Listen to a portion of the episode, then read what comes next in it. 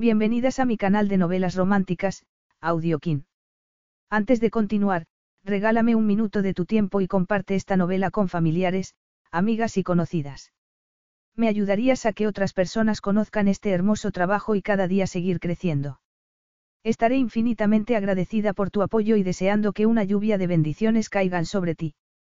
Comencemos con la narración de la novela cuyo título es Al ritmo del deseo. Argumento. Le pidió que le enseñara a romper las reglas. Allí Bank se había hartado de ser la gemela buena y de vivir a la sombra de su hermana, una superestrella de la música country. Pero ¿qué sabía ella acerca de dejarse llevar y divertirse? Necesitaba un profesor y, por suerte, el guapísimo Gavin Sutherland estaba dispuesto a aceptar la tarea de enseñarla. Allí salió del cascarón enseguida y se perdió entre las caricias ardientes de Gavin. Sin embargo, vivir al límite siempre tenía un coste y, ahora, el momento de pagar el precio iba a llegar pasados nueve meses. Capítulo 1. Santo cielos, Brené Brown. Allí Banks tiró del escote de su vestido hacia arriba. Se arrepentía de haberlo elegido para aquel evento. Con el impulso de la segunda copa de Chardonnay que se había tomado la noche anterior, había escrito una lista con varios propósitos para el año venidero, incluyendo el que había inspirado su atuendo de aquella noche, destacar en medio de una multitud. Llevaba un vestido sin tirantes, de color morado, y un moño que se había hecho ella misma después de ver varios tutoriales en Internet. Claramente, había conseguido el propósito de destacar, pero su determinación estaba empezando a flaquear. Si te vuelvo a ver tirándote del vestido, allí, te voy a atar las manos a la espalda, le dijo su abuela, Eleanor.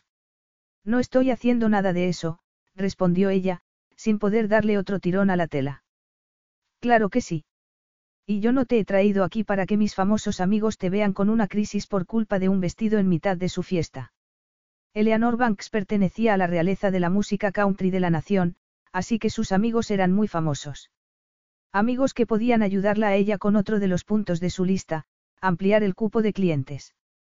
Tenía que haberme puesto el vestido negro, murmuró en tono de derrota. Tonterías. Ya era hora de que te pusieras algo más acorde con tu personalidad. Eleanor llevaba un elegante vestido, plateado y blanco, decorado con miles de abalorios brillantes, y no tenía ningún problema en ser el centro de atención. Allí tenía mucha menos experiencia que su abuela, que era una superestrella, y que su famosa hermana gemela. Ella estaba más a gusto entre bambalinas y, hasta que la segunda copa de Chardonnay y el ingenio de Brené la convencieran de lo contrario, estaba perfectamente a gusto alejada del centro de atención. Ahí está exclamó Eleanor, mientras rodeaba a su nieta con un brazo y la traía hacia sí. Bernard Merriweather, Bernie para los amigos. Por favor, gánatelo, porque su hija es Martina Merriweather y, en este momento, está buscando un nuevo representante. Allí se olvidó de su errónea elección de vestido y se concentró en los negocios. Se fijó en Bernie. Su hija Martina tenía 24 años, seis menos que ella, y acababa de divorciarse de su representante. El matrimonio de la joven estrella con aquel hombre mayor que dirigía su carrera había sido discreto, pero complicado. Su abuela le había contado muchos detalles al llevarla a aquella fiesta como acompañante. Allí entendía perfectamente la presión que suponía representar a un artista. Tenía una perspectiva única, puesto que dirigía la carrera de su hermana gemela, Hannah, desde hacía mucho tiempo, incluso antes de que Hannah Banks fuera famosa. Antes de que tuviera estilista, peluquero y un número de fans tan amplio como la población de un país pequeño. Allí se había puesto a cargo de la exitosa carrera de su hermana, defendiéndola en todas las situaciones necesarias. Ahora, Hannah estaba casada con Will Sutherland y ella, aunque se alegraba mucho por ellos, se sentía un poco perdida. Seguía representando a Hannah, pero había llegado el momento de que ampliara su cuota de clientes. Ven, te lo voy a presentar, le dijo su abuela. Toma una copa de champán de la bandeja de algún camarero. Así tendrás algo que hacer con las manos. Estoy bien, dijo Allie. Allie sonrió cuando su abuela le presentó a Bernie. El señor se dio la vuelta e inclinó la cabeza para saludar a Eleanor. Justo cuando le tendía la mano a ella, Allie vio el ala de un sombrero Stetson proyectando su sombra en la cara de un hombre que estaba al otro extremo de la barra. Aquello hizo que su sensación de seguridad se desvaneciera. Gavin Sutherland. Si había un hombre en el mundo que pudiera convertirla en una persona balbuceante y aturullada, ese era el hermano pequeño de Will. Hacía años que lo conocía, pero, ahora que Will y Hannah eran pareja, ella había visto a Gavin más a menudo. Como habían mantenido varias conversaciones para hacerse consultas sobre contratos recientes, había empezado a notar cosas de él en las que antes no se había fijado.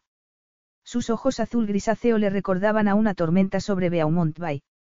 Tenía el pelo un poco largo y un poco ondulado y, en aquel momento, lo llevaba un poco revuelto, como si acabara de levantarse de la cama.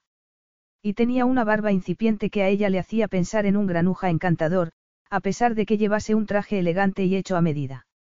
Los playboys encantadores como Gavin le daban miedo. Por eso, en pleno ataque de fanfarronería, la noche anterior había añadido a su ambiciosa lista tomar una copa con Gavin. Sin embargo, al ver que le sonreía a otra mujer cuya risa tintineó en el aire, Ayue volvió a acobardarse. Ayue, le dijo su abuela insistente, y ella se dio cuenta de que se había distraído. Encantada de conocerte, Bernier, le dijo, y sonrió al tiempo que le estrechaba la mano con firmeza, mirándolo a los ojos. Él también sonrió. Hoyuelos. Exclamó. Me encantan los hoyuelos. Me recuerdan a mi difunta esposa, Cheryl, que en paz descanse. Era una bendición, dijo Eleanor. Tomó a Bernie de la mano y estuvieron recordando a su mujer. Después, Eleanor retomó con delicadeza el asunto del trabajo, y allí se olvidó de Gavin. Su tarea más importante de aquella noche era encontrar uno o dos clientes más. Así pues, se concentró en el hombre que tenía delante, y habló de lo que sabía de la carrera de Martina, sin mencionar, por supuesto, ningún detalle escandaloso. Eleanor, a su vez, vinculó el éxito de Hannah con el buen hacer de allí como representante. Y las dos sois exactamente iguales.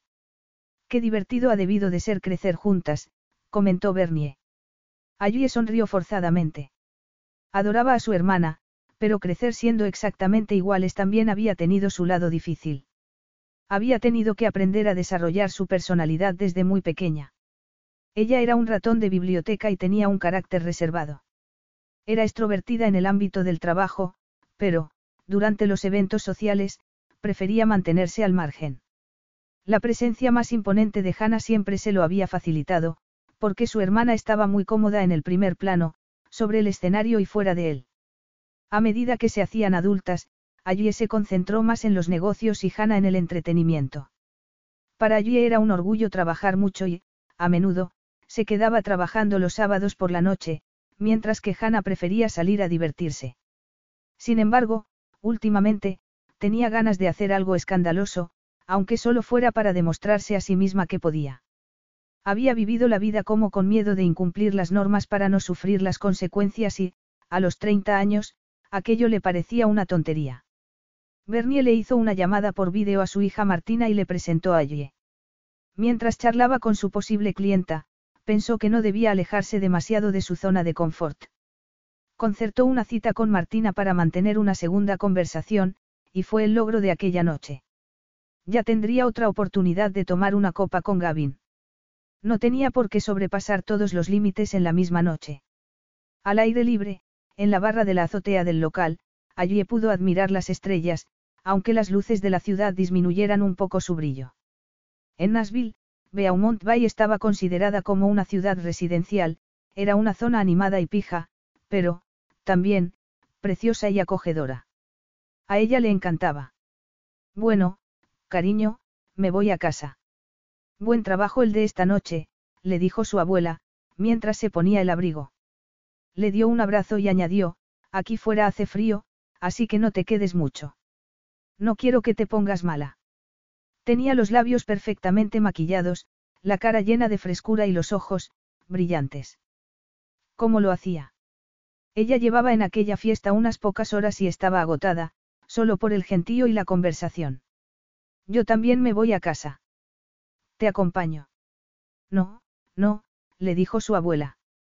Quédate y diviértete. Esta noche has hecho buenos contactos, pero los mejores son los que se hacen más tarde, porque todo el mundo sigue bebiendo. Eleanor le guiñó un ojo y le dijo adiós moviendo la mano. Fue despidiéndose de todo el mundo al pasar, sin permitir que nadie la distrajera. Era fabulosa. Allí tenía la esperanza de haber heredado sus genes. Ojalá, dijo, mirando a las estrellas. Oyó un ruido a su espalda, las pisadas de alguien que se acercaba por el patio de cemento. Bonita noche, dijo su visitante, a modo de saludo. La voz de Gavin era suave y cálida.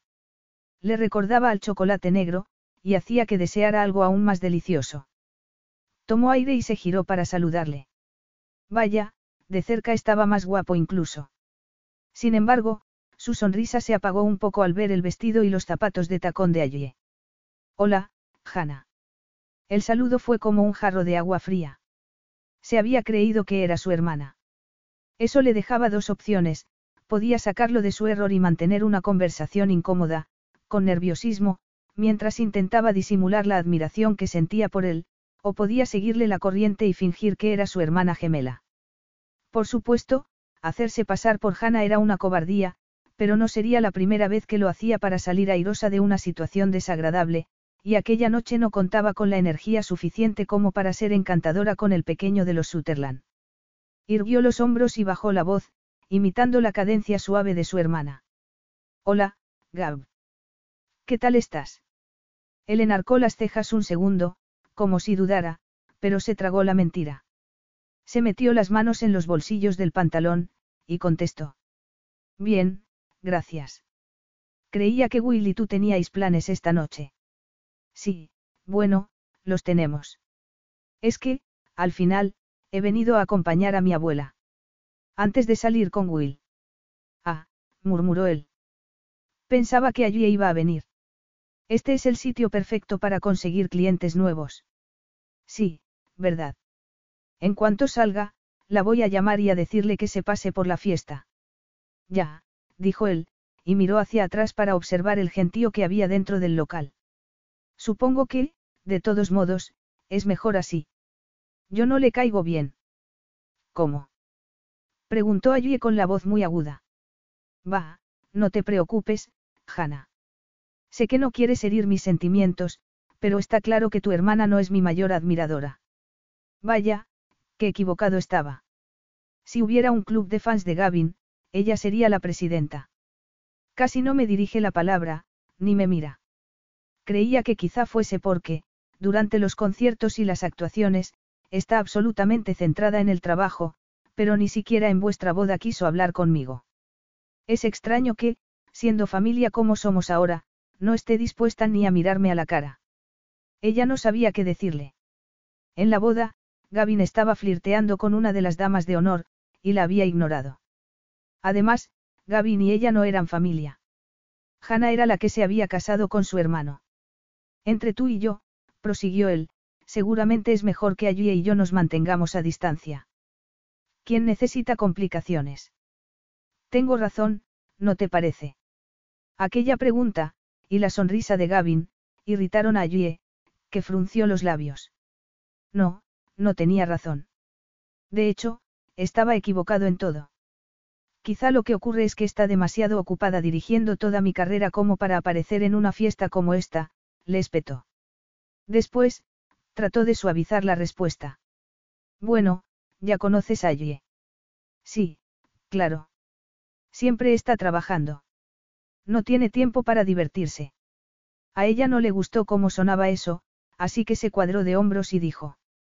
A lo mejor tiene una cita esta noche. Allí. Conseguir una cita allí. Al oír su risa, ella enrojeció. ¿Acaso creía de verdad Gavin que ella era incapaz de conseguir una cita? Tomó aire y pensó que respondería Hannah en aquella situación. Allí es una gran profesional, es muy astuta, y no permitiría que la vieran durante una cita en un evento de trabajo, flirteando en la barra del bar. Vaya, Hannah, lo siento, dijo él, frotándose la nuca con consternación. No quería ofenderte. Lo que haga allí en su tiempo libre no es asunto mío. Ella asintió. Pero, entre tú y yo, prosiguió Gavin, creo que debería seguir más tu ejemplo. Romper unas cuantas reglas. Divertirse más. Divertirse más, repitió ella, enarcando una ceja. Sí, creo que sí, dijo él. Después, le dio una palmadita amistosa en el brazo, y añadió, dile hola a Will de mi parte. Se marchó y desapareció entre la gente, y ella se mordió el labio. Al ir a aquel evento, tenía la intención de hablar con Gavin y tomar algo con él. Desde luego, no pensaba que él la tuviera por alguien incapaz de conseguir una cita con un hombre. Dejó su copa de champán, sin terminar, en una mesa, y fue a buscar su abrigo. Cuando apretó el botón del ascensor para bajar al portal, lo último que vio fue a Gavin sonriéndole afectuosamente a una chica morena en la barra. Allí le clavó su mirada más severa, con la intención de corregir su lista en cuanto llegara a casa. Tal vez el punto número uno de aquella lista debiera ser evitar para siempre a Gavin. Capítulo 2. Una amiga tuya. Le preguntó Alex Lockwood a Gavin, mientras seguía su mirada y veía a Hannah desaparecer detrás de las puertas del ascensor. Es mi cuñada, le dijo él. La muchacha acababa de firmar un contrato con Elite Records, y él era su abogado especializado en contratos de publicidad, lo cual eran buenas noticias para ella. Alex estaba llena de vida y tenía mucho talento. Y era joven. Muy joven. Movió el pelo y sonrió. Creía que había salido con ella, o algo por el estilo, por cómo te estaba mirando. ¿Quieres decir como si quisiera estrangularme? He mencionado a su hermana gemela y se ha tomado mal lo que le he dicho. Oh, más bien, él había dicho algo que no debía. ¿Sabes quién es Hannah Banks? No. Es la famosísima esposa de mi hermano Will, que es el dueño de la casa de discos que te ha fichado. Alex abrió unos ojos como platos. Esa era Hannah Banks. Oh, Dios mío. Me encantaría conocerla. No la había reconocido sin uno de sus vestidos de lentejuelas y sin el pelo hasta aquí, dijo, haciendo un gesto con la mano por encima de su cabeza. La gente famosa es muy diferente cuando no está en su elemento, ¿verdad? Sí, dijo él, distraídamente. Era cierto, aquella noche, Hannah estaba muy diferente. Por un momento, él había pensado que, en realidad, era Yue, y que las había confundido, pero nunca había visto a la hermana de su cuñada con un vestido sin tirantes y de un color fuerte. Además, había sentido una descarga de atracción por ella, y eso era muy extraño. Había visto a Hannah arreglada muchas veces para algún evento, y nunca había sentido algo así. Por el contrario, sí había experimentado esa reacción varias veces al ver a Yue. Nunca había hecho nada al respecto, porque sabía que, si trataba de coquetear con la más seria de las hermanas Banks, le pararía los pies al instante. Y, aunque no lo hiciera, ella no era para él. Era una buena chica, y él prefería que sus relaciones fueran fáciles y cortas. No creía que allí aceptara aquellas condiciones si accediese a salir con él. Además, Hannah era su cuñada, así que cualquier relación con allí era algo vetado. Si las cosas acababan mal, no podría escapar de ella. Se rió suavemente. ¿De dónde había sacado la ridícula idea de que tenía que escapar de allí? Ella ni siquiera le dirigía la palabra. Casi nunca se acercaba a él. Al decirle a Hannah que su hermana gemela lo evitaba, no había exagerado. Ahora, Hannah había fichado por Elite, y allí, su representante, iba con ella. Gavin había negociado con allí varios contratos para la superestrella, sobre todo por medio del correo electrónico. En las pocas ocasiones que había ido al estudio, miraba por encima de la montura negra de las gafas que llevaba algunas veces y, enseguida, volvía a concentrarse en el iPad. Después, se marchaba y le enviaba los detalles por correo electrónico, en vez de hablar con él. No sabía lo que le había hecho para que lo odiara. Ya te presentaré a Hannah cuando no esté, eh, ocupada, le dijo Alex. O cuando no estuviera enfadada con él. No quería burlarse de allí diciendo que no era capaz de conseguir que alguien la invitara a salir. Eso sería engañarse a sí mismo. Allí era una rubia deslumbrante que, si bajara la guardia dos segundos, conocería fácilmente a varios tipos que querrían invitarla a cenar. Sin embargo, él no la había visto jamás con ningún hombre. Le habría gustado verla allí aquella noche, relajada y animada. Él la habría invitado a una copa. La idea de seducirla le resultaba muy apetecible, a pesar del peligro que conllevaba. Era una pena que las aventuras pasajeras no pudieran pactarse con un contrato que protegiera a ambas partes cuando las cosas, al final, salían mal.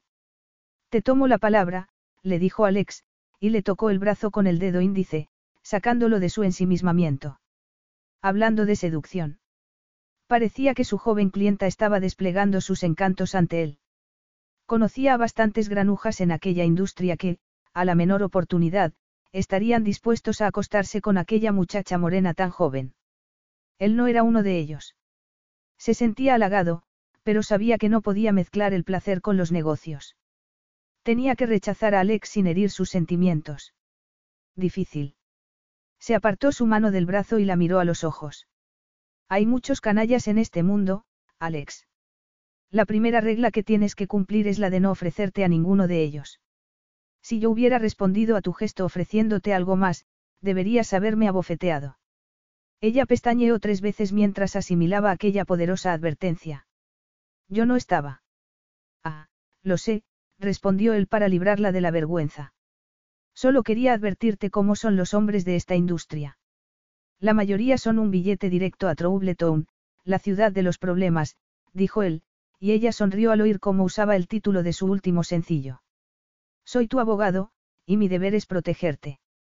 En este mundo de la música hay muchos depredadores, sobre todo, de jóvenes talentos que no tienen demasiada experiencia. Por ese motivo, yo voy a estar aquí para cerciorarme de que nadie se aproveche de ti. Estoy de tu lado. Mis hermanos y yo estamos de tu lado, con todo Elite Records. Puedes contar con nosotros. Ella sonrió con gratitud, y él se despidió amablemente y se alejó, pensando en que, aunque solo tuviera diez años más que Alex, se sentía como si ya hubiera vivido toda una vida antes que aquella. Era el pequeño de cuatro hermanos y, a menudo, se había sentido como si tuviera que alcanzarlos. Ahora, todos ellos estaban casados o a punto de estarlo y, por primera vez, él no quería seguir sus pasos. No tenía nada contra Hannah, Presley ni Cassandra, eran estupendas, pero no quería tener una mujer ni una familia. Estaba contento, le divertía tener relaciones cortas. Dejaba la seriedad para su carrera profesional. Al igual que sus padres, los hermanos Sutherland estaban enfocados en el éxito profesional, pero no habían continuado el trabajo en la agencia inmobiliaria de la familia. En vez de eso, se habían abierto camino en la industria musical. A él siempre le había encantado la música, pero no era capaz de entonar una sola nota. Se había sentido fascinado por el aspecto del negocio, por los contratos jurídicos y los acuerdos. La competencia principal de Elite Records era Cheating Hearts Records, propiedad de la matriarca de Beaumont Bay, Max Dumont. Max dominaba el pueblo como si fuera un tablero de Monopoly, pero Elite tenía algo de lo que carecía Cheating Hearts, escrúpulos. Los hermanos Sutherland se enorgullecían de poner al artista por delante, y esa estrategia había dado sus frutos. Gavin pensaba que, sin el talento de los artistas, no habría estudios de grabación. No habría contratos publicitarios. No habría conciertos. Así pues, él era leal a los músicos. Al marcharse de la fiesta, fue estrechando manos y dando algunas palmadas en el hombro de aquellos con quienes se cruzaba. En el ascensor, recordó la última mirada fulminante de Hannah. Ya que se congratulaba tanto de proteger a los artistas del mundo, tal vez debiera disculparse por haber hablado de manera poco adecuada sobre una amiga de la familia. Tenía que explicarle a su cuñada que su intención no había sido insultar a Ye. Que se le había subido el alcohol a la cabeza y que se había pasado de listo. Al salir del Beaumont Hotel, en medio de la acera atestada de turistas y residentes, envió un mensaje de texto a Hannah. Ya sabes que allí me parece estupenda. Siento haberme comportado como un idiota. Así. Ya se sentía mejor. Aspiró el delicioso olor a magnolia que salía de la floristería de al lado y, de repente, vio una melena rubia por el rabillo del ojo. Cuando se giró, la mujer se había metido a un coche con los cristales tintados. Obviamente, su conciencia le estaba diciendo que también le debía una disculpa a Ye. Capítulo 3. A la mañana siguiente temprano, Gavin entró en Elite Records y saludó a su hermano. Will estaba sentado en la mesa de reuniones, con un café. Hannah estaba a su lado, ataviada con un traje pantalón de color rosa y el pelo arreglado tal y como lo había descrito Alex la noche anterior. A Gavin todavía le emocionaba que su hermano mayor, el más serio de todos, hubiera encontrado el amor junto a una mujer que brillaba de pies a cabeza. Hola, Ann, dijo mientras se sentaba frente a ellos. Hola, respondió ella con una expresión indescifrable que podía significar cualquier cosa. Su cuñada no le había respondido el mensaje de la noche anterior. Allí entró en la sala con una expresión seria. Gavin, dijo con sequedad. Sí, estaba claro que Hannah le había contado lo que él había dicho en la fiesta. Tenía que haberse dado cuenta de que aquellas hermanas lo compartían todo. Y también tenía que haberse callado la boca. Tengo el contrato de merchandising para los próximos conciertos de Hannah en el Reino Unido. El precio es muy bueno y, por lo que he podido ver, han hecho una oferta justa, dijo Allie, mientras entregaba los documentos. Después, se sentó a la izquierda de él, dejando un asiento libre entre los dos. Él la miró de reojo, pero ella lo ignoró. Entonces, él se concentró en el contrato que tenía delante. En cuanto leyó la primera línea del documento, olvidó sus preocupaciones personales. No encontró ninguna frase incompleta ni engañosa, pero había una o dos cláusulas que podía añadirle al contrato para que Hannah tuviera una participación más igualitaria. Llamaré a su oficina esta tarde, dijo, mientras tendía la mano para que le dieran las otras copias de los contratos. Vamos a corregir algún error pequeño y añadir una cláusula, y estará listo. Gracias, Gab, dijo Hannah con una sonrisa. Tengo que admitir, dijo Will, que, aunque soy muy inteligente, no veo las cosas que ves tú cuando miro estas cosas. Práctica, hermano.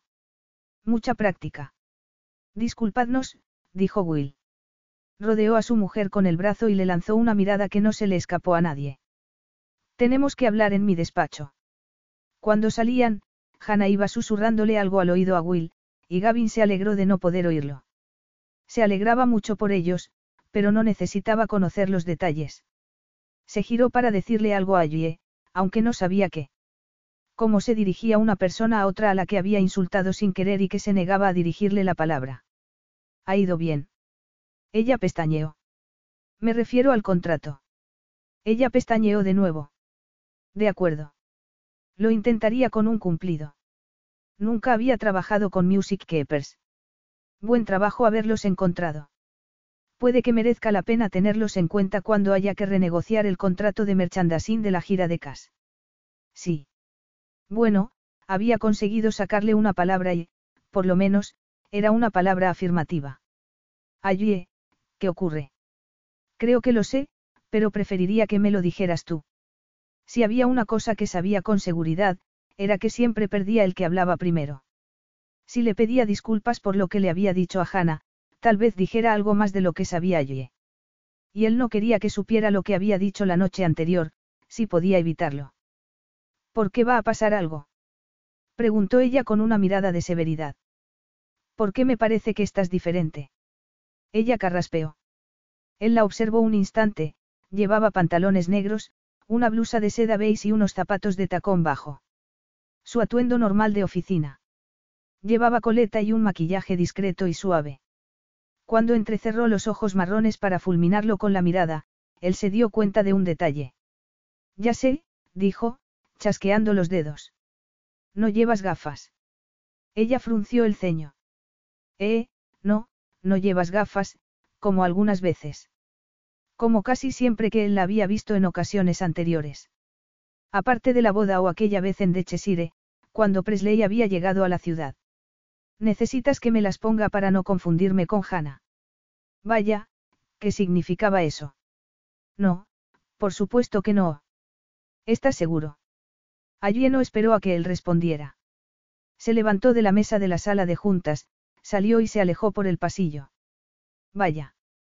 Claramente, su conversación con Hannah no había fortalecido sus lazos de amistad con Allie. Recogió los contratos y se fue a su despacho. Pasó unas horas concentrado en el trabajo y alzó la cabeza al oír que alguien llamaba a la puerta. Está abierto, dijo. Hannah entró en el despacho y se sentó delante de su escritorio, con una sonrisa astuta y llena de picardía. A su espalda había colgada una fotografía de casi ella en una de sus actuaciones. Los focos, el escenario, el sudor de su frente. Tenían mucho talento. Pero, por muy orgulloso que él se sintiera de ellos, nunca había querido la fama para sí mismo. No necesitaba fans que lo adoraran. Solo necesitaba clientes contentos. Iba a preguntártelo antes, pero pensé que iba a ser embarazoso con allí presente. Se lo dijiste.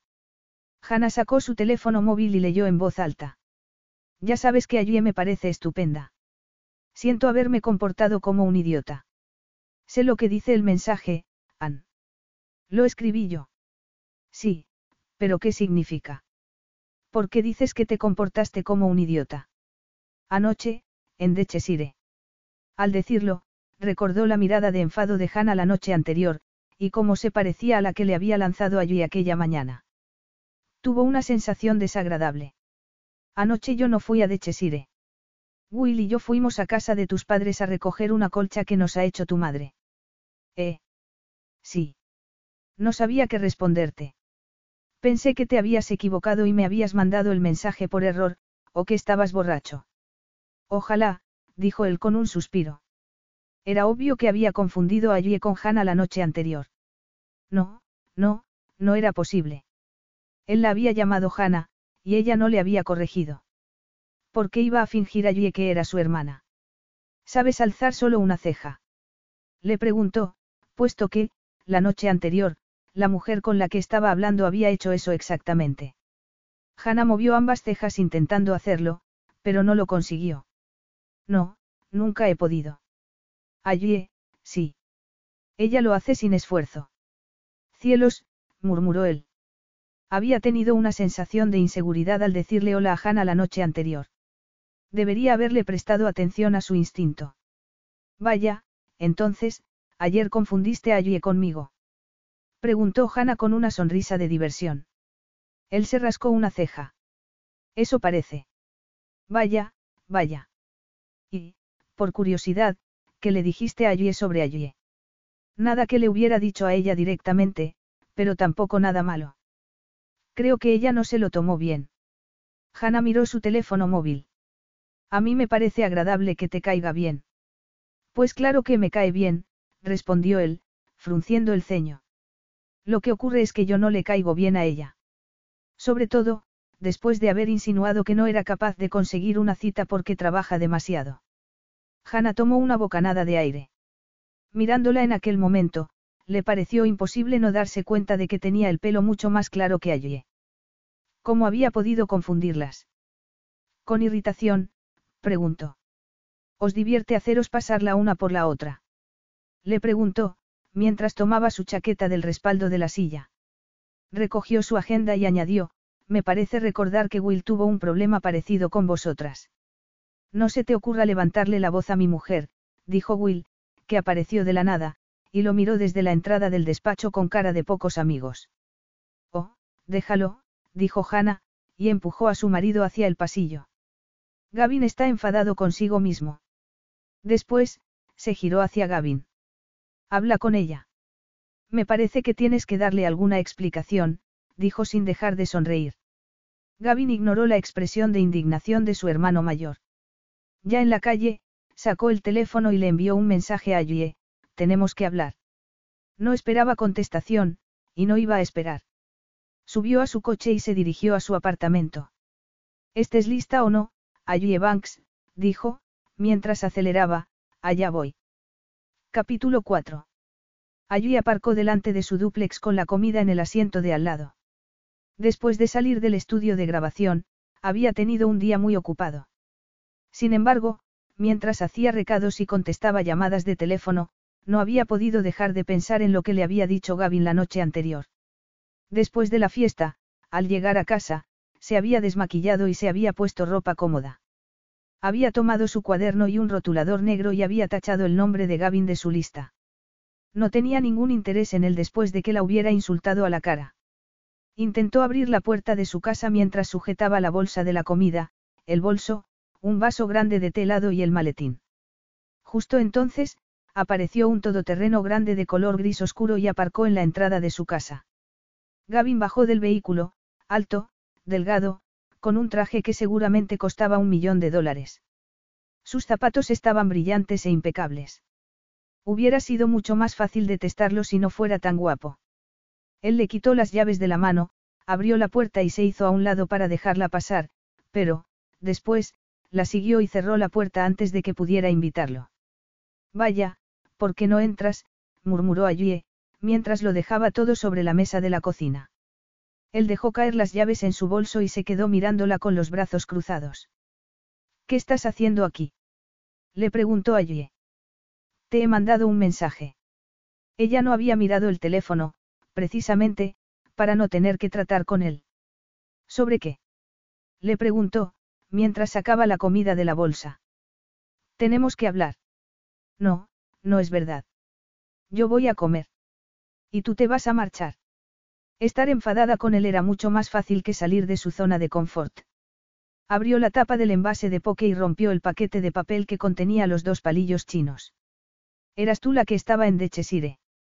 Y dejaste que yo pensara que eras Hannah. Pues sí. Fue una experiencia de lo más ilustrativa. ¿Qué es lo que piensas que me oíste decir? Vaya, una pregunta digna de todo un abogado. Sé lo que oí. Que no soy capaz de conseguir una cita. Tú lo dijiste. Pregunté si tenías alguna. Preguntaste si había conseguido alguna. Él asintió. No quería decir que fueras incapaz de conseguirlo. No, no soy incapaz de socializar, dijo ella. Llevaba horas hablando con gente de la fiesta antes de que nos encontráramos. Lo que pasa es que me pillaste en un mal momento. Yo no dije que fueras incapaz de socializar. Dijiste que Hannah es una persona muy sociable y que yo estoy todo el tiempo trabajando. Estaba alabando tu capacidad de trabajo, respondió él. Aunque lo cierto es que podía haberlo hecho mejor. ¿De verdad? Preguntó ella con ironía. Él sonrió, y su tono de voz se volvió más suave. Quería sugerir que deberías tener más tiempo libre, no acusarte de no saber cómo divertirte. Pues no te salió bien, la verdad. Le dio un sorbo a su telado, estuvo a punto de atragantarse cuando él siguió hablando. ¿Quieres cumplidos?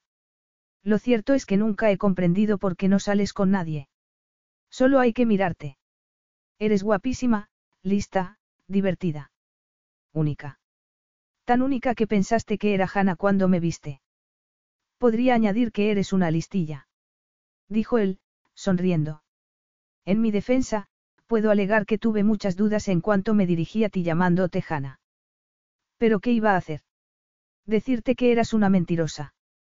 O, peor aún, decirte que estabas guapísima con aquel vestido y pedirte que bailaras conmigo. Oh, eso habría sido estupendo. Y, entonces, prosiguió él, en un tono seductor, cuando hubiera caído en la tentación de pasar los dedos por tus hombros sedosos, habría sido tú a mi funeral. murmuró. Ella pestañeó. ¿Cómo? Si de verdad hubiera sido Hannah, Will me habría matado. Estás diciendo que el malentendido fue culpa mía, gruñó ella, con un gran sentimiento de culpabilidad.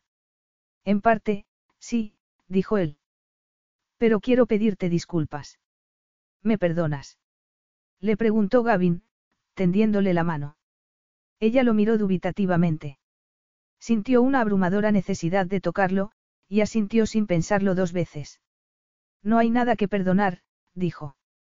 Iba a añadir que le agradecía los cumplidos y también a disculparse a su vez por haber fingido que era Hannah.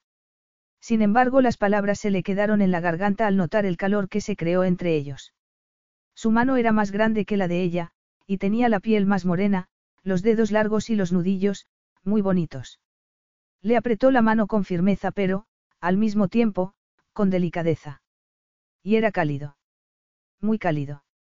Siguió sonriendo y entrecerró los párpados. Allí Banks. Ojos dorados, hoyuelos, capaz de enarcar una sola ceja. No volveré jamás a confundirte con tu hermana. Ella estaba tan embelesada por su presencia, su mirada y el contacto con su piel, que no lo soltó de inmediato, sino que trató de retener su mano. Se disculpó en un susurro, y él se echó a reír. Me alegro de que hayamos aclarado las cosas. Te dejo para que puedas comer, dijo. Dio una palmadita en la mesa y se levantó. Ella tuvo el impulso de acompañarlo a la puerta, pero, al final, se quedó pegada al asiento. No fue capaz de reaccionar adecuadamente. Otra vez. Allí se reunía con Presley en el Rise and Grind todas las semanas para tomar teiscones. En aquella ocasión, había estado a punto de cancelar la cita porque no quería contarle a Presley lo que había ocurrido con Gavin, ya que Pres estaba comprometida con Cass, el hermano de Gavin. Presley se metió un mechón de pelo detrás de la oreja, y su anillo de compromiso brilló. Cass le había pedido matrimonio a su novia sobre el escenario el verano anterior. Presley había ido a vivir a Tennessee, desde Florida, inmediatamente. Desde entonces, allí y ella habían pasado mucho tiempo juntas y se habían hecho amigas. Presley, con la taza de café a medio camino hacia los labios, preguntó. Bueno, ¿y qué tal la semana? Allí seguía pensando que era mejor no decir nada sobre Gavin, pero, al final, contó toda la historia. ¿Y por qué piensa que puede decirte lo que tienes que hacer en tu tiempo libre? Explotó Presley, llamando la atención de la mesa contigua. ¿A quién le importa si tú sales con mil hombres a la semana o con ninguno? Eso no es asunto suyo. Dio un largo sorbo de su taza de café y su ira se convirtió en una sonrisa cálida. Um, como me gustan los flatbite. Allí se echó a reír. Se sentía mejor después de habérselo contado a alguien. Hannah se lo había preguntado, pero ella le había dicho que no quería avergonzar a Gavin en Dechesire, y que por ese motivo no había corregido su error. Por supuesto, Hannah no se lo había creído, pero, al menos, no le había hecho más preguntas. Bueno, me pidió disculpas, le dijo allí a Presley. Y, después, me dijo que no era su intención decirme eso. También me dijo que me merezco un descanso, que trabajo demasiado. Ah, sí. ¿Y qué pasó después de que te dijera eso del descanso? No pasó nada. Me estrechó la mano y dijo que, um, bueno, no importa. Sí importa. Ahora tienes que contármelo. De verdad, no es nada. ¿No te apetece un scone? Yo quiero uno, dijo allí. Sin embargo, Presley la tomó de la muñeca antes de que pudiera levantarse. Me dijo que era muy guapa y que no entendía por qué siempre aparecía sola en todas partes. Su amiga sonrió. Eso es muy dulce. Sí, más o menos. Es cierto que eres muy guapa. Me parezco a Hannah, dijo allí. Sí, eres exactamente igual que Hannah, pero sois dos personas distintas, allí. Cuando no estás haciéndote pasar por ella, claro, dijo Presley. Es que Gavin me pone tan nerviosa. No se imaginaba que iba a ocurrir la próxima vez que se vieran, ahora que se habían tocado y él había mencionado sus hombros. Ahora que ella sabía lo que era ser el centro de su atención. ¿Por qué te parece que está buenísimo, cosa que es cierta? Sí, dijo Ayue, sin molestarse en negarlo. Y parece que tú también le pareces muy atractiva. Señaló algunas de las diferencias físicas que hay entre Hannah y yo. Los hoyuelos, dijo Presley. Las gafas, el estilo de vestir. Sí, y, también, se dio cuenta de que yo puedo levantar una sola ceja. Y de que tengo los ojos un poco más dorados que Hannah. Ah, sí. Preguntó Presley, y la miró de cerca. Oh, Dios, es cierto. No me había dado cuenta. Pero Gavin. Su, calla. Estamos en público. Presley puso una mano en el lateral de su taza de café y apoyó el brazo sobre su estómago.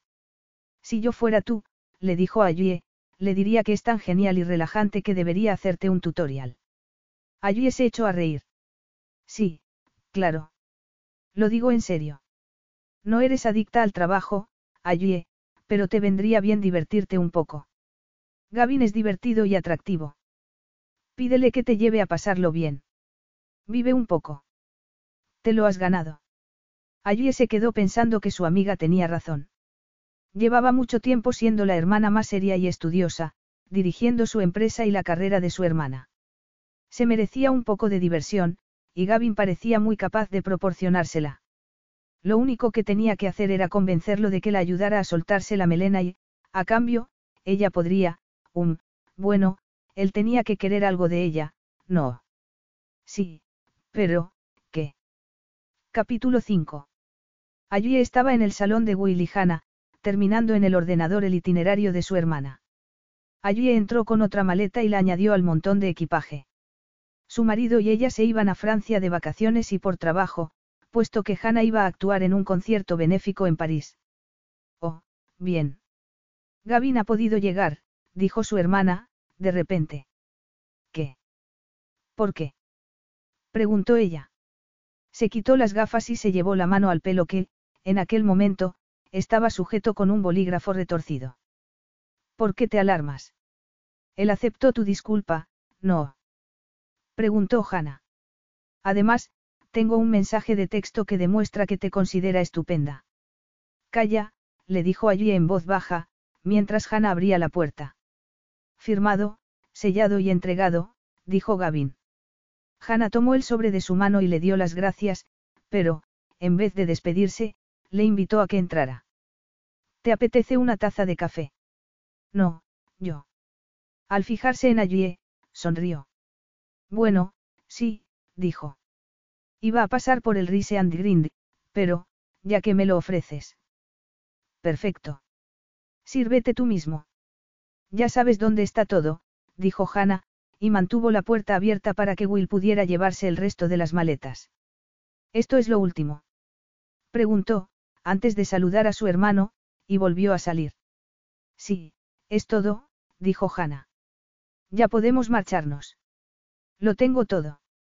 ¿Estás bien, allí? Eh. Ya era mediodía. Y Hannah iba a dejarla allí, a solas con Gavin. De nuevo, perdió todo el valor al darse cuenta de que iba a quedarse allí con el objeto de su enamoramiento. Cierra la casa. Te mando fotos de la Torre Eiffel, le dijo Hannah mientras la abrazaba con fuerza. Después, añadió, susurrando, y disfruta de tu compañía. Allí le lanzó a su hermana una mirada de advertencia. Cuídate, le dijo. Yo la cuido, respondió Will, y miró con calidez a su mujer. Hannah estaba en buenas manos, y eso ayudaba a que allí pudiera relajarse ante el hecho de que su hermana se fuera al otro lado del Atlántico sin ella. Will y Hannah recogieron el resto de las maletas y cerraron la puerta. ¿Quieres que te prepare uno? Le preguntó Gavin mientras se servía leche en el café. No, gracias. Ya estoy lo suficientemente nerviosa. Él se sentó a su lado en el sofá, y ella tuvo que hacer un esfuerzo por no inhalar el olor de su colonia, que la envolvió. ¿Qué tienes que hacer hoy? Le preguntó él. Bueno, ya sabes. Un millón de cosas, dijo ella, señalando la pantalla de su ordenador. ¿Por qué no me sorprende? murmuró Gavin. ¿Qué quieres decir con eso? preguntó irritada. No, nada, nada. No seguirás enfadada conmigo, ¿verdad? Pensaba que ya lo habíamos resuelto. Sí. Um, ¿y qué tienes que hacer tú hoy?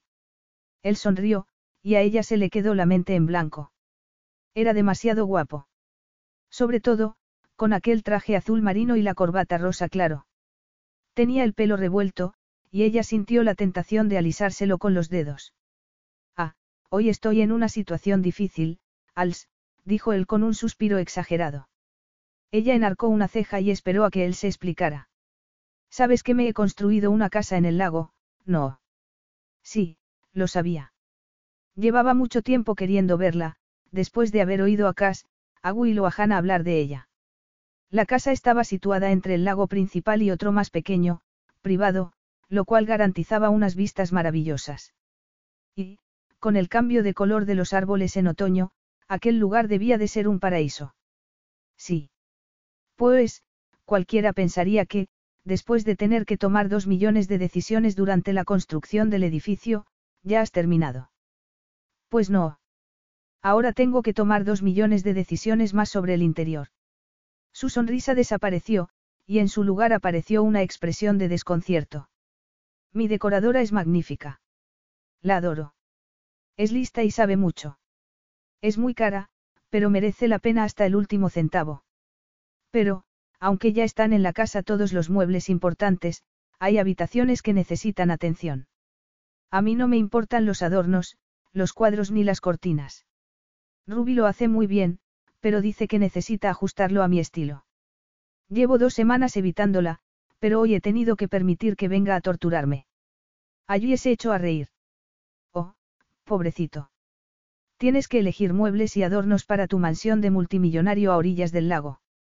De los lagos, corrigió él. Eso. De los lagos. Pues haría cualquier cosa por librarme de eso. Yo nunca he pensado en cuál es mi estilo. Soy soltero. No tengo ni idea. Pero, si tuviera a alguien como tú para ayudarme, no sería una tarea tan angustiosa, dijo Gavin, y tomó su taza de café de la mesa. En aquel momento, Ayue se dio cuenta de lo que Gavin necesitaba de ella. Tal vez, si se ofrecía para ayudarle a tomar decisiones con su decoradora, él se ofreciera para enseñarla a divertirse un poco más. Yo, en realidad, hay una cosa que quería pedirte, dijo, después de tragar saliva. Un favor. Ah, sí. Preguntó él. Sí, dijo ella, y exhaló un suspiro. Aunque casi estoy demasiado nerviosa para pedírtelo. A Gavin se le ocurrieron diez ideas diferentes, y en todas aparecían los labios de allí posados en alguna parte de su cuerpo. En cualquier parte.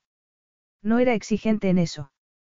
Por mucho que se hubiera repetido a sí mismo que no podía seducir a Allí Banks, debido a los lazos familiares y a que, aparentemente, él no era de su agrado, había cambiado de opinión en cuanto se había sentado a su lado en aquel sofá. Ella no se había alejado de él para esquivarlo, como hubiera hecho antes, sino que había empezado a lanzarle miradas nerviosas y a sonreír. E incluso, le había dicho que quería pedirle un favor, algo que nunca hubiese esperado. Bueno, más bien, es una propuesta, continuó allí. De acuerdo, dijo él, con un sentimiento de impaciencia. Dime de qué se trata.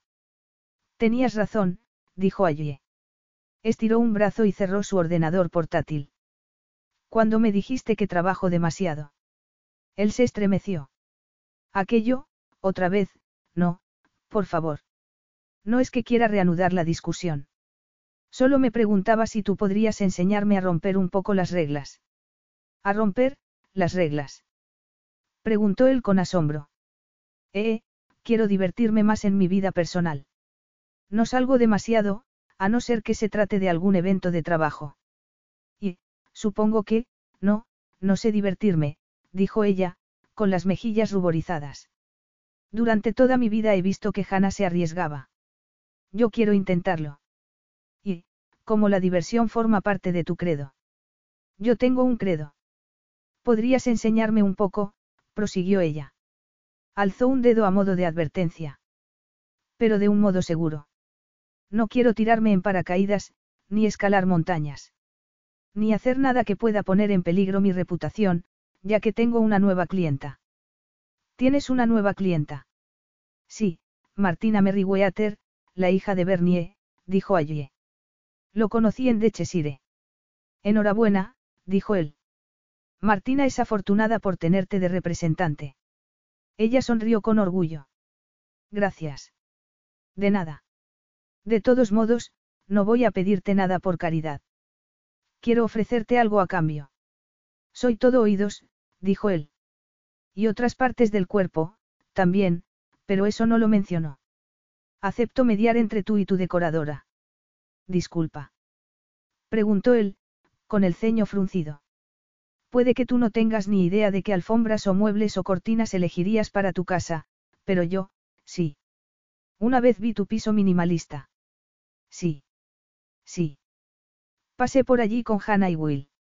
Y él no se había dado cuenta. ¿O acaso allí había intentado por todos los medios pasar desapercibida para que él no se fijara? Bueno, tu casa es bonita, pero está muy vacía. Hannah comentó una vez que tu nueva casa tiene unas oficinas aparte para recibir a los clientes, así que querrás dar buena impresión. Y, como yo entiendo a la vez de decoración y de la industria musical. ¿Sabes lo que necesito? dijo él. De acuerdo. Acepto tu ofrecimiento.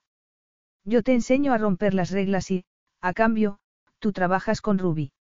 A romper las reglas de un modo seguro, insistió ella. Sí, sí. ¿Cuándo quieres empezar? Lo antes posible. Si te parece bien, claro. Sí. Empezamos ahora. Gracias, dijo ella. No quedarás decepcionado, añadió. Después, se mordió el labio. Aunque, aun a riesgo de que parezca una adicta al trabajo, no puedo reunirme hoy con Ruby. Tengo una cita dentro de una hora. No te preocupes, no hay problema, dijo él. Y era cierto. No había ningún problema. Podía esperar su mejor momento. Llevaba bastante tiempo sin hacer nada con respecto a Yue, sin actuar de acuerdo con sus impulsos. Había ignorado esos impulsos hasta aquel momento. En parte, había cambiado de opinión debido a la marcha de Hannah y Will. Se preguntó si su ausencia había favorecido también la propuesta de allí. Déjamelo a mí, Als. Yo te enseñaré cómo hay que divertirse. Tanto como ella estuviera dispuesta a aguantar. Capítulo 6. Después de terminar una cita con un cliente, Gavin iba caminando por una de las calles principales del centro de la ciudad cuando vio a dos mujeres a las que conocía bien. Una de ellas tenía una melena pelirroja que brillaba bajo el sol de otoño. Vaya, vaya, Presley Cole en persona. Él la conocía desde hacía años, antes de que se comprometiera con su hermano. Era divertida, refrescante, perfecta para Cass.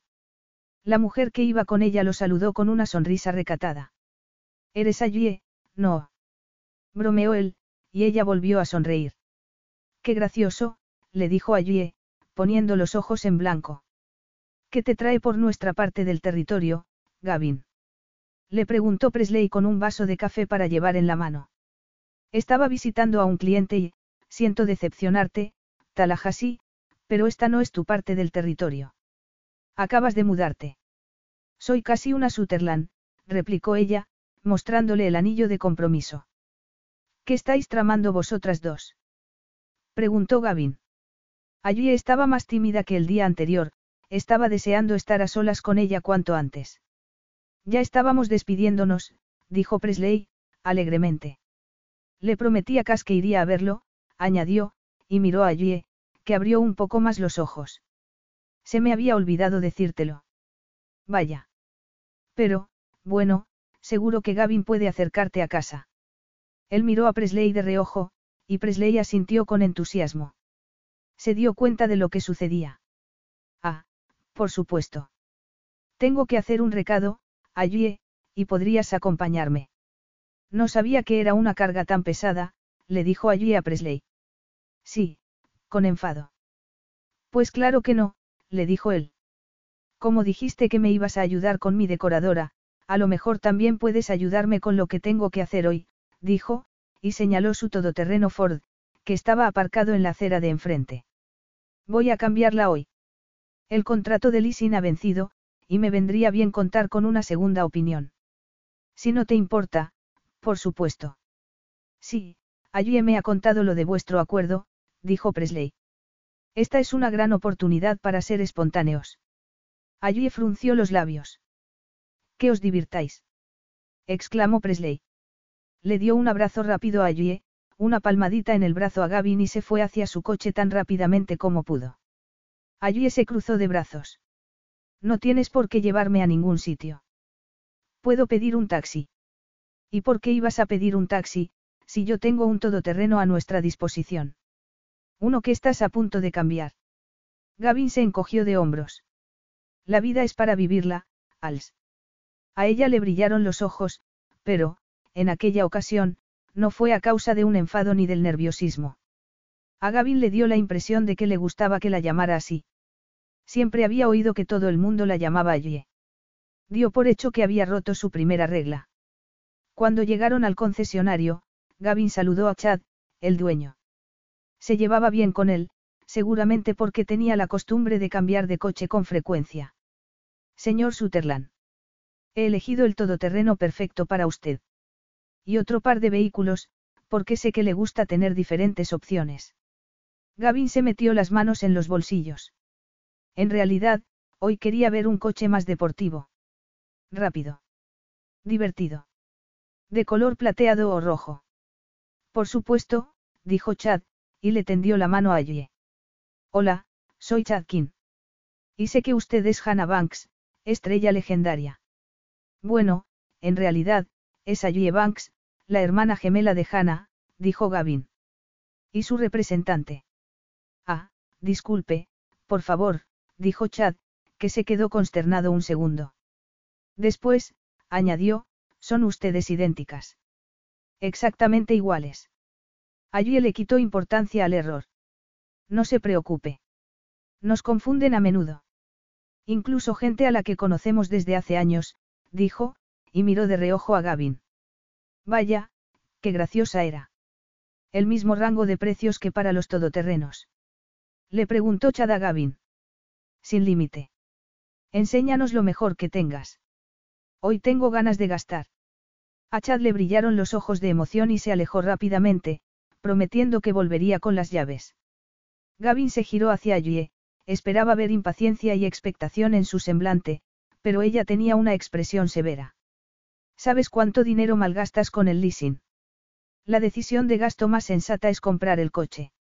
Y, si fueras listo, llevarías un coche de segunda mano en vez de uno nuevo, que pierde el 30% de su valor en cuanto sale del concesionario. Creo que me has entendido mal cuando te invité a venir aquí.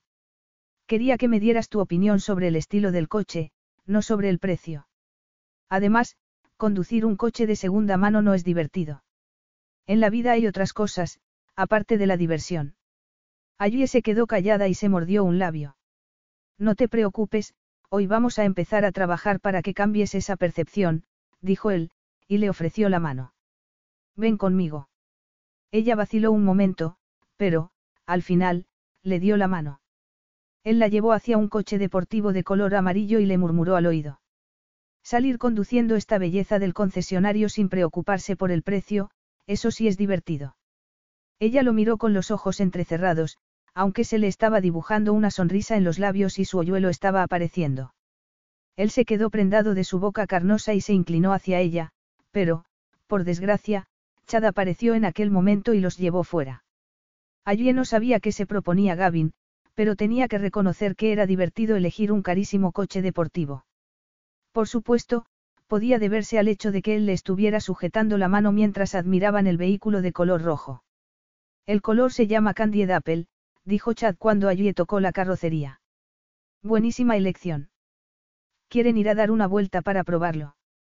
Sí, dijo Gavin. Chad les dio unas breves instrucciones y los despidió, saludando con la mano. Volveremos dentro de una hora, dijo Gavin. Tómense su tiempo, dijo Chad. Después, se alejó para saludar a otro cliente. ¿Se debe al apellido Sutherland que siempre os traten como a reyes? Preguntó ella.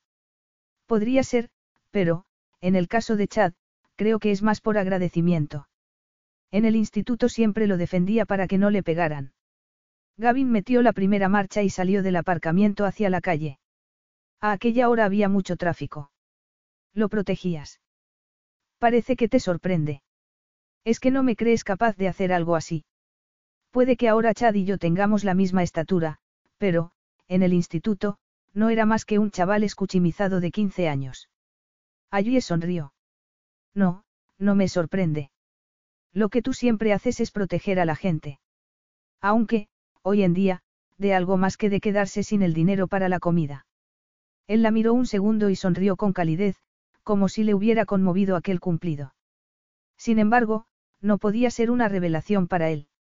Él ya debía de saber que era una buena persona. Allí se puso a mirar por la ventanilla distraídamente. Al poco rato, Gavin se dirigió hacia las afueras de Beaumont Bay, hacia Mountain View Lake y la zona residencial cuyas residencias estaban ocultas por los árboles de las colinas. Chad no nos dio permiso para sacar este coche por caminos, dijo ella al notar la vibración del asiento cuando el coche pasó por un tramo especialmente pedregoso. ¿Estás preocupada? Preguntó él. No, no estoy preocupada, respondió ella. Prefería mentir a explicarle cuánto dinero podría costarle que las piedras rayaran la pintura de la carrocería. Muy bien, pues tú y yo estamos oficialmente trabajando. Hoy vamos a romper tu primera regla. Entonces, Gavin detuvo el coche y bajó. Cuando abrió la puerta de allí, ella estaba haciendo gestos negativos con la cabeza. No, no. No voy a conducir este coche. Él le tendió la mano. Sí, sí lo vas a conducir. Por casualidad te has fijado en la pegatina del precio, que está pegada en la ventanilla que hay detrás de mí. Vamos, dame la mano, Als. No vamos a volver hasta que conduzcas esta maravilla. ¿Por qué le gustaba tanto aquel diminutivo de su nombre? Ella siempre había sido allí, a menos que alguien la llamara Hannah. Gavin era el único que le había puesto un mote, y era especial para ella. Sobre todo, cuando salía de sus increíbles labios. Le dio la mano, y él la ayudó a salir del coche. Después, se sentó en el asiento del pasajero y ella no tuvo más remedio que rodear el coche y sentarse al volante. Al hacerlo, se le aceleró el corazón. ¿Has oído las instrucciones de Chad?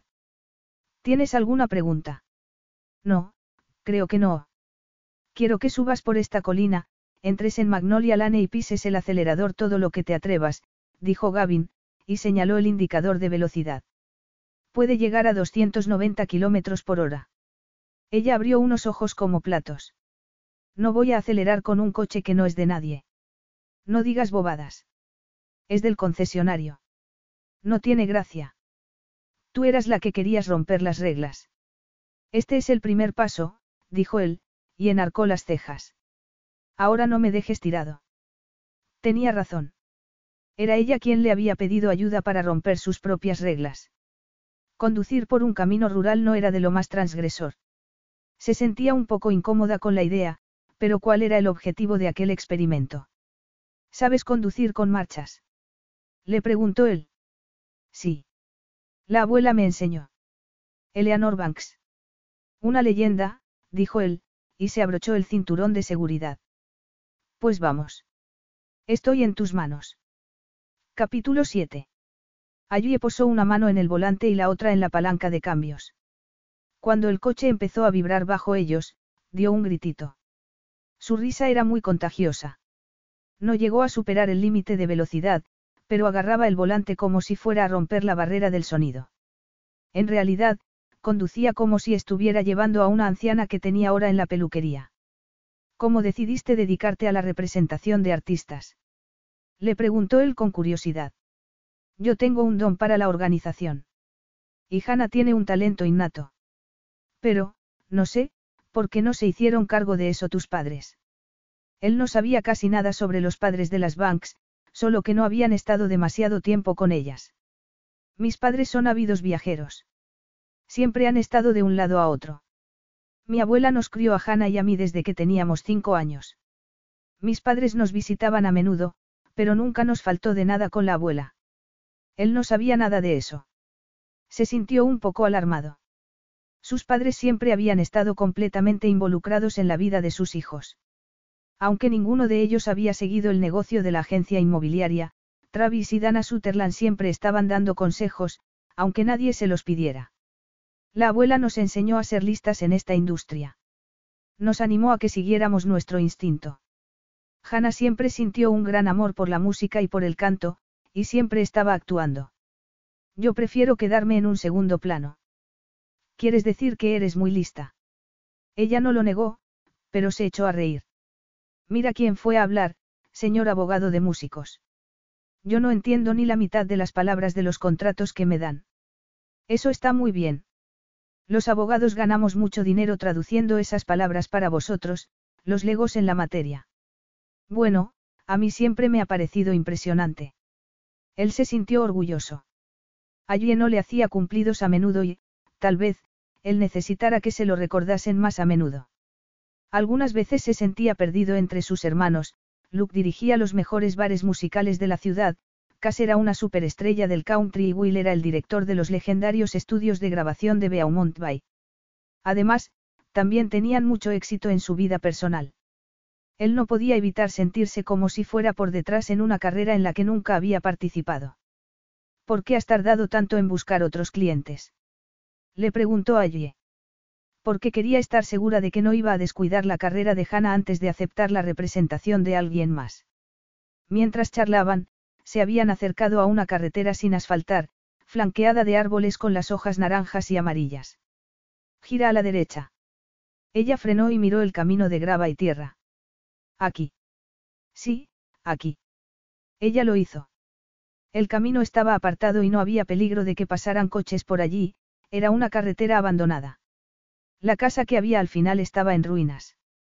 En estas carreteras rurales, el límite de velocidad es de 80 km por hora. Por sentido común, nadie va a ponerte una multa si vas a 90 km por hora. ¿Quieres que vaya a 90 por hora? No, quiero que vayas a 140. Ella sonrió. Por un instante, Gavin creyó que iba a poner objeciones, pero allí giró los hombros y tomó la palanca de cambios. Agárrate. Aceleró y aceleró hasta que el paisaje se convirtió en un borrón. El indicador de velocidad marcaba 90 km por hora, pero, Por la cara de entusiasmo de Ayue, era como si fueran a toda velocidad. Dio un grito y se echó a reír. A él también se le escapó una pequeña carcajada. Tomó bien la siguiente curva y él miró de nuevo el indicador. 95 kilómetros por hora. No estaba mal, para ser su primer intento de romper las reglas. Al final del camino, Ayue frenó. Tenía una mirada salvaje e irradiaba una energía contagiosa. Ha sido divertido. Te lo dije. Conducir por un camino de gravilla con un coche de más de 100 mil dólares que no le pertenecía era divertido, pero no tanto como ver a Ayue disfrutando al hacerlo. Abrió la boca para preguntarle si quería llevar el coche de vuelta al concesionario o seguir conduciendo por otra carretera rural cuando ella posó las manos en sus mejillas y lo besó. Él se quedó tan asombrado que casi no tuvo tiempo de notar la suave presión de sus labios. Antes de que pudiera cerrar los ojos, ella separó su boca de la de él. Demasiado pronto. Allí se echó hacia atrás y pestañeó. Sus dedos esbeltos seguían en sus mejillas. Hacía pocos días ni siquiera lo miraba a la cara y, ahora, lo había besado. Aunque el beso había sido demasiado breve, su fuerza le había llegado hasta los talones. Si con una cosa tan fácil como conducir un coche deportivo se había ganado un beso, ¿qué le haría ella si le proponía algo verdaderamente peligroso? Um, bueno, creo que ha sido mi forma de darte las gracias, dijo ella, mientras apartaba las manos, con una sonrisa temblorosa. Siempre que quieras darme las gracias así, Ayue, no lo dudes. Se inclinó para conseguir otro beso, pero ella ya se había quitado el cinturón de seguridad y estaba saliendo del coche. Él la siguió, porque también quería tomar un poco de aire fresco. ¿De quién son estas tierras? Preguntó allí. De Max Dumont, ¿de quién iban a ser? Me pregunto por qué no ha hecho nada con ellas. Me parece una buena zona para construir un rancho con establos. Tal vez el terreno fuera de un examante, o de una chica con la que no se llevaba bien en el instituto. Es propio de Max no construir nada solo por desprecio. ¿De verdad piensas que Max es tan mala? Bueno, le puso una emboscada a Cass para que lo multaran por exceso de velocidad cuando se negó a firmar con Cheating Hearts. A mí me parece que se deleita con las dificultades de los demás. Esa es la gente más lamentable, dijo Ayue, y lo miró con sus ojos dorados muy abiertos. Él no pudo pensar en otra cosa que en besarla. Als. Creo que deberíamos devolver el coche, dijo ella. Dio un paso atrás y lo dejó allí plantado, mientras volvía al coche y se sentaba en el asiento del copiloto. El cabeceó. El viento le revolvió el pelo. Has ganado esta ronda, allí Banks, murmuró, mientras abría la puerta del conductor. En la siguiente ocasión, cualquier cosa podía suceder. Capítulo 8. Allí aparcó en la calle de entrada de la mansión de Cass. Presley la había invitado, junto a Cassandra, a tomar pizza y a ver una película, ya que casi iba a salir con Luke y Gavin aquella noche. Apareció un todoterreno negro detrás de ella. Luke se inclinó y le dio un beso a Cassandra y, después, Cassandra salió del coche con una botella de vino en cada mano. Era una mujer muy guapa, pero aquel día estaba especialmente atractiva. Tenía el pelo castaño y lo llevaba recogido hacia atrás con horquillas, y se había puesto un vestido de color coral.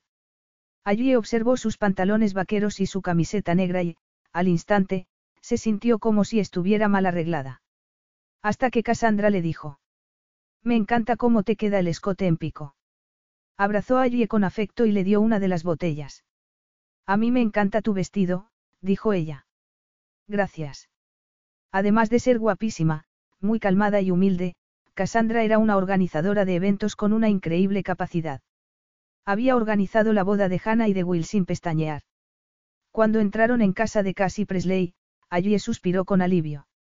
Había sido una semana larga y extraña, y estaba deseando relajarse. Fueron a la cocina y Presley tomó las botellas de vino. Perfecto. No quería hacerme con el vino antes de daros un abrazo, pero necesito una copa después de la semana que he tenido. Lo mismo digo, respondió allí.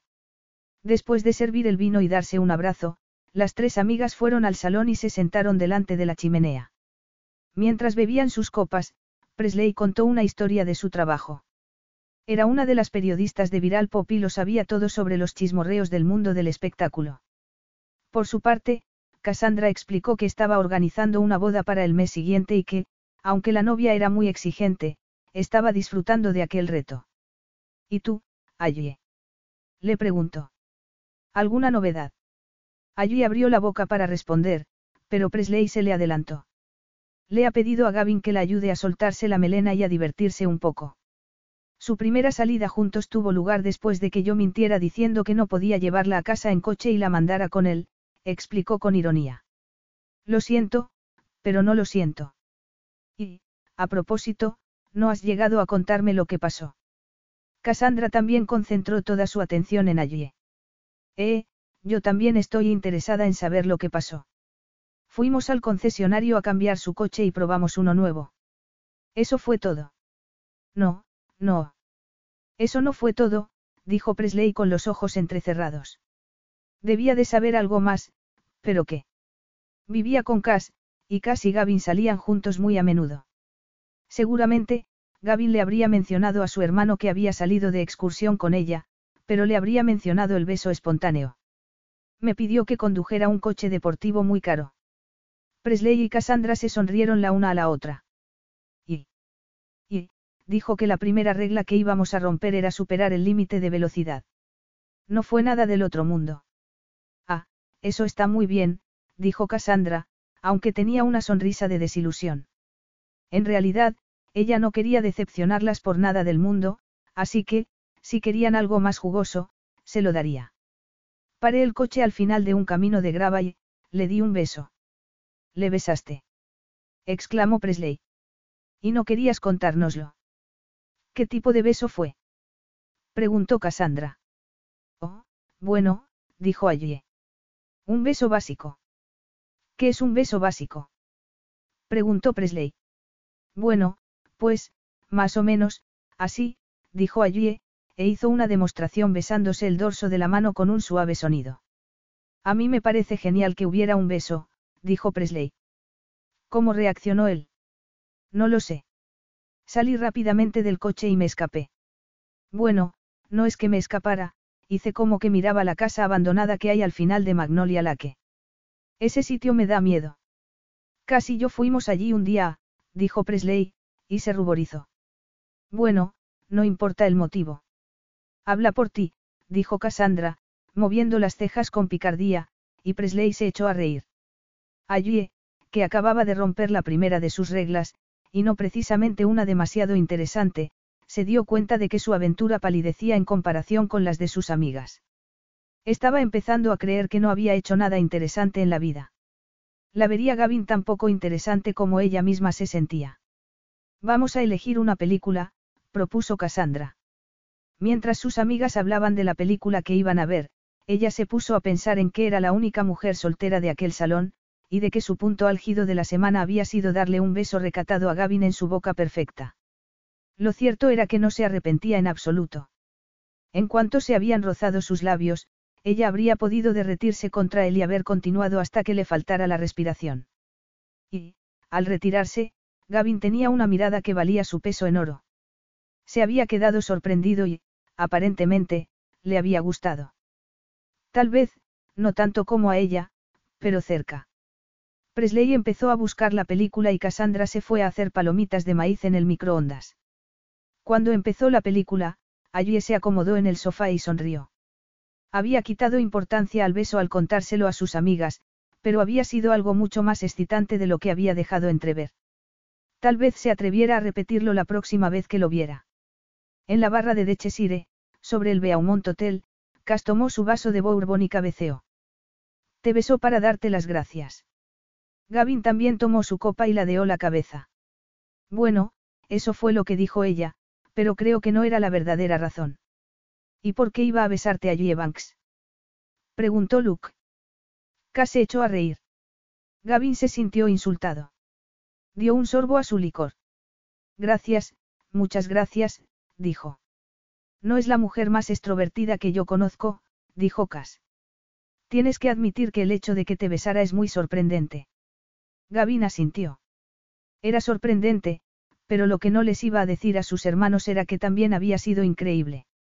Había sido un beso tan ligero, tan breve, que no debería haberle afectado tanto y, sin embargo. Bueno, ¿y qué va a pasar? Lo que ella quiera. Yo soy un humilde profesor, nada más. Tú no eres nada humilde, le dijo Cass. Y no te va a resultar tan fácil ganártela como a las otras mujeres con las que sueles salir. ¿Qué quieres decir con eso? Preguntó Gavin.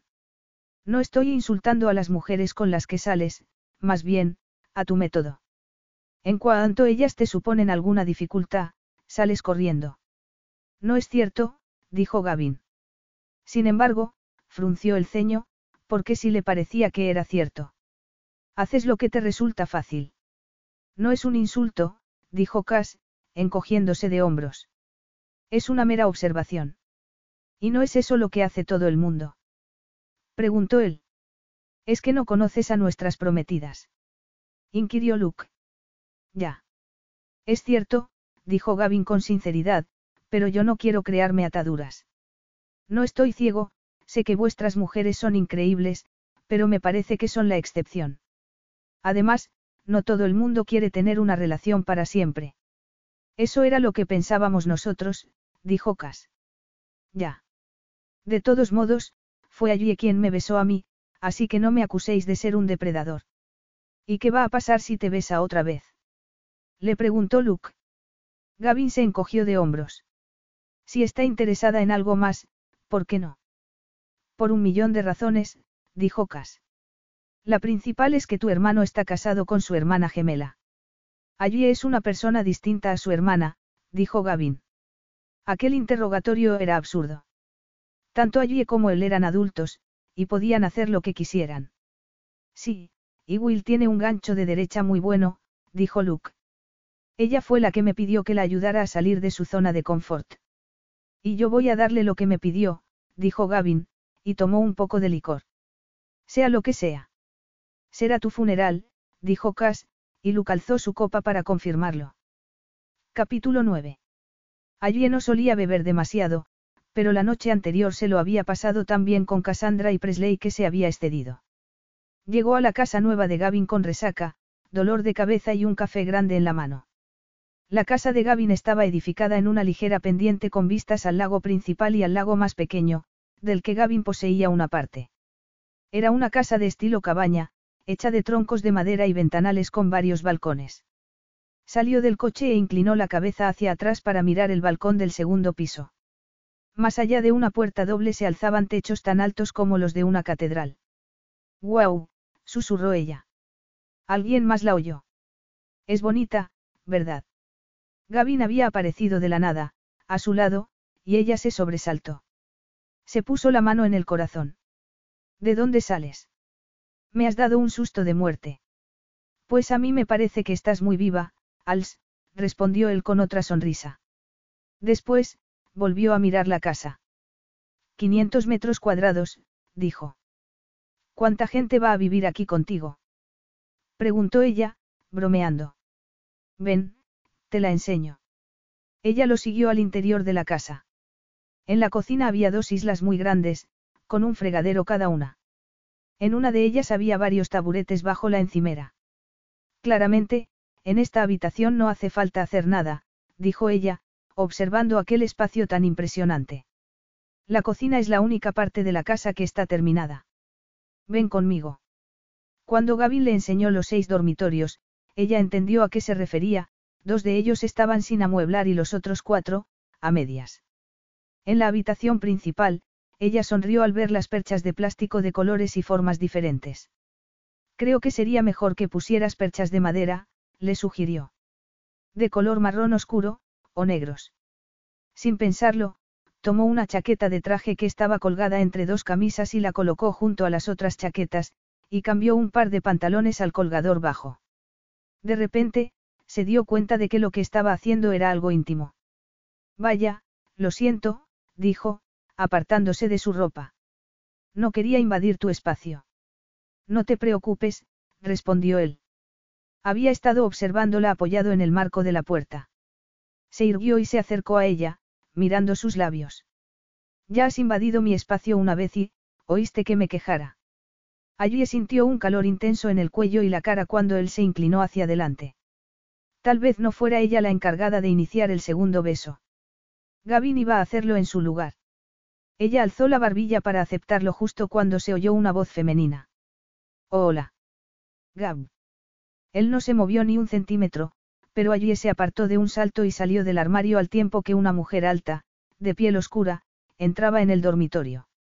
Tú debes de ser Ruby, dijo allí, mientras Gavin salía y se colocaba a su lado.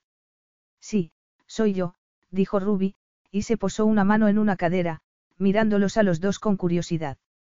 La decoradora llevaba un vestido con un estampado exótico que favorecía mucho sus curvas, y unas sandalias de tacón alto. Te presento a Yue, dijo Gavin.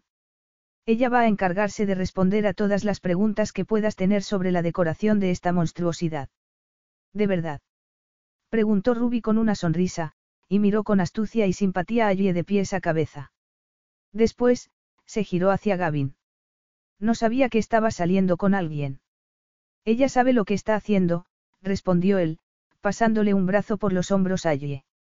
Ella se puso tensa al ver que él no corregía la suposición errónea de Ruby. Confío en ella. Muy bien. Entonces, vamos a empezar, dijo Ruby. Recorrieron el pasillo y, durante todo el tiempo, Gavin mantuvo la palma de la mano en la espalda de allí mientras Ruby iba hablando de sus ideas para cada habitación. Allí empezó a comprender por qué necesitaba ayuda Gavin. Ella ya se sentía aturullada, y solo llevaba diez minutos con Ruby. Cuando bajaron las escaleras, Gavin fue hacia la puerta, diciendo. Bueno, me marcho ya, si las dos lo tenéis todo bajo control. Als, me llamas si necesitas algo. Claro, por supuesto. Estupendo. Ruby, como siempre, un placer. Y, con eso, se marchó y cerró la puerta. A través de uno de los ventanales, Allí lo vio alejarse en el mismo todoterreno Grisford que tenía el día que habían ido a probar el Deportivo Rojo. Le había dicho a Chad que no estaba del todo decidido a entregar el todoterreno todavía. El vendedor se había quedado decepcionado, lógicamente, pero había sonreído y le había prometido a Gavin que le encontraría el coche perfecto. ¿Es muy nuevo? Preguntó Ruby. El todoterreno. Creo que tiene poco más de un año. Iba a cambiarlo ya, pero se lo quedó. Le gusta el color gris. Ruby se echó a reír. Me refería a lo vuestro. Acabáis de empezar. Ah. Eso. No estaban saliendo juntos, pero, como Gavin no había corregido a Ruby, allí no quiso contradecirlo. No llevamos mucho saliendo, pero nos conocemos desde hace tiempo. ¿Y tú? ¿Desde hace cuánto conoces a Gavin? Unos doce años, dijo Ruby, y miró las vigas del techo antes de apuntar algo en su cuaderno de notas. Más o menos. Allí se quedó boquiabierta. Estudiamos juntos los cursos preparatorios para Derecho, pero, después, yo cambié mis asignaturas principales. A las de diseño de interiores. Sí. Es mucho más divertido, dijo Ruby, y le guiñó un ojo. Bueno, así que tu hermana se casó con el hermano de Gavin y, ahora, tú estás saliendo con Gavin. Siempre procuráis que todo, incluso las relaciones sentimentales, queden en familia. La curiosidad de Ruby era algo natural, pero ella sintió fastidio. Estaba harta de que siempre pensaran que seguía la estela de su hermana. Allí dijo. Bueno, como son capaces de distinguirnos, no hay ningún problema. Lo siento, no quería molestarte, dijo Ruby, y sonrió amablemente cuando allí movió la mano para quitarle hierro al asunto. Gavin y yo no hemos salido nunca, por si te lo estabas preguntando. Sí, se lo había preguntado, pero no quería resultar entrometida. Además, prefería pensar que, si Gavin y ella estaban saliendo, él le habría contado que también había salido con Ruby en alguna ocasión. Ruby empezó a rebuscar en su bolso. Gavin ha salido corriendo antes de que pudiera enseñarle esto, dijo, y sacó un muestrario de telas que depositó sobre la encimera. Allí tocó una de las telas. Es para las cortinas. Sí, a no ser que él prefiera estores de bambú. O esas pantallas que filtran los rayos del sol y que se manejan con un mando a distancia, aunque yo sugiero que no se tapen las vistas. Allí y Ruby se entendieron a la perfección. A mediodía, estaban compartiendo ideas con entusiasmo, y eligiendo las telas. Allí preparó café para las dos y se sentaron a tomar una taza. Sinceramente, no sabía qué pensar cuando Gavin me dejó contigo. Pero conoces muy bien su estilo, para no llevar mucho saliendo con él. Allí se echó a reír, aunque se sintió un poco incómoda. Gavin llevaba una temporada llamándome la atención. Lo entiendo. Es guapísimo, dijo Ruby. Decorar la casa de alguien tiene algo muy íntimo. Debe de confiar en ti. Solo es un favor, dijo Allie. Seguro que sí, dijo Ruby, y le dio un suave codazo con una risita.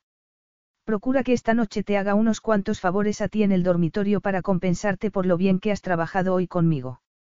Allí hizo un mohín por supuesto, Ruby se dio cuenta. No me digas que es todo tan nuevo que todavía no habéis. Allí se quedó mirando su café. Soy una bocazas. Por favor, no me hagas caso. No quería que te sintieras incómoda. No, no te preocupes, dijo allí. Estamos tomándonos las cosas con calma. Bien. Ir con calma es bueno para las relaciones. Pero, para el diseño de interiores, no tanto. ¿Te parece bien que miremos el mobiliario de exterior? Yo tengo unas cuantas ideas, pero tu chico no es capaz de llegar a un compromiso en cuanto al estilo. La idea de que Gavin fuera su chico le resultaba emocionante, pero la emoción se empañó al pensar en que no era capaz de llegar a un compromiso. Por muchos límites que cruzara con aquel guapísimo abogado, no debía olvidar que todas las cosas buenas tenían su final. Cuando el trato que tenían llegara a su fin, también debía terminar la química que había entre los dos. Capítulo 10. Para agradecerle a Yue su ayuda de aquella semana, Gavin reservó una mesa para dos en el Silver Marmot, un restaurante de lujo del centro de la ciudad que él frecuentaba. El ambiente era perfecto para mantener conversaciones privadas y románticas. Si uno estaba dispuesto a sucumbir al romanticismo. Estaba empezando a pensar que allí no lo estaba, teniendo en cuenta el tema de conversación que había sacado. Es el retrete más guay que he visto en mi vida. Él se atragantó ligeramente con el vino y estuvo a punto de escupírselo en la camisa. Allí llevaba un buen rato hablando del baño de la habitación principal, de la ducha, de los rociadores del grifo, justo cuando él había comenzado a fantasear con una ducha conjunta debajo de aquellos rociadores, ella mencionó el retrete. Lo siento, dijo Allie, mirando a su alrededor. Me he dejado llevar. No quería hablar de retretes durante la cena. No te preocupes, respondió él, y cambió de tema de conversación. Ruby me ha dicho que has dado en el clavo con mi estilo, dijo, y se metió una gamba en la boca. Le causaba curiosidad pensar que allí supiera lo que le gustaba. ¿Cómo es eso? Eh, murmuró ella, y tomó un pedacito de brécol de su plato. Es que, prestó mucha atención a los detalles. Sobre mí. Claro, dijo ella, encogiéndose de hombros. Él sonrió sin poder evitarlo. ¿Cómo, por ejemplo? ¿Cómo, por ejemplo, tu forma de vestir? dijo allí señalándolo con su tenedor. Te gusta el mismo estilo de camisa y de traje, todo hecho a medida e impecable. Por otro lado, tu escritorio está muy ordenado, y solo tienes lo necesario. Es raro, en realidad. ¿Qué tiene de raro? Ella terminó de masticar y dio un sorbito a su vino tinto. Bueno, en casa no eres tan ordenado. No digo que seas un desastre, pero, por ejemplo, no tienes la ropa colocada con la misma organización. Por eso me entró el impulso de agrupar camisas con camisas, pantalones de traje, corbatas. No me sorprende que a ti te guste tanto el orden, Als, dijo él, riéndose. ¿Cómo es tu armario? Está lleno de ropa. La mayoría de las prendas son de colores neutros y de estilo profesional. Y, también, tienes el vestido con el que estabas tan impresionante la otra noche. Ella le lanzó una sonrisa que le llegó a lo más profundo. Sí, entre otras cosas que no me pongo nunca. Eso le pareció interesante. Tanto, que se inclinó hacia adelante en la silla. Explícate. Allí respiró profundamente. Hannah me da la ropa que no se pone. Algunos vestidos que ha utilizado para unas fotos, y con los que no va a volver a retratarse. Otros que no se ha puesto nunca, pero que cree que me van a sentar bien a mí. Pero, bueno, de todos modos, ¿a dónde iba a llevar yo esos vestidos tan elegantes? A cenar, dijo él, observando su chaqueta de traje negra y su blusa.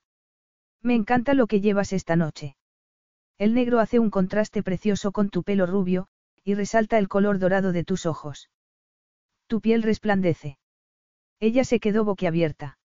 A él le encantaba sorprenderla, aunque solo fuera por ver aquella reacción. Pero, si te gustan los vestidos que tienes en el armario, deberías ponértelos. Para trabajar. Para ir a comer. Para limpiar la casa. La última broma tomó desprevenida a Yue, que se echó a reír con ganas y llamó la atención de algunos comensales de las mesas de alrededor. Gavin adoraba el sonido de su risa. Me imaginas pasando la aspiradora con un vestido de lentejuelas azul. Allí se movió para tomar el cuchillo y seguir comiendo, pero él le agarró la mano y, cuando tuvo toda su atención, le dijo. Te imagino de muchas maneras. Ya es hora de que tú hagas lo mismo. De repente, el aire que los rodeaba se cargó de energía sexual. Él lo sintió con toda su fuerza, y ella tenía que notarlo también.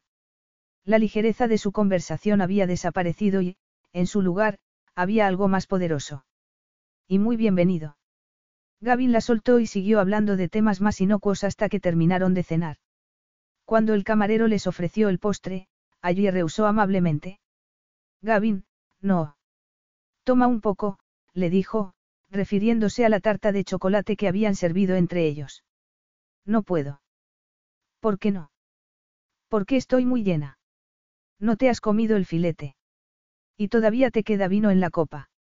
Insisto, dijo él, y le tendió la cuchara de postre con un poco de tarta.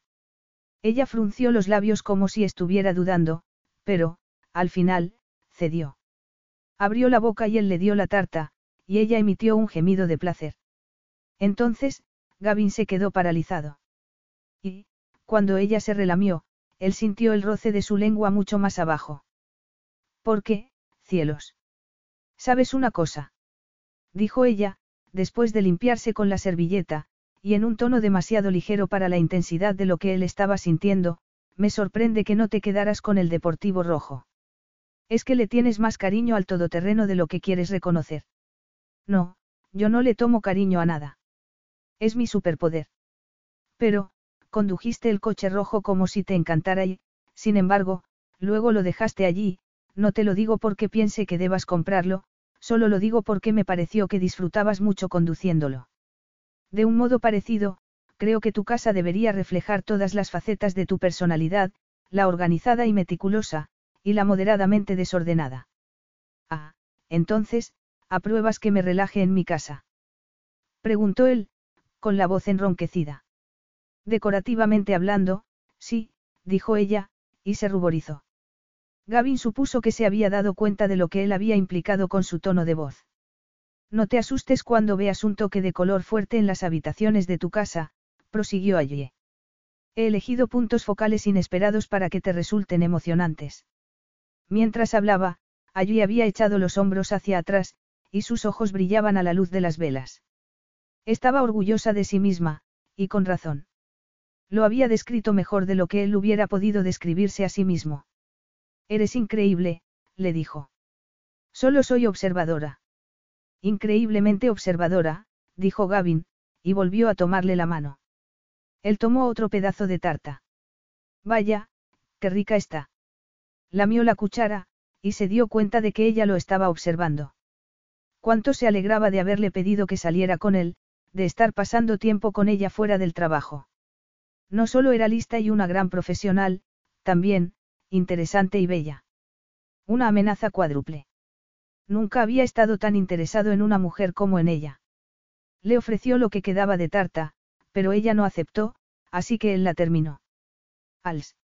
Vas a tener que romper unas cuantas reglas más si quieres progresar. Cuando ella le preguntó qué quería decir, él rebañó lo que quedaba de chocolate en el plato, y respondió. Ya lo verás. Capítulo 11.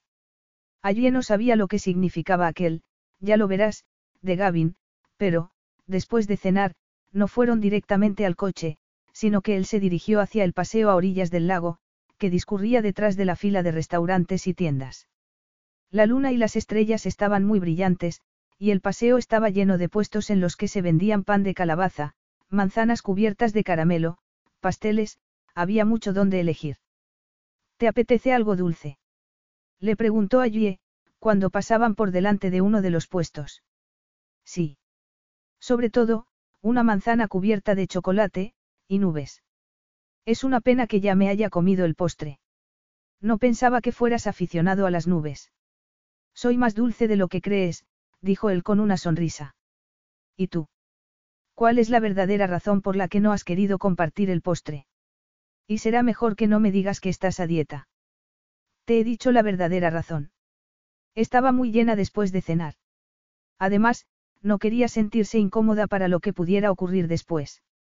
Como aquel delicioso paseo, lo que pasara más tarde. El bocado que me diste fue perfecto. Algunas veces, basta comprobar las cosas. Y, otras veces, probando las cosas solo se consigue desear más. Gavin se giró, y ella se detuvo y lo miró. Tenía el pelo revuelto y allí tuvo la tentación de revolverle aún más los mechones ondulados. Él la tomó de la mano y tiró de ella para apartarla de una pareja que se acercaba. ¿Te parece bien así? Le preguntó, mientras sus brazos se tocaban. Sí. Sí, dijo ella. Aunque, normalmente, me preocuparía, añadió, levantando sus manos unidas mientras retomaban el paseo. ¿Te preocuparía darme la mano? A menudo me confunden con Hannah en público. Ahora, ella está casada. Y yo estoy aquí con el hermano de su marido. Si nos vieran los fotógrafos, se volverían locos. ¿Y hay alguno por aquí en este momento? Preguntó Gavin mirando a su alrededor. No estoy segura. Normalmente, se nota por cómo miran y, de repente, apartan la mirada. O cuando le susurran algo a la persona con la que estén y, después, hacen una foto discretamente. Vaya, parece un fastidio. Yo estoy acostumbrada. Acostumbrada a reprimir tus deseos para proteger la reputación de tu hermana. Acostumbrada a que den por hecho que soy Hannah. Ah, pues se equivocan. Son tan afortunados que están viendo a la elusiva, deslumbrante, divertida, inteligente hermana de Hannah Banks. No sabrían qué hacer si lo supieran. Yo estoy teniendo ese problema. Cumplidos otra vez. Ella tampoco sabía qué hacer cuando él le hablaba así. Arrancarle la ropa le parecía un poco excesivo, pero tenía la tentación de hacerlo. Él sonrió de nuevo y le tomó ambas manos entre las suyas. ¿Esto también te parece bien? Le preguntó, en voz baja. No sé, tomarse así de las manos, normalmente, incluye un beso. Yo ya te he besado. Lo recuerdo bien. No he podido pensar en otra cosa. A ella le ocurría lo mismo. Se acercó un poco más hacia él. De verdad. De verdad. En esa ocasión no estaba preparado. Exijo una segunda oportunidad. Supongo que, ataqué. No era yo misma. Estaba emocionada. Me gusta emocionarte. Y que conste que pienso que si eras tú. Es la parte de ti que no deja salir a jugar. Estás dispuesta a romper otra regla, allí. Lo de tomarse de la mano no cuenta. Susurró ella, aunque sabía que la respuesta era negativa. Lo siento, cariño. Vas a tener que esforzarte un poco más, respondió él, sonriendo. Esta vez, voy a animarte a que vayas hasta el final en el ataque. A ella se le aceleró el corazón, y no sabía si era de emoción o de nerviosismo. Tal vez, de ambas cosas. Este sitio es un sitio muy público, Gab. ¿Y qué? preguntó él, mirando a su alrededor. No parecía que nadie estuviera mirándolos, ni furtivamente, ni abiertamente. Están observando. Lo noto. Bueno, dijo Gavin, pues vamos a darles algo que ver. Él fijó los ojos en sus labios. Después, alzó la mirada y la clavó en sus ojos, y volvió a sonreír.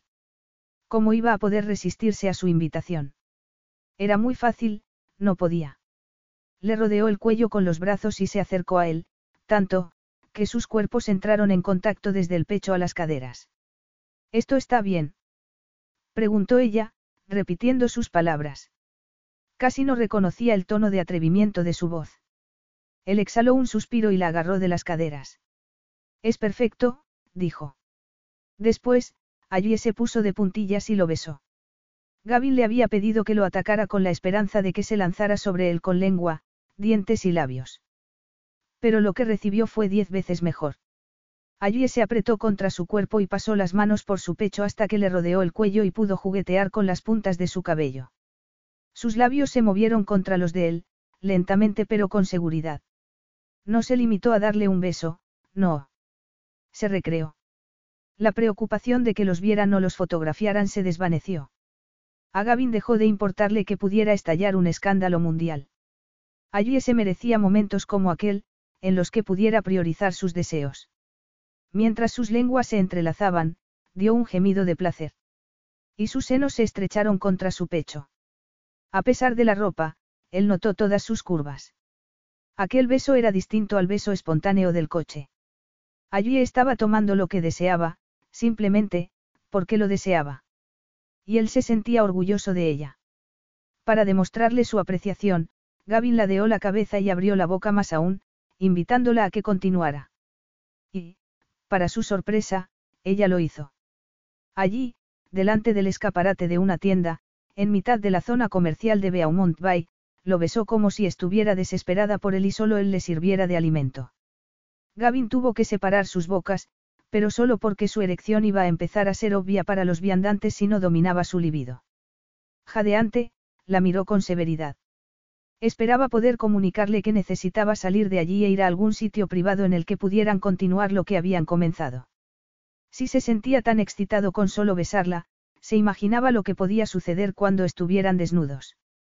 Allí, con los ojos empañados y una sonrisa temblorosa, parecía una mujer que diría que sí a lo que él le pidiera. Así que pidió. ¿Por qué no vamos a? Oh, Dios mío, ¿no es esa Hannah Banks? Preguntó alguien a gritos. Sí, y está con el hermano de Will Sutherland. Allí se le borró la expresión de felicidad de la cara. La estaba perdiendo, y eso era inaceptable. Tenía mejores planes para ellos dos aquella noche. Es.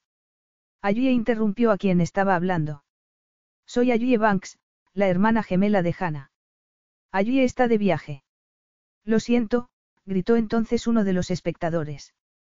La gente se dispersó, ya que a nadie le interesaba la escena una vez que habían descubierto que no se trataba de la famosa Hannah Bank siéndole infiel a su marido. Te lo dije, murmuró Ayue, con una sonrisa nerviosa. Esto es lo que pasa cuando yo no me preocupo de lo que pueda pasar. Als. Sí. Él había pensado pedirle que continuaran donde lo habían dejado, pero no quiso malgastar el aliento con palabras. Inclinó la cabeza y volvió a besarla, sin saber cómo iba a reaccionar. Por suerte para él, allí le rodeó de nuevo el cuello con los brazos y correspondió a su beso. Capítulo 12. Una parte de sí misma le advirtió a Allí que no debía ir a su casa con Gavin, pero, cuando él la invitó a tomar una copa, no pudo negarse.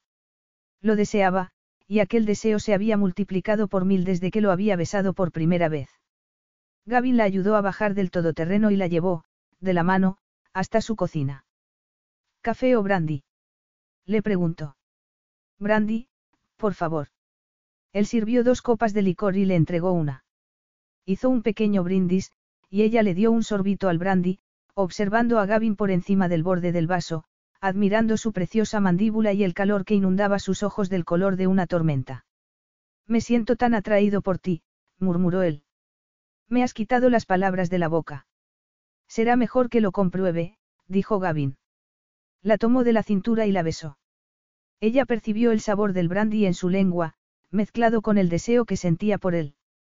¿Es demasiado rápido? Preguntó Gavin. No. Lo agarró por la pechera de la camisa y lo atrajo hacia sí. Bien, dijo Gavin. Dejó su vaso y el de allí en la encimera y volvió a besarla, empujándola suavemente, hasta que ella notó que su espalda tocaba la encimera de mármol. Als. Sí. Preguntó ella, aferrándose a él, entrelazando las piernas con las de él, estrechando su cuerpo contra el de él como si pudieran pegarse a través de la ropa. No lo pensemos demasiado. Vamos a hacerlo. Me parece perfecto, dijo él, con la voz enronquecida. La tomó de la cintura y la sentó en la encimera. Ella se quitó los zapatos y trató de sacarse la chaqueta. Estaba demasiado excitada como para conseguirlo, y él se echó a reír. Entonces, allí se quedó inmóvil. Estoy haciendo algo mal. No puedes hacer nada mal, dijo él, y agarró su chaqueta. Déjame a mí, de acuerdo. Llevo muchos días queriendo desnudarte. De acuerdo, dijo ella. Él le deslizó la chaqueta por los hombros, y ella se sacó las mangas. Después, Gavin acarició los botones de su blusa y fue desabrochándolos mientras le besaba el cuello. Sigues estando a gusto. murmuró, antes de deslizar la lengua entre sus pechos. Sí, susurró ella, sujetándole la cabeza. Notó que él sonreía contra su piel. Bien, dijo Gavin. Le abrió la blusa, y ella le rodeó con las piernas y apretó sus muslos. Mientras él le quitaba el cinturón, no dejó de mirarla a los ojos. Tampoco mientras le desabrochaba el pantalón, ni cuando ella elevó las piernas para que pudiera quitarle los vaqueros. Cuando ya solo quedaban el sujetador y las bragas, él la recorrió con la mirada. Ojalá le gustara lo que estaba viendo, pensó allí. Esperó su reacción, y se dio cuenta de que era buena. A él se le abrieron las ventanas de la nariz mientras le pasaba la palma de la mano por el costado y ascendía hasta uno de sus pechos. Dios mío, eres aún más preciosa de lo que me había imaginado.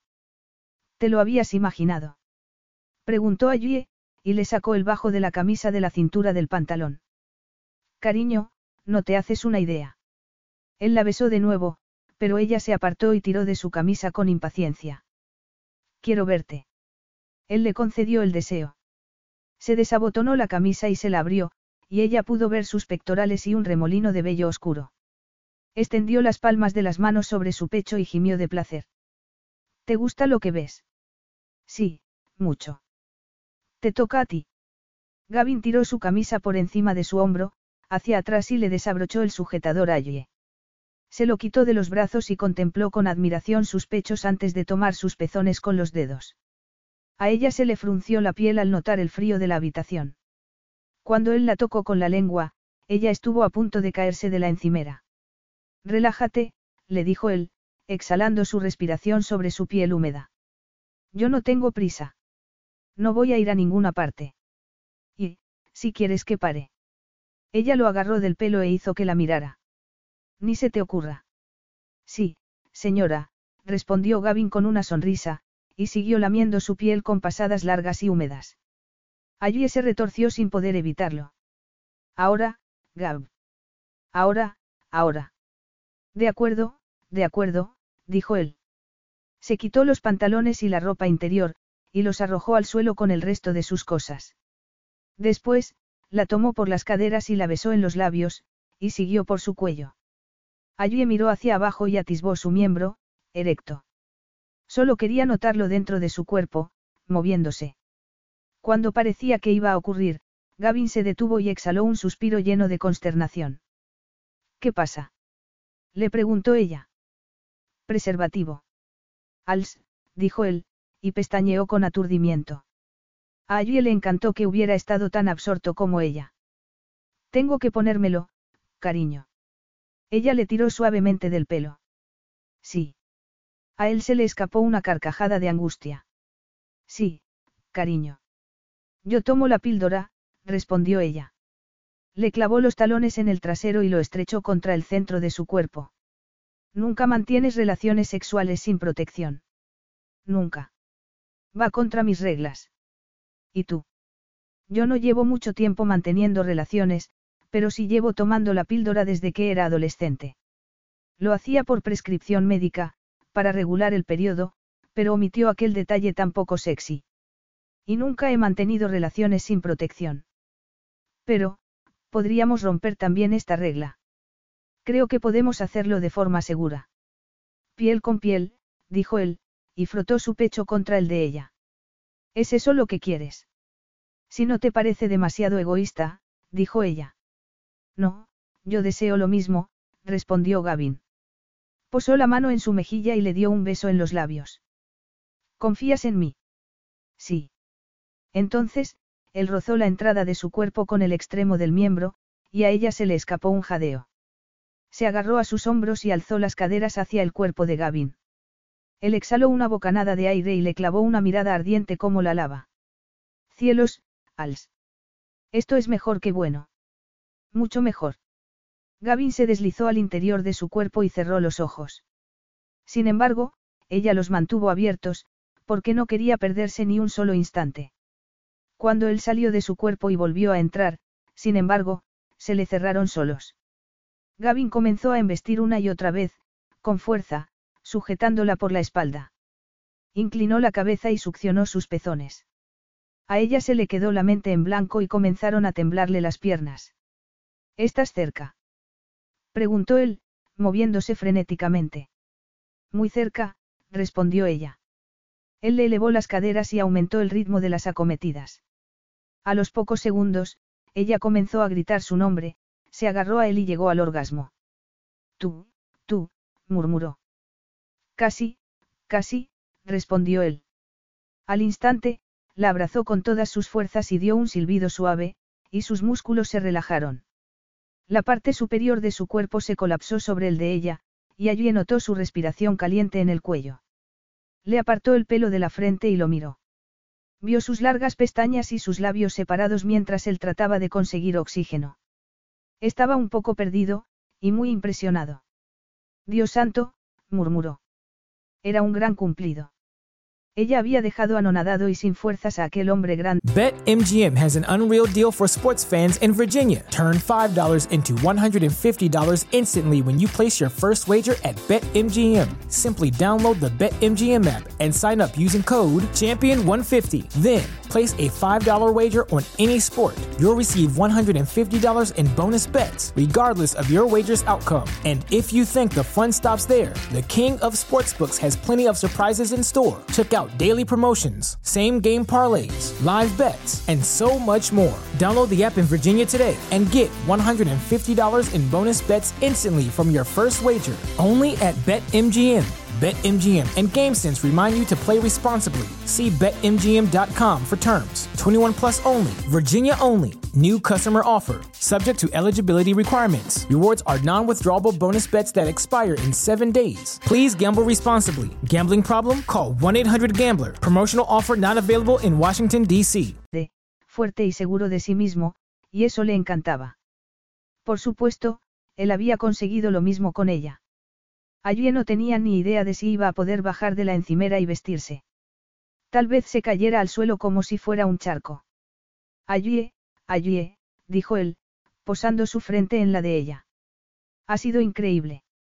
Y parece que tú también has disfrutado. Sí, has estado muy bien, dijo ella, encantada de alimentar su ego. Él sonrió. Tengo que confesarte una cosa, dijo allí. Él enarcó una ceja. Me gusta tomar algo dulce después del sexo.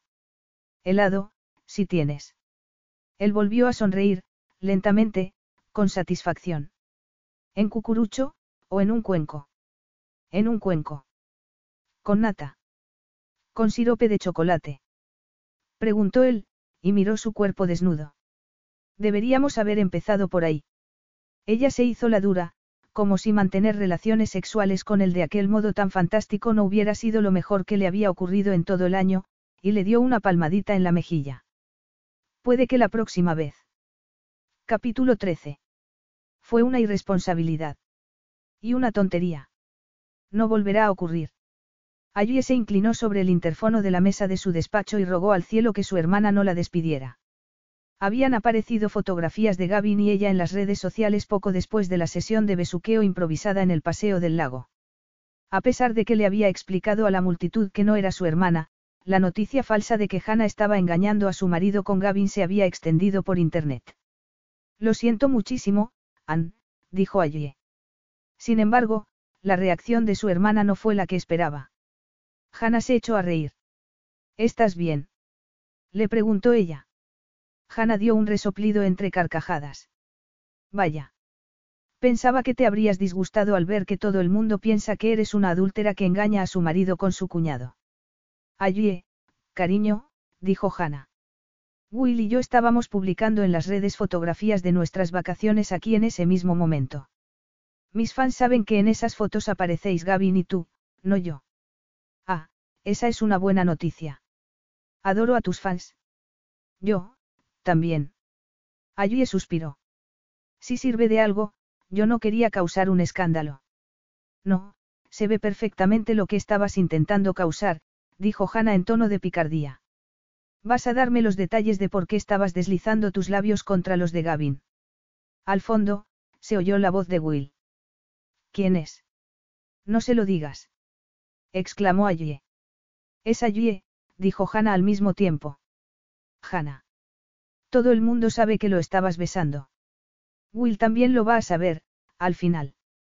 Así que, contéstame, ¿por qué estabas paseando a orillas del lago con Gavin? Me invitó a cenar para darme las gracias por haberle ayudado a decorar su nueva casa. Y, entonces, anoche decidiste medir los metros cuadrados que tiene su boca, ¿no? Preguntó Hannah, y se echó a reír de su propio chiste. Will dio un gruñido. No te preocupes por nada, le dijo Hannah, al ver que allí no respondía. Ya sabes cómo es el público. Pensarán lo que quieran. Como siempre dice la abuela, nosotros solo tenemos que preocuparnos de nuestra propia reacción. Tienes razón. A Ayue se le había olvidado la sabiduría que su abuela les había imbuido durante todos aquellos años. En su defensa, podía alegar que, cuando Gavin la besaba, se le olvidaba todo. Yo siempre tengo razón, dijo Hannah. Metros cuadrados de boca, repitió Ayue con una sonrisa. Su hermana era bastante divertida. ¿Cuándo fue la última vez que hiciste algo que querías hacer de verdad? Le preguntó Hannah afectuosamente. Ya era hora de que te arriesgaras un poco. Lo cierto era que había hecho algo que le apetecía muy pocas horas antes, en la flamante cocina de Gavin. Cuando colgó, estaba sonriendo, tanto por la reacción de su hermana como por los recuerdos de la noche pasada. Allí había mencionado una siguiente ronda, y él no había puesto ninguna objeción. De hecho, le había preparado un helado gigante con sirope de caramelo y nata. Le había dado cucharadas en la misma encimera en la que acababan de hacer el amor. Ya nunca iba a poder mirar del mismo modo un cuenco de helado. Antes de estar con Gavin, se había convencido a sí misma de que no se estaba perdiendo nada por no tener a un hombre en su vida, pero, después de haberlo sentido dentro de su cuerpo, sí sabía lo que se estaba perdiendo. Y no había acabado de crear recuerdos con él. Sin embargo, mientras reflexionaba sobre aquella fantasía, se recordó a sí misma que tenía que poner límites en lo que estaban haciendo juntos. No solo para salvaguardar la reputación de su hermana, sino, también la suya propia. Para ella, el control era algo importante, incluso cuando se estaba divirtiendo. Iba a encontrar la manera de equilibrar ambas cosas. Y, cuando sus días de rebeldía hubieran pasado, podría marcharse con la cabeza alta y con suficientes recuerdos sexys como para gratificarla el resto de la vida. Esta casa es espléndida, le dijo Casa Gavin mientras atravesaban el salón para admirar las vistas desde uno de los ventanales. Tenías que superarme. No te valía con la vista de un lago. No tenía intención de competir, respondió Gavin mientras le daba una cerveza a su hermano. Eso ha sido un bonus. Desde que se había marchado de casa de sus padres, Gavin había vivido en varios apartamentos. Había decidido construirse una casa recientemente, si le hubieran preguntado hacía pocos años, habría dicho que no quería cargar con las obligaciones de mantener una casa en propiedad. Daban mucho trabajo y creaban cientos de responsabilidades. Le gustaba la idea de vivir de alquiler, de que otro se encargara de resolver los problemas inevitables que surgiesen. Sin embargo, últimamente, con vecinos en el piso de arriba, de abajo y de ambos lados, se sentía un poco encajonado. Era el primero en reconocer que una casa con tantos metros era algo excesivo para él, pero ¿por qué no? Trabajaba mucho para ganarse su dinero, y tenía una familia muy grande. Al ritmo al que iban sus hermanos, muy pronto habrían poblado toda la zona con su progenie, y a él le gustaba la idea de recibir a sus sobrinos y al resto de la familia para celebrar la Navidad, por ejemplo. Podría ser el tío divertido de todos ellos. Hasta que llegara ese momento, se conformaría con utilizar todas las superficies disponibles para situar allí antes de arrancarle la ropa y dejarla alucinada. ¿Estás bien? Le preguntó Cass. Sí, ¿por qué? ¿Por qué se te ha puesto una sonrisa de bobo? Estás recordando el beso que te diste con Ayue Banks, o lo que ocurrió después, quizá. Debería haberse esperado aquella pregunta. Ayue y él habían aparecido en las redes sociales, y ella le había enviado un mensaje de texto aquella mañana para advertírselo y decirle que no se preocupara. Era obvio que había hablado con su hermana, y que ni Hannah ni a Will les importaban los chismorreos. Es la hermana gemela de una persona muy famosa, Gab. Eso conlleva responsabilidades, dijo Cass, en su papel de hermano mayor. Siempre va a haber cámaras cerca, sobre todo, si la gente piensa que es Hannah. No quiero que me eches un sermón, dijo Gavin. Sobre todo, porque no estaba dispuesto a contar lo que allí y él habían hecho la noche anterior. Había ciertas cosas que su familia no tenía por qué saber. Cass alzó su botella de cerveza. Solo quería ayudar. Aunque fuera cierto, la interferencia de su hermano seguía siendo irritante. Bueno, entonces, ¿tú qué crees? Que no puedo besar jamás a una mujer en público porque alguien puede estar observándonos. No estamos hablando de cualquier mujer. Estamos hablando de allí Banks. Ya. No puedo besar jamás allí en público porque puede que alguien nos esté observando y piense que es Hannah. Siempre y cuando allí esté conforme, puedes hacer lo que quieras. Allí está totalmente de acuerdo, Cass. De hecho, fue ella quien me atacó, dijo él, con una sensación de orgullo. Ah, es así como ocurrió. Preguntó Gavin, enarcando una ceja con escepticismo. Más o menos. Él le había dado espacio para que se acercara, pero también la había animado. Sabía lo que quería, sabía que la deseaba. Y, cuando ella había aceptado, se había sentido muy afortunado. Más tarde, cuando allí había sugerido que lo repitieran en otra ocasión, él había rezado porque fuera sincera, porque estaba dispuesto a todo. En aquel momento, como si sus pensamientos la hubieran conjurado, recibió un mensaje de texto, ¿cuándo es mi próxima lección? Gavin tuvo la tentación de responderle que en aquel mismo instante, pero tenía demasiado trabajo, así que tuvo que conformarse con preguntarle si le parecía bien el viernes siguiente. Su respuesta fue una sola palabra, perfecto. ¿Cuánto me gusta? pensó él. Entonces, se sobresaltó, porque Cas le dio un golpe un poco más fuerte de lo necesario en el brazo para poder llamar su atención. Cielos, hermano. Está sonriéndole al teléfono como un adolescente enamorado. Mira quién fue a hablar, gruñó Gavin con incomodidad. Siempre había evitado enamorarse, aunque en el caso de Allie, estaba dispuesto a dejarse embelesar y ser su esclavo sexual cualquier día de la semana. Bueno, pues ya puedes llenar esta casa de bebés. Después de casarte, claro, dijo Cas con una sonrisa de picardía. No empieces, respondió Gavin. Eh, cada uno tenemos nuestro propio camino, y tú no eres la excepción. Hagas lo que hagas con Allie Banks, cerciórate de que está al tanto de tus intenciones. No dejes que se espere algo que tú no estás dispuesto a dar. Gavin se sintió insultado. ¿Qué quieres decir con eso? Que su hermana está casada con tu hermano. Y que sus mejores amigas se van a casar con tus otros dos hermanos. Si las cosas progresan entre vosotros, tal vez ella espere lo mismo. Relájate. Solo fue un beso, dijo él. Aunque, en realidad, lo que siguió al beso no podía descartarlo con tanta facilidad. Se te están subiendo a la cabeza las letras de tus canciones de amor. No dejes que las cosas se enreden. Dile cuál es la situación. Ella es. La hermana de Hannah. Ya lo sé. Pero, de igual modo que yo no soy tú, y tú no eres Luke, y Luke no es Will, Ayue y Hannah no son la misma persona. Y sabes una cosa. Ayue lleva muchos años encargándose de la carrera profesional y el horario de Hannah. Es una de las mujeres más equilibradas, responsables e inteligentes que he conocido. Ella puede conmigo. Ya se lo había demostrado. He visto cómo te mira, dijo Cass. Le dio un trago a su cerveza, y se corrigió, en realidad, fue Presley la que me dijo cómo te miraba. Yo no sé si me habría fijado. Pero Presley sabe mucho de allí y de ti. Yo estoy intentando que no te metas en aguas pantanosas. Te refieres a que no me comprometa accidentalmente, que no me case y tenga hijos antes de darme cuenta de lo que me está ocurriendo. Gavin sonrió a medias a su hermano e intentó no pensar demasiado en lo que acababa de decir.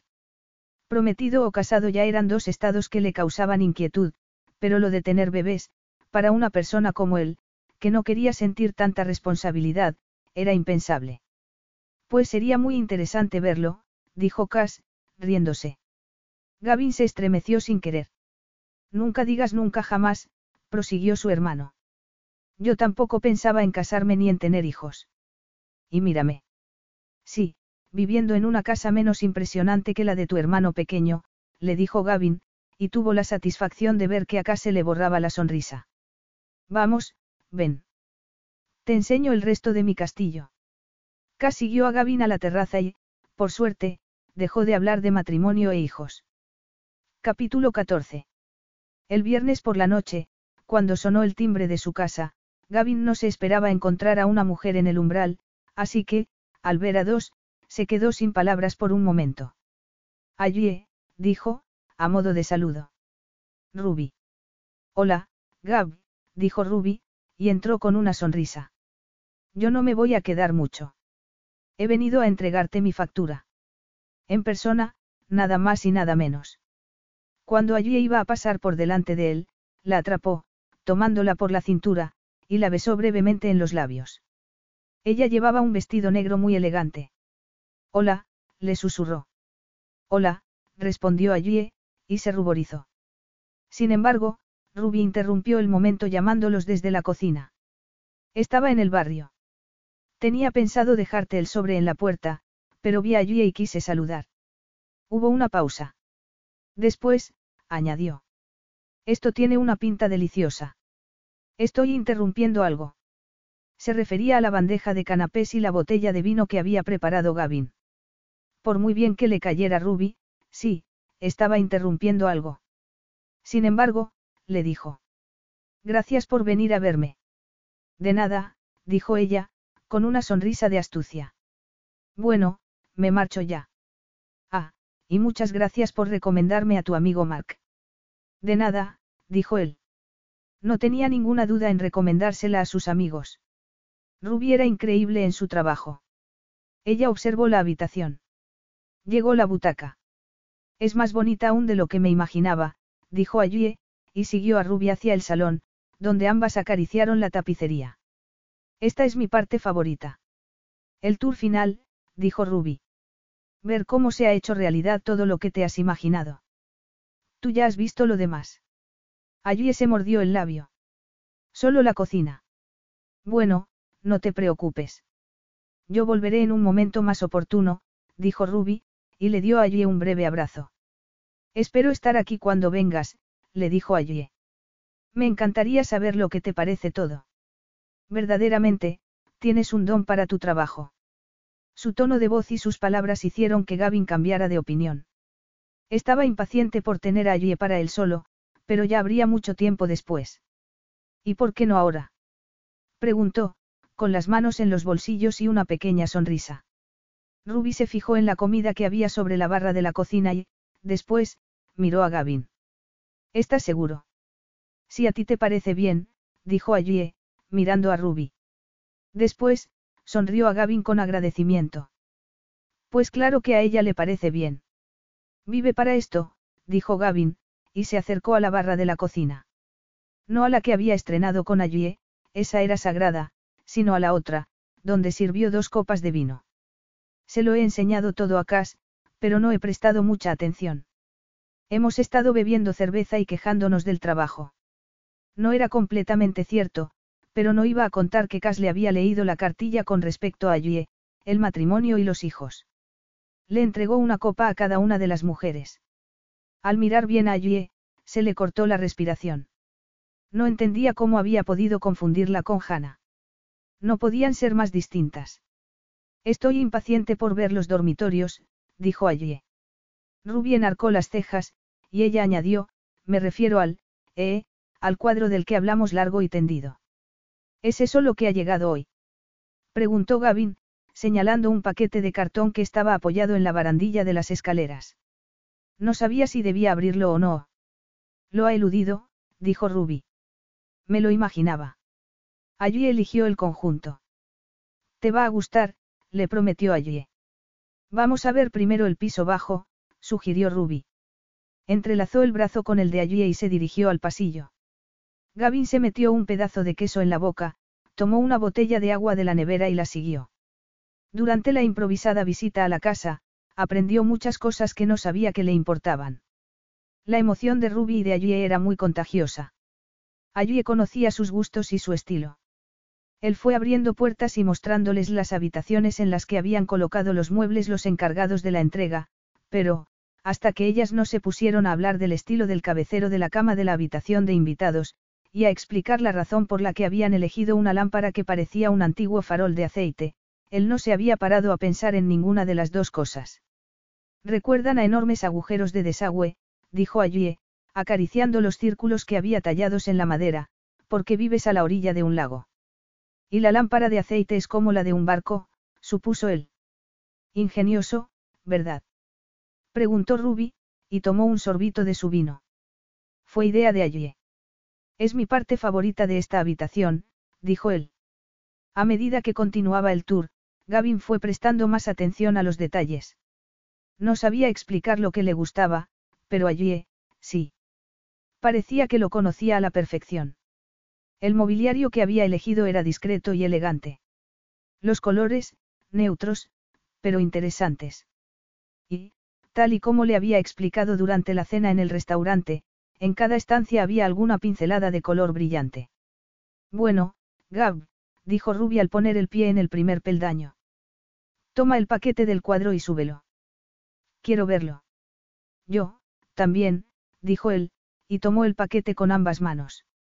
La habitación principal es mi estancia favorita de esta casa, dijo Ruby. Él estaba de acuerdo. La habitación tenía la misma anchura de la casa y contaba con balcones en ambos lados, para poder admirar los dos lagos. En el baño había una bañera enorme y una ducha. La cama era muy grande y tenía un cabecero negro rematado con tachuelas. Allí pasó la mano por la colcha roja. Es del mismo color que el coche que no compraste, dijo ella, en tono de broma. Al instante, él se la imaginó tendida sobre aquella cama, con el pelo rubio extendido sobre la colcha roja. Estaba deseando desnudarla para poder probar cosas nuevas. Cosas deliciosas. Abre el paquete del cuadro, le pidió Ruby, y lo sacó de sus imaginaciones. Él rompió el cartón y se echó a reír al ver la imagen. Era una enorme imagen de un cuenco lleno de helado, de sirope de caramelo y nata. Había un añadido, unas fresas que tenían el mismo color que la colcha. Es perfecto, dijo, y besó allí en la mejilla. Voy a colgarlo encima de la cama. No vas a poder impedírmelo. Estoy deseando verlo colgado, respondió ella, mirándolo con anhelo. Ruby carraspeó. Tengo que irme ya. Se me había olvidado que tengo que recoger, una cosa en la tienda. Abrazó a Yue, le dio unas palmaditas a Gavin en el brazo y salió rápidamente de la habitación, gritando, adiós. Al instante, la puerta principal se cerró con fuerza. ¿Acaso el significado del helado es tan obvio? Preguntó Ayue, frunciendo el ceño. Esperemos que no, dijo él, riéndose. Después, le susurró al oído, me parece que a Ruby le han quemado las chispas que han surgido entre nosotros. Yo también las he notado, dijo Ayue, e inclinó la cabeza hacia arriba. Él la besó, recreándose en sus labios deliciosos, hasta que ella se apartó y lo agarró por la pechera de la camisa. ¿Y ahora? Le preguntó, mirándolo fijamente con sus enormes ojos de color castaño y dorado. Como si no lo supieras, respondió él, con una sonrisa de felicidad por tenerla allí, en sus brazos, en su casa. Ha llegado el momento de romper las reglas, cariño. ¿Qué tienes pensado? Algo que incluye el agua. Oh, oh. Debería preocuparme. Un poco. ¿Has traído traje de baño? Lo necesito. No, señora. Por supuesto que no. Capítulo 15. Al llegar a la puerta del garaje de Gavin, a allí se le escapó un jadeo. El coche deportivo rojo estaba allí aparcado. ¿Lo has comprado? Él la miró con orgullo. Me entraron ganas cuando dijiste que te había extrañado que no lo hiciera. Y veo que no has podido separarte del todoterreno, añadió ella, al ver que el coche gris también estaba en su plaza. Le he tomado cariño, dijo él, y se encogió de hombros. Estuve a punto de contarlo cuando dijiste que el color de la colcha te recordaba al del coche, pero pensé que sería más divertido que lo descubrieras por ti misma. Ella acarició el capó del deportivo. Él seguía sonriendo. Tenía otro secreto, y la emoción se le reflejaba en los ojos. Vamos a sacarlo a dar un paseo. ¿A dónde vamos? Preguntó allí, intentando dominar su curiosidad. ¿Te gustaría saberlo, eh? Ella se echó a reír. Pues sí, la verdad. Necesito llevarme el bolso. Cariño, no necesitas nada. Bueno, un abrigo, si quieres que quitemos la capota. Ella entró corriendo en casa y tomó el abrigo, preguntándose qué regla se habría inventado Gavin para que pudieran romperla en aquella ocasión. Se trataba solo de conducir un coche deportivo descapotable en diciembre, o iba a tener que desnudarse, también. O, tal vez, Gavin conociera un lugar apartado y secreto a orillas del lago y pudieran hacer el amor en el coche. Eso le resultaba muy excitante. Se sentó en el asiento del pasajero e inhaló el olor del interior del coche nuevo. Cuando abrió los ojos, él estaba sonriéndole. A propósito, esta noche estás deslumbrante. Ese vestido. Gracias. No me des las gracias todavía, dijo él. Allí se preparó para el trayecto, pero no fueron muy lejos. A los pocos minutos de que se hubiera abrochado el cinturón de seguridad, él paró a orillas del lago. A lo lejos se veían unos cuantos barcos. Sin embargo, en el embarcadero, donde habían aparcado, no había nada, aparte de árboles y una playa desierta y escondida. Estaba a punto de felicitarse a sí misma por haber adivinado cuáles eran las intenciones de Gavin, cuando él abrió la puerta y bajó del coche. Después, lo rodeó, abrió la puerta del copiloto y la ayudó a salir. Caminaron juntos hasta el final del embarcadero y miraron las aguas negras. Tu desafío de hoy, allí Banks, si es que lo aceptas, es desnudarte y tirarte al agua. ¿Cómo? preguntó ella, riéndose, con la esperanza de que le dijera que estaba de broma. Pero él no lo hizo, así que ella añadió, ¿estás loco? Un poco, dijo él, asintiendo. Además de que el agua está helada, hemos entrado en una propiedad privada. Allí miró hacia atrás y vio la esquina de una casa que estaba casi oculta en un bosquecillo. Invadir una propiedad privada era romper una regla muy importante para ella. Tal vez hubiera alguien en la casa, observándolos a través de los árboles. O, tal vez, podía acercarse un barco mientras estaba desnudándose para tirarse al agua. Aunque eso era improbable, teniendo en cuenta el frío que hacía aquella noche. Además, quién sabía qué podía haber bajo la superficie oscura del lago. Claramente, había peces y, posiblemente, tortugas que mordían.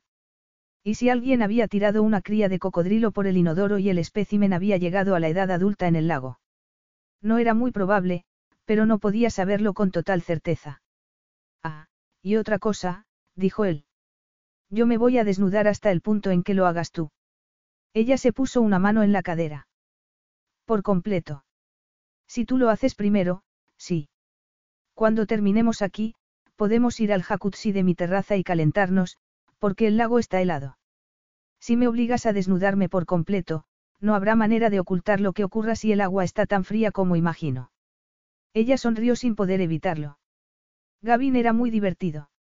Entonces, ¿por qué te estás ofreciendo a, a, a desnudarme contigo?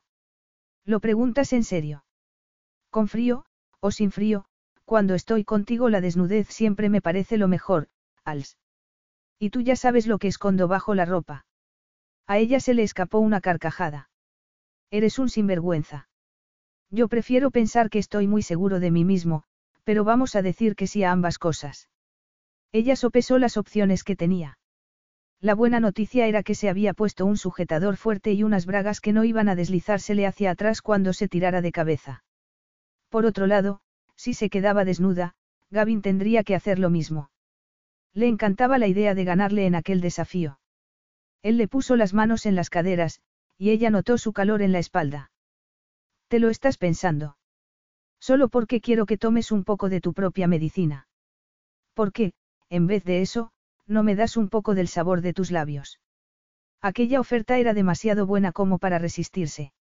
Se giró entre sus brazos, posó las manos en su nuca e inclinó la cabeza hacia atrás. Él la besó, recorrió la unión de sus labios con la lengua y, después, se hundió en su boca. El beso se hizo más y más intenso y él la abrazó con más fuerza mientras emitía un gruñido. Ella lo besó hasta que sus senos se aplastaron contra su pecho y las caderas de los dos entrechocaron con urgencia, con el impulso de hacer mucho más de lo que era decente en público. Sin embargo, no iba a echarse atrás. Siempre se había preocupado mucho de las consecuencias de lo que hacía, había reflexionado mucho en el efecto que sus actos pudieran tener en la vida de su hermana en vez de pensar en el efecto que pudieran tener en la suya. Dio un paso atrás, se separó de él y, caminando hacia atrás, se quitó el abrigo. Notó el aire frío en los brazos, pero lo ignoró y se desabrochó el cinturón del vestido. Abrió la tela y se quedó en ropa interior, y tomó aire bruscamente al notar el frío en todo el cuerpo. Se le puso la piel de gallina, pero la cara de orgullo y de admiración de Gavin le dio fuerzas para continuar. Nunca había hecho nada parecido en su vida, pero allí estaba, divirtiéndose de verdad. Solo Gavin podía convencerla de cometer una locura así. Aceptó el desafío, Sutherland, le dijo. Se desabrochó el sujetador y se lo tiró a la cara. Él lo atrapó en el aire mientras ella se quitaba las bragas y las apartaba de una patada. Tomó aire, lo expulsó y se lanzó de cabeza al agua helada. Gavin estaba a punto de decirle que no tenía que tirarse al lago, en realidad, había estado presionándola por diversión, para ver hasta dónde llegaba. No se imaginaba que ella se fuera a quitar toda la ropa. No le había dado tiempo a objetar. Estaba retándolo con las palabras y la mirada y, al segundo, se había desnudado y se había tirado al agua. ¿Quién era aquella mujer tan fascinante? Él seguía mirando el agua oscura, con el sujetador en la mano, cuando ella salió a la superficie escupiendo y tomó una bocanada de aire. Cielos. No podía creer que lo hubiera hecho. ¿Cómo está el agua? Le preguntó, riéndose. No está mal, respondió ella, nadando para mantenerse a flote, sin perder la sonrisa. Tal vez él se hubiera equivocado y el lago no estaba tan frío como era de esperar. ¿A qué estás esperando? Lo que estaba esperando ya ha ocurrido, dijo él, y se metió su sujetador en el bolsillo. Teníamos un trato. Es cierto. No le entusiasmaba, pero lo había prometido. Se quitó rápidamente la ropa y se tiró al agua antes de poder arrepentirse. Dios santo. El agua estaba tan fría como el hielo. Al salir a la superficie, se le escapó un enorme jadeo, y oyó la risa de Ayue, seguida por el castañeteo de sus dientes. Me has engañado. Eh, esto ha sido idea tuya, dijo ella. Pero no sabía que estaba tan helada, replicó él. Me da menos miedo el frío que la posibilidad de que se acerque un cocodrilo gigante. Un cocodrilo gigante tendría sentido común y se mantendría alejado de esta agua congelada. Ella nadó hacia él y le rozó el hombro con el brazo o, quizá, con un pecho. No lo supo, pero, a pesar de la temperatura del agua, a él le hirvió la sangre. Ella apoyó las manos en sus hombros y él hizo que rodeara su cintura con las piernas, y nadó hasta la orilla, donde ya no cubría.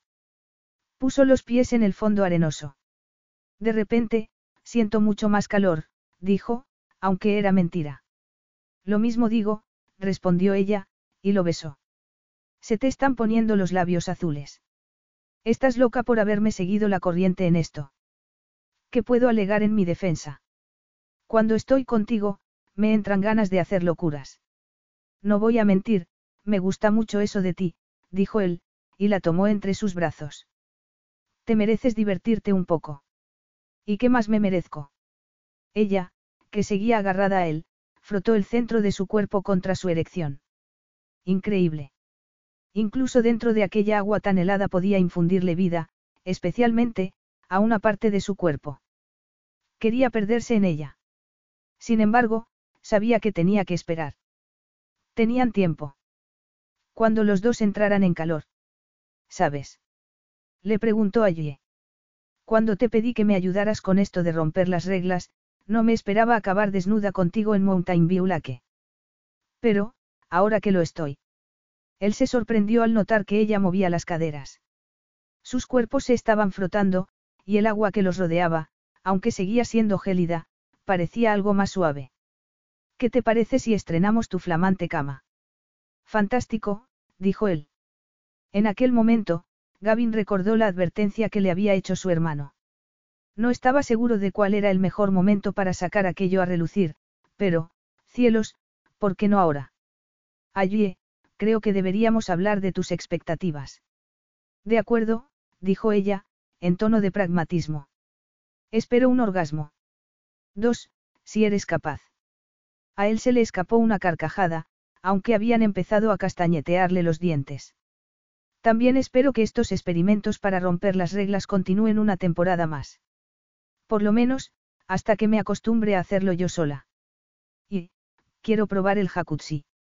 Me lo merezco, ya que he sido obligada a tirarme desnuda al lago en pleno diciembre.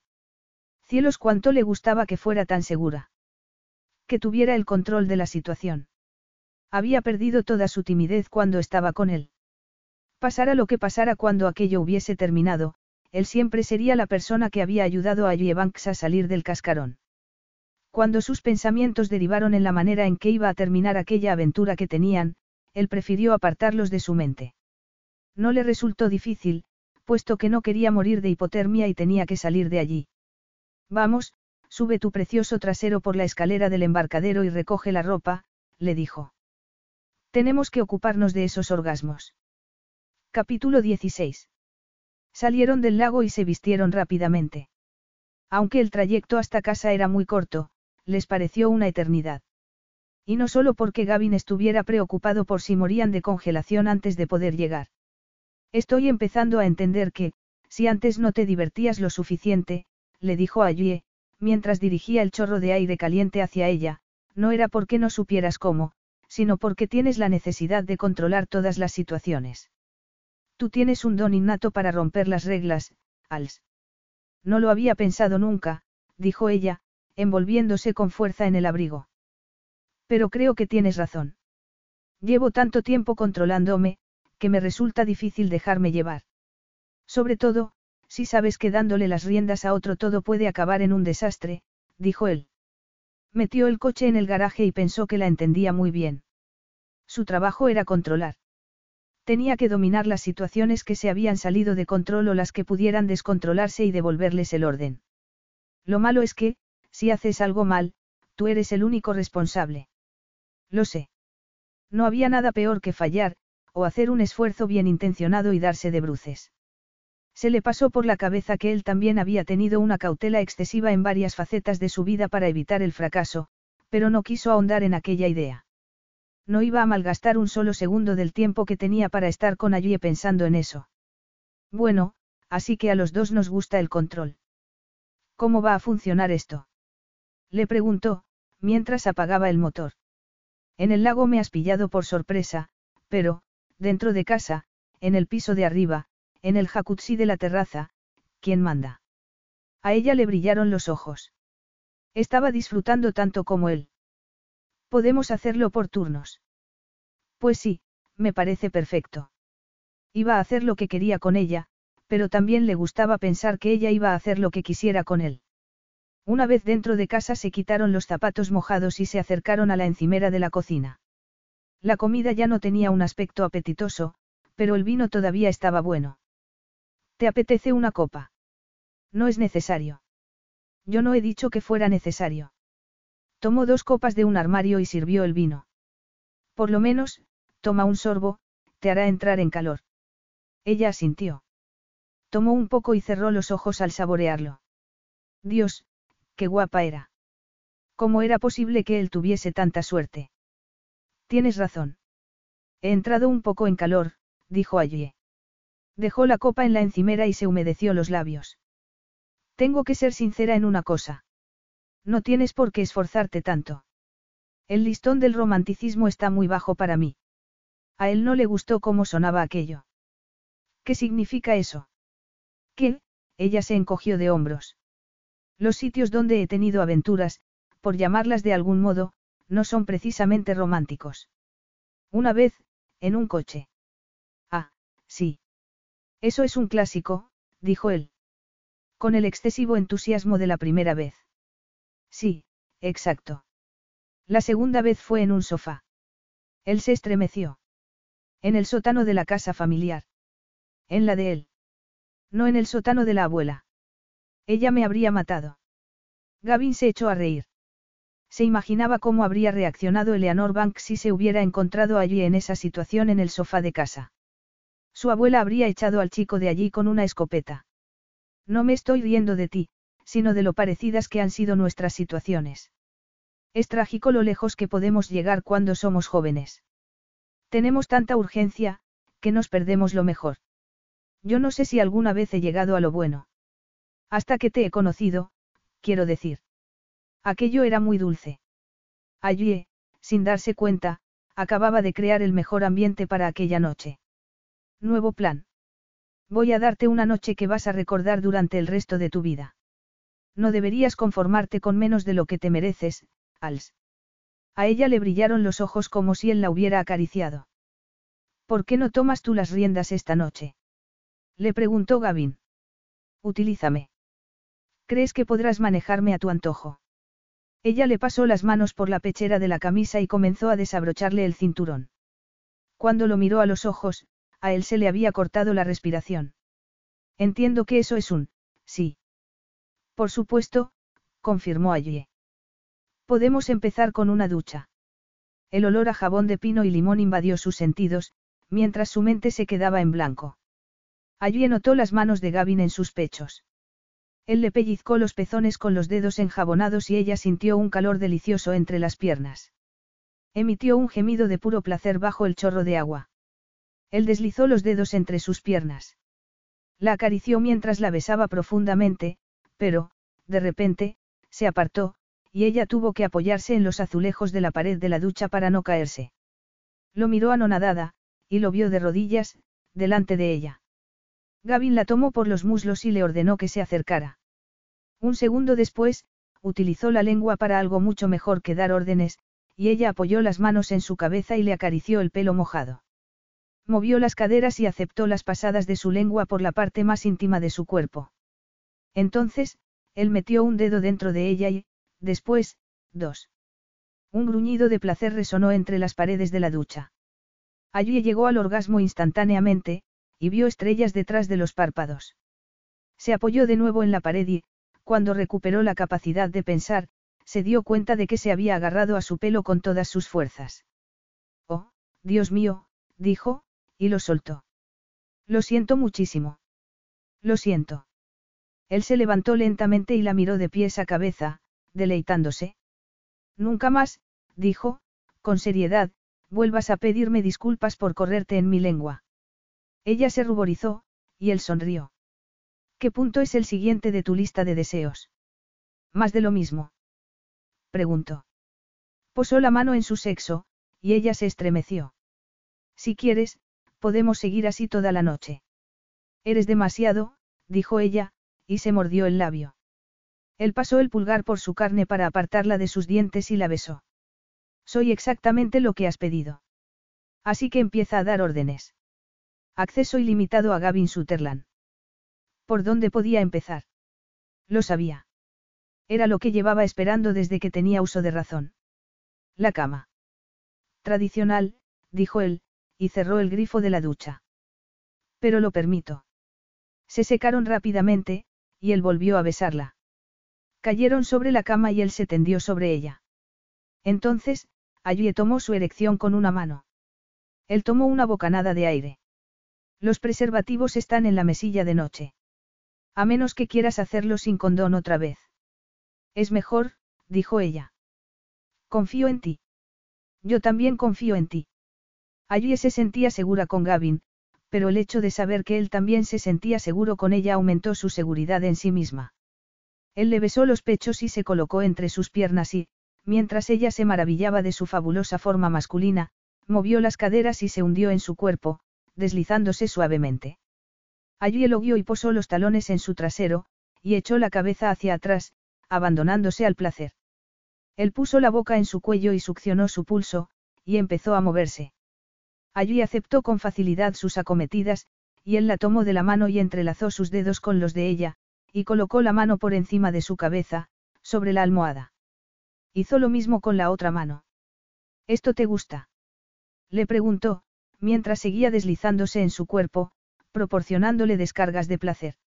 Sí, Gavin. Sí. Todo lo que él hacía era un, sí. Desde los golpes más suaves, que la tensaban más y más, al ritmo más rápido y entrecortado que hizo que gritara su nombre. Allí se deleitaba a cada segundo que pasaba con él. Disfrutaba con sus besos, con los delicados mordiscos que le daba en el lóbulo de la oreja. Llegó de nuevo al orgasmo, y él le soltó las manos para erguirse sobre su cuerpo y continuar con su ritmo frenético. Allí lo rodeó con los brazos y las piernas, y aceptó todo lo que él tenía que darle.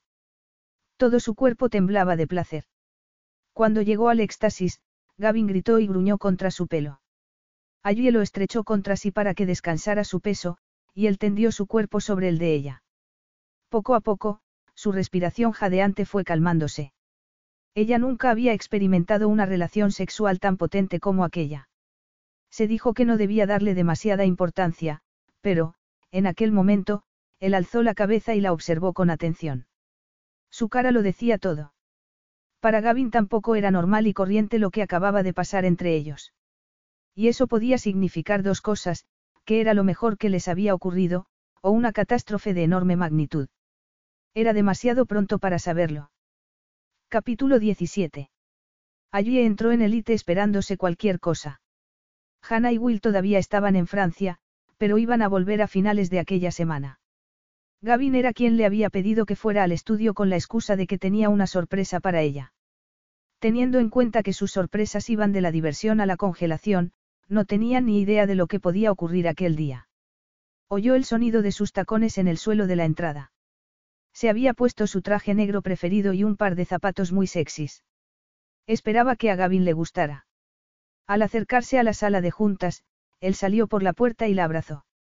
Antes de que ella pudiera darse cuenta de lo que estaba ocurriendo, la besó. Ella canturreó contra sus labios, disfrutando de su calor y de la sensación de que la abrazara. Él se retiró y la miró. Hola, guapa. En serio, ¿cómo podía ser tan maravilloso? Supongo que no hay nadie más. Somos los únicos. Quiero dejar absolutamente claro que estoy a favor de romper las reglas, pero dudo que a tu hermano mayor le haga ninguna gracia que tengamos relaciones sexuales en su estudio de grabación, sobre la mesa de juntas. Gavin enarcó las cejas. No era lo que iba a sugerirte, viciosa. Pero, ahora que lo mencionas. Volvió a besarla y ella se echó a reír. Aquella semana había estado llena de alegría con él. Había ido varias veces a cenar a su casa y siempre habían acabado con un postre, o con una sesión de sexo y, después, un postre. La noche anterior, él había estado en su apartamento hasta después de las tres de la madrugada. Gracias por venir a verme aquí, le dijo Gavin. Tengo un millón de cosas que hacer, de lo contrario, habría ido a verte yo. De hecho, tengo una videoconferencia dentro de cinco minutos. Siento meterte prisa. No te preocupes. De todos modos, iba a tomarme un café con Presley. Perfecto. Entonces, puedes pedirle su opinión sobre esto.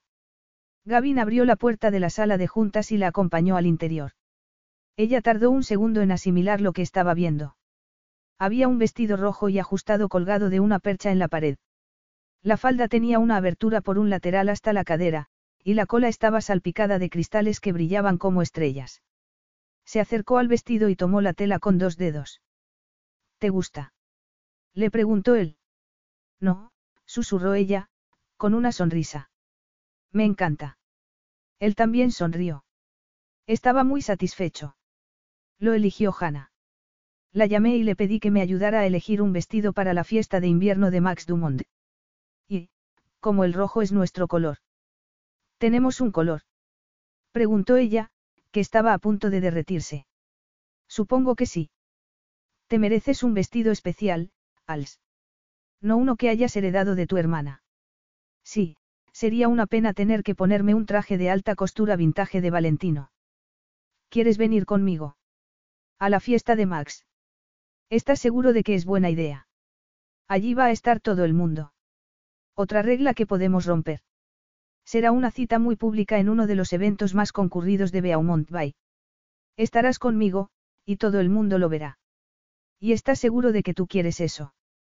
¿Crees que habría encargado este vestido en París, Francia, para que me lo enviaran, si no estuviera seguro de que quiero que te vean conmigo? Esta es una sorpresa muy, muy buena. Allí le acarició la mejilla y él volvió a besarla. Mucho mejor que la de tirarse de cabeza desnuda al lago en pleno diciembre. No me vas a dejar que lo olvide nunca, ¿verdad? No, no creo. En aquel momento, sonó el teléfono de Gavin, y él la miró con consternación. Es mi alarma. Tengo que atender la videollamada. No pasa nada, de verdad. Muchas gracias por el vestido. De nada. Él tomó la percha y le puso el vestido en los brazos antes de darle un beso de despedida. Esta noche iré a tu casa y te ayudaré a elegir lo que vas a ponerte debajo del vestido. Ella salió del edificio prácticamente levitando. El sábado siguiente iba a salir a lo grande, con Gavin. Lo cual, ciertamente, le producía un poco de temor, pero también la emocionaba. Tal vez siempre hubiera estado equivocada al pensar que la contención y el control eran la respuesta para todo. ¿Por qué no seguir avanzando en vez de reprimirse? Gavin apareció en su apartamento tal y como había prometido y, a los 30 segundos de entrar por la puerta, estaba besándola en el sofá. Después, siguieron besándose en el dormitorio e hicieron el amor. Allí había aprendido que las relaciones sexuales con él siempre eran fantásticas, no una rareza. Gavin era fenomenal. Si seguimos así, voy a poder dejar el gimnasio, dijo Gavin. Estaba tendido boca arriba, con un brazo sobre los ojos, como si fuera la encarnación de todas las fantasías eróticas que ella había tenido en la vida. Estaba completamente desnudo. Tú no eres el único que ha hecho ejercicio, dijo ella. Estaba orgullosa de su participación en el maratón de sexo de aquella noche. Le acarició la mandíbula con la palma de la mano y notó la aspereza de su barba incipiente. ¿Siempre tuviste esto? ¿Te refieres a después de la pubertad? Sí. No te imagino con una cara suave. No te pega. No sé si me pega o no, pero con la cara suave parecería diez años más joven y, en un juicio, uno no quiere parecer joven. Ella apoyó la cabeza sobre una mano y, la otra, sobre el estómago de Gavin. Me parece muy interesante que estudiaras derecho. Eres el único abogado de tu familia. Mi tío, también. Está especializado en derecho penal. Bueno, es un tío político. Pero, hablando de la familia, quería preguntarte una cosa. ¿De qué se trata? ¿Cuántas parejas de gemelos hay en la tuya? Pues varias, en realidad. Tengo unos primos gemelos, y mi abuela y mi tía abuela también lo son. ¿No te refieres a Eleanor? No, es mi abuela paterna y creo que hace poco nacieron otro par de gemelos en su familia, también, pero no los he conocido. Muchos gemelos. Nuestros padres prefirieron para con una pareja. Tú eres de una familia muy grande. Cuatro hijos no es un número pequeño. Y tu madre no tuvo dos de golpe, como la mía. Os tuvo uno a uno. Sí, a la vieja usanza, bromeó él, y ella sonrió. ¿Cuántos hijos quieres tener tú? No, no, no, dijo él, cabeceando. Entonces, supongo que el número es cero. No tengo intención de formar una familia. Es demasiada responsabilidad. Y una casa, también, dijo ella. Siguió sonriendo, aunque le había sorprendido que él reaccionara con tanta firmeza. Ella siempre se había imaginado a sí misma casada y con hijos. Por lo menos, con un hijo. Aunque aceptaría dos, si en su caso funcionaba el gen de los gemelos. Por si no te habías dado cuenta, dijo Gavin, mientras giraba el cuerpo hacia ella, soy un soltero empedernido. Los niños son geniales, las familias grandes son geniales, pero para otra persona.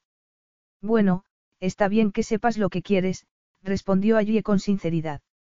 Si lo pensaba detenidamente, también ella podría decir que era una soltera convencida.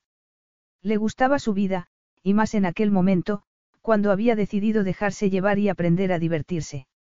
Estaba disfrutando de aquella faceta suya que Gavin le estaba ayudando a descubrir. Pero te he sorprendido, dijo él. Un poco, pero porque tu familia es muy grande, y tus hermanos han sentado la cabeza y tienen relaciones sólidas. Supongo que pronto empezarán a llegar los bebés. Pero estás pensando que yo soy como mis hermanos. Y tú, precisamente, deberías saber que no siempre es así. Oh, no, es cierto, lo he hecho, dijo Ayue, y se tapó la cara con ambas manos. Cuando miró entre los dedos, vio que él se había acercado y estaba sobre ella. La cara de Gavin ocupaba todo su campo de visión, lo cual, para ella, era perfecto. Él tiró de sus manos para destaparle la cara. Me gusta lo que hacemos, y cómo lo estamos haciendo. ¿Y a ti? Sí, también. Me gusta, dijo ella. Había un, pero, y ella se dio cuenta. Él, también, y esperó atentamente a que continuara. ¿Estás seguro de que la fiesta del sábado por la noche no va a cambiar como somos? La gente puede decir o pensar lo que quiera. Eso no tiene por qué cambiar lo que hagamos. No aprendimos eso cuando nos estábamos besando en el paseo del lago. Cierto. Él la besó y, mientras sus labios se movían juntos, ella se preguntó si tenía razón. Tal vez su futuro no tuviera que ser como el de los demás. Tal vez su deseo de esperar más de él fuera un hábito, y no lo que quería en realidad. Él no podía haber dejado más claro lo que quería, pero lo que quería la incluía a ella. Y estar en la cama con él no era suficiente para un futuro próximo. Había aceptado aquella faceta espontánea con un gran éxito, así que, porque iba a estropearlo todo intentando imponer sus expectativas y tratando de controlar una situación que ya funcionaba tan bien para los dos. No importaba lo que dijeran sus hermanos, ni lo que dijera la gente de la ciudad. Lo que estaban haciendo funcionaba para los dos, y eso era lo importante. Él movió los labios desde su cuello a su pecho, y siguió perezosamente un camino descendente. Tenía el don de conseguir que ella se olvidara de todo salvo del momento presente y, para ella, el presente no podía ser mejor. Capítulo 18. La noche de la fiesta de invierno de Max Dumont llegó rápidamente. En otras circunstancias, allí se habría preparado para dirigir todas las conversaciones al trabajo, o a su hermana gemela. Solo con pensar en que la gente pudiera fijarse en ella sentía agobio, lo cual podría explicar su nerviosismo y su falta de apetito. Aquella noche no iba a poder esconderse en ningún sitio. Cuando Gavin y ella entraran en la fiesta tomados de la mano, él, impresionante con su smoking y ella, brillante como un faro rojo, todas las miradas se centrarían en ellos. Desde que Gavin y ella habían llegado a la conclusión de que estaban bien, muchas gracias, ella se había convencido a sí misma de que no le importaba lo que pensaran los demás de su relación. Sin embargo, su seguridad había ido debilitándose. Sobre todo, aquella mañana, mientras se duchaba, por la tarde, mientras se vestía, y aquella noche, mientras llegaban a la cima de la colina en la que se erigía la mansión de Max. Se agarró las manos con fuerza mientras él aceleraba. Ascendieron por el camino de entrada en el coche deportivo y ella cabeceó. No iba a haber forma de que pasaran desapercibidos. Gavin posó la mano sobre las suyas. Lo vas a hacer muy bien. Para ti es fácil decirlo. Tú no vas a aparecer ante todo el mundo como si fueras Cenicienta en su baile. Pero para Cenicienta, al final, todo salió bien, dijo él, mientras frenaba delante del encargado de los vehículos. Ella le lanzó una mirada de impaciencia e irritación, y él sonrió.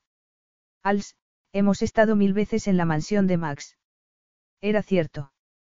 Max había dado muchas fiestas de cumpleaños, bailes, fiestas de disfraces y cenas de gala. Lo de aquella noche era una cena con cócteles amenizada por una banda de música, así que los invitados tendrían muchas oportunidades para mezclarse y hablar. Eso era lo que más le preocupaba a ella. No le importaba hablar de trabajo ni charlar con posibles clientes, pero no se sentía cómoda cuando ella era el tema de conversación. Puede que nadie se fije en mí, dijo, con la esperanza de que todo fuera una exageración por su parte. Cariño, dijo él, mirando seductoramente su vestido, todo el mundo se va a fijar en ti. A ella se le formó un nudo en el estómago. Gavin era tan capaz de sacarla de sus casillas como de calmarla. Sus sentimientos por él habían crecido y madurado durante aquel tiempo. Ahora, Gavin era una persona real, que tenía dudas y que odiaba el fracaso. Allí se había dado cuenta de que, en realidad, no rehuía las relaciones estables porque no quisiera perder el control de su vida, sino porque tenía lo que pudiera depararle el futuro. Y ella lo entendía perfectamente. Tampoco estaba lista para comprometerse eternamente. Pero ya era suficiente. No debía pensar en eso en aquel momento, porque solo conseguiría multiplicar la presión.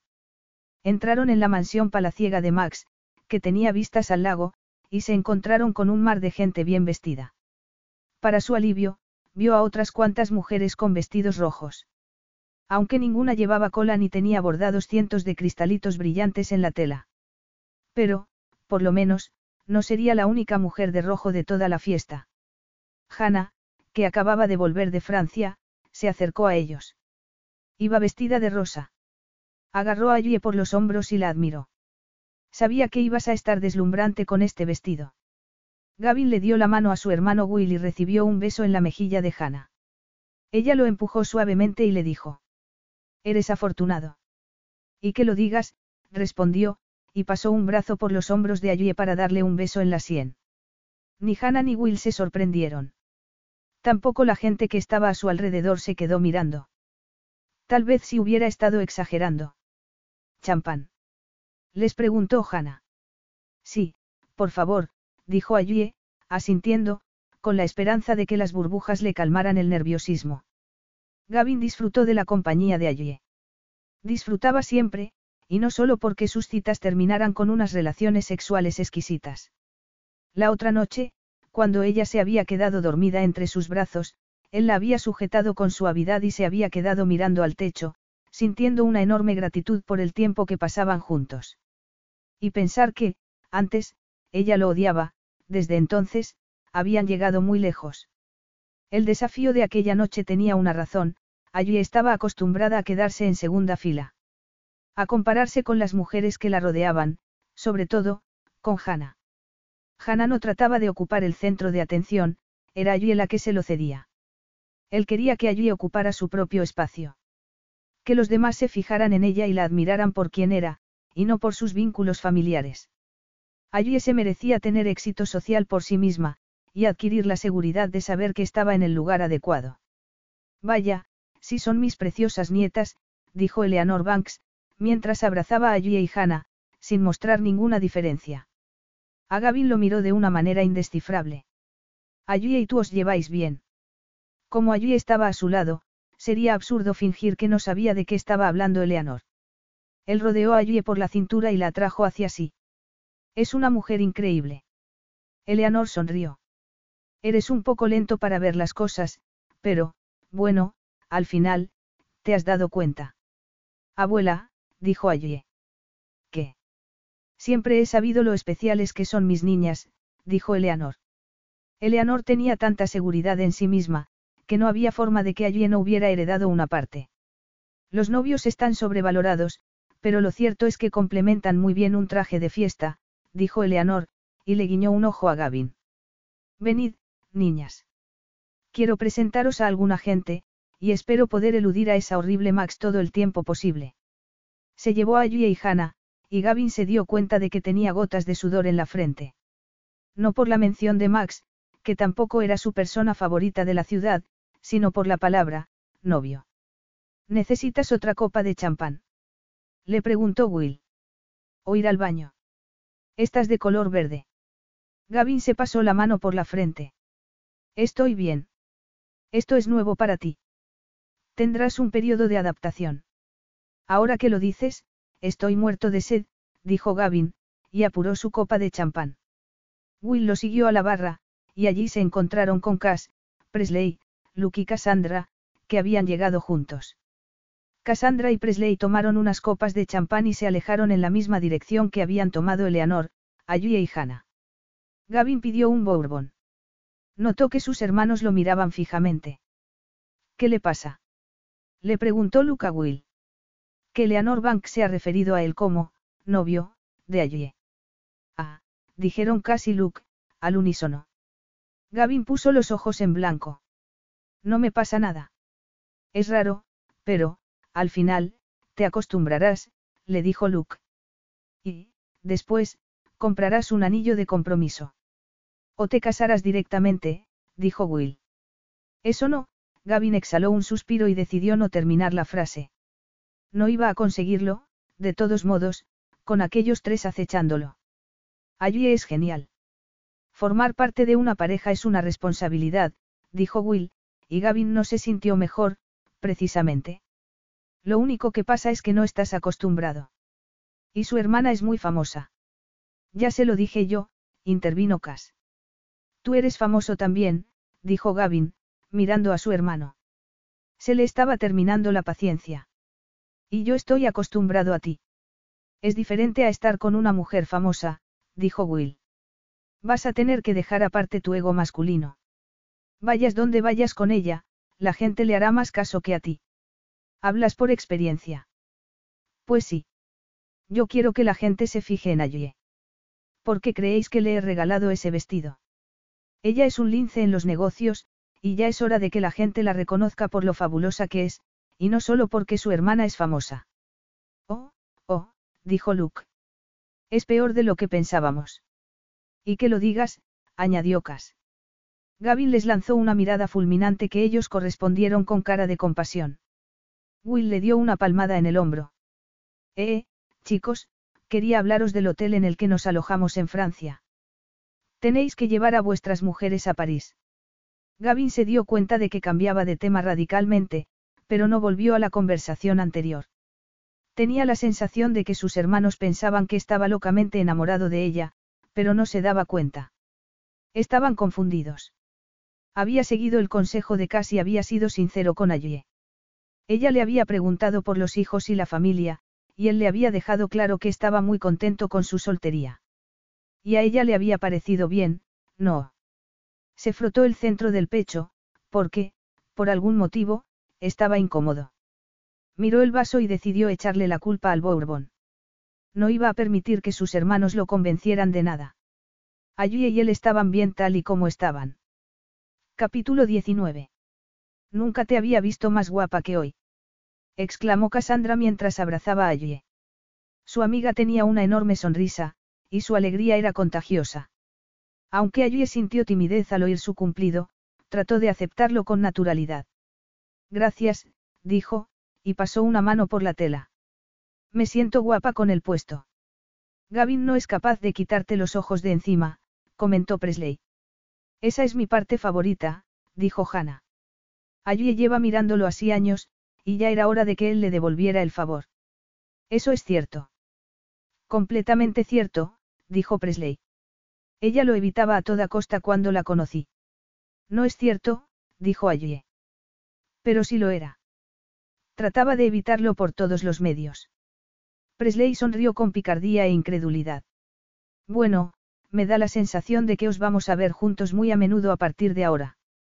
Sí, se acabó lo de esconderos en el oscuro dormitorio, bromeó Cassandra.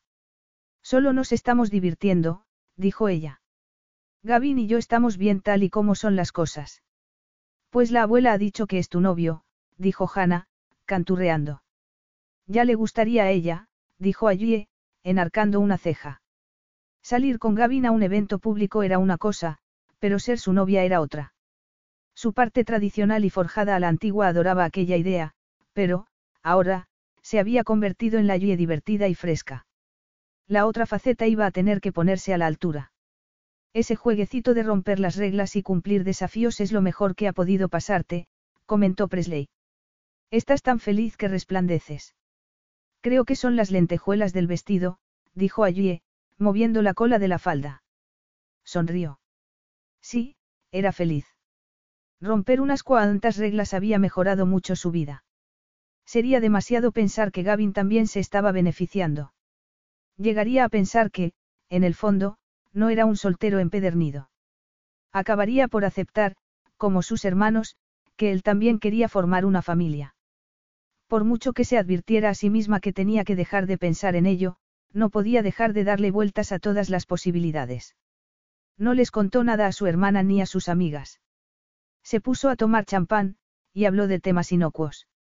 Y, cuando Gavin se acercó a pedirle que bailara con él, tampoco le contó lo que estaba pensando. Simplemente, disfrutó del hecho de bailar con él, de mecerse al ritmo de la música mientras su maravilloso vestido rojo resplandecía bajo las luces. Mantuvo la mirada fija en la ramita de acebo que él llevaba en la solapa de la chaqueta. Parecía un príncipe. Tomaron canapés y ella bebió más champán, se rió y lo pasó bien. A medianoche, no parecía que la fiesta decayera, pero ella ya había tenido suficiente. Disimuló un bostezo tapándose la boca con la mano, y Gavin se marchó a la barra del bar a buscar más champán. No consiguió llegar, porque lo rodeó un grupo de chicos que ella no conocía. Le dieron palmadas en el hombro y se echaron a reír. Él la miró con una expresión de disculpa, pero ella le hizo un gesto con la mano para que no se preocupara. De todos modos, necesitaba un descanso. Se escabulló a un rincón tranquilo y apoyó los brazos en una mesa alta. No había nadie cerca, así que tuvo un momento para ella sola. Las fiestas le robaban toda la energía y, además, ella no era una ave nocturna. Prefería tomarse un té caliente en casa, y eso, si no estaba dormida a aquellas horas. Dios santo, pensaba que eras Hannah, le dijo Max Dumont. La anfitriona se había acercado con una copa en la mano. Tenía las uñas largas y pintadas de un color plateado que iba a conjunto con su vestido de lentejuelas. Parecía una bola de discoteca. Esta noche, Hannah lleva un vestido rosa, dijo allí con una sonrisa, armándose de paciencia. Y también lleva a Will Sutherland. Ya lo hemos visto. Estáis enamoradas, dijo Max, riéndose de su propia broma antes de apurar de un trago su champán. A ti te he visto bailando con Gavin en la pista, dijo, y se abanicó la cara. Dejad algo para el dormitorio. Allí intentó mantener la sonrisa, lo cual siempre era una hazaña al hablar con Max, que siempre tenía algo mezquino que decir sobre todo el mundo. ¿Qué pareja más rara hacéis? Tal y como acababa de demostrar. Bueno, a nosotros nos vale, dijo allí. Estaba cansada y un poco malhumorada. No tenía ganas de tratar con Max aquella noche o, más bien, ninguna otra noche. Pero la anfitriona insistió. Gavin Stan, ¿qué palabra es la que estoy buscando?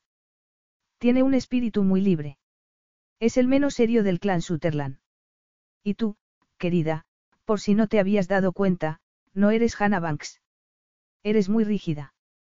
Se te distingue la espina dorsal muy tiesa por debajo del vestido. Ja. Incluso tu abuela, que es irritante, sabe divertirse. Bueno, ya sabes que estoy de broma. La adoro, mintió Max, con una sonrisa. ¿Por qué estás escondida en este rincón? No estoy escondida, dijo allí. Y mi abuela es la mejor persona que conozco. Al contrario que Max. Aquella mujer era multimillonaria, pero, en lo referido a la bondad, estaba en la más absoluta ruina. Bueno, es lógico que pienses eso. Eleanor fue la que os acogió cuando vuestros padres se largaron al otro extremo del mundo. Siempre he pensado que sería maravilloso hacer lo que te dé la gana en esta vida, sin preocuparte de las consecuencias. Si es eso lo que estás haciendo con Gavin, cariño, te felicito, dijo Max. Pero ten cuidado. Las consecuencias pueden volverse contra ti cuando menos lo esperes. Allí enrojeció mientras contenía la docena de respuestas que tenía en la punta de la lengua. Por suerte, Gavin se acercó en aquel momento con dos copas en la mano. Aquí está. El alma de la fiesta. Me alegro de que le traigas otra copa a esta mujer, dijo Max, señalando a Yue con el pulgar. Se está quedando dormida. Anímala un poco. Y, con aquellas palabras, volvió a la fiesta, haciéndoles comentarios a aquellos con los que se cruzaba y, seguramente, estropeándoles la noche a ellos también. Veo que no ha cambiado nada, dijo Gavin, cabeceando. Cuando se dará cuenta de que ser famosa y ser infame no es lo mismo. Le entregó a Yue su copa de champán, y ella le dio un buen trago. Espero que no te hayas tomado en serio nada de lo que te haya dicho, le dijo él, acariciándole el hombro. Tenía cara de preocupación. A ella se le llenaron los ojos de lágrimas. No has oído nada de lo que me ha dicho. Pero me lo imagino. Todo lo que dice es pura maldad. Tiene una lengua viperina. Cierto. Seguramente, Max no le daba mucha importancia a lo que decía, pero lo que le había dicho a ella tenía una parte de verdad. Sus padres se habían ido al otro extremo del mundo y las habían abandonado en manos de Eleanor. Y Gavin era el alma de la fiesta. Quien pensaba que era ella, intentando convencerse de que era muy divertida. Estaba probándose una nueva personalidad, como si fuera el vestido rojo, para ver si le quedaba bien. Max había visto la realidad perfectamente y, en el fondo, ella también sabía que la pareja que formaba con Gavin era extraña. Para Max era obvio que Gavin y ella no estaban hechos el uno para el otro. Seguramente, era obvio para muchas otras personas también. Aparte de sus defectos, Max le había dicho la verdad, y por eso le habían hecho tanto daño sus palabras. Estoy cansada, dijo ella, y era cierto. Muy bien, podemos irnos cuando tú quieras, respondió él, tomándola suavemente del codo. Quisiera irme ya. Ha sido un día muy largo, y esta fiesta ha sido especialmente agotadora. He hablado de mí misma lo suficiente como para dos vidas. Se despidieron de sus hermanos, de Hannah y de sus amigos y salieron de la mansión. Cuando estaban de camino, Gavin se dirigió a su casa en vez de a la de allí. ¿A dónde vamos?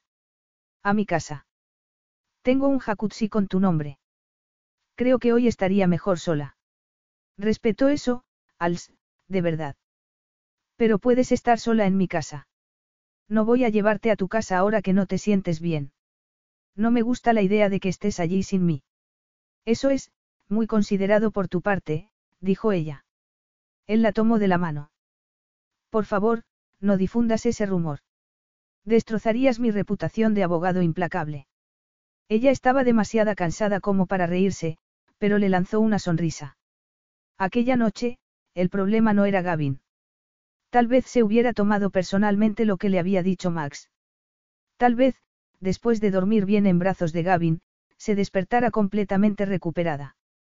Cuando llegaron a la casa, se desnudaron y salieron a la terraza que daba al lago privado. Corría un viento frío, pero el agua del jacuzzi estaba caliente, y ella se sumergió en las burbujas y respiró con tranquilidad por primera vez desde hacía varias horas. Ya estás mejor, dijo él, sonriendo. Ven aquí. Ella se le acercó y él la sentó en su regazo. ¿Te sientes mejor, entonces? Le preguntó, mientras la rodeaba con los brazos y le daba un beso en la sien. Mucho mejor. Te lo dije. Fanfarronear es poco atractivo. A él se le escapó una carcajada, y ella se relajó aún más. ¿Has hecho el amor alguna vez en un jacuzzi? Le preguntó Gavin al oído. Eso ya me lo has preguntado, dijo ella. Se giró y le besó en los labios. Pues no debí de oír la respuesta, si te lo estoy preguntando otra vez. Lo has hecho. Es otro desafío para que rompa mis reglas. Si lo fuera, dirías que sí. Preguntó él con una sonrisa de picardía. Ella le rodeó el cuello con los brazos y lo besó. El viento les enfriaba los hombros, pero crearon juntos su propio calor.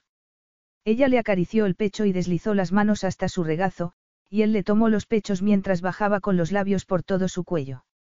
Todo fue a más y, aunque lo último que quería allí era enamorarse aún más de un hombre a quien no podía tener, no pudo evitar perderse en él. Cuando entraron en casa, se acostaron en la cama, y allí se acurrucó contra él. Habían entrado en calor gracias al agua y a las burbujas, y ella se relajó y se prometió a sí misma que iba a quitarse de la cabeza todo lo que le había dicho Max, aunque había algo a lo que no podía dejar de darle vueltas. Max había mencionado las consecuencias, le había advertido que siempre acababan por cobrar un precio. ¿Qué quería decir con eso? Tal vez era algo importante, o tal vez, no fuese nada, se quedó dormida sin llegar a ninguna conclusión. Cuando se despertó a la mañana siguiente, se dio cuenta de que llevaba toda la noche soñando, pero no recordaba ninguno de los sueños. Sin embargo, tenía la premonición de que iba a suceder algo malo. Capítulo 20. Al fin de semana siguiente, allí se sentía mejor. Presley había organizado otra noche de pizza y película, y Cassandra y Hannah habían llegado a su casa antes que ella. Hannah había llevado tres pizzas, y las cajas estaban abiertas en la cocina para que el queso se enfriara. Una es de queso, otra, vegetal, y la otra de bacon y pollo, dijo. Sirvieron las porciones y unas copas de vino. A medio camino de la segunda porción de pizza, Cassandra y Presley estaban hablando de destinos para sus lunas de miel. Hannah les había estado hablando de Francia, sobre todo, del romanticismo de París. Allí escuchaba amablemente, pero, como era la única mujer que no estaba buscando un destino romántico para irse con su pareja, no podía evitar sentirse fuera de la conversación. ¿Y el pan? exclamó Hannah. El pan, el queso y el vino son una religión en Francia. Es el lugar perfecto para una luna de miel. Parece que es el lugar perfecto para vivir, dijo Cassandra con una sonrisa. Siempre he querido ir a París, dijo Presley con un suspiro. Estoy impaciente porque llegue la gira mundial de Cas para poder ver muchos sitios.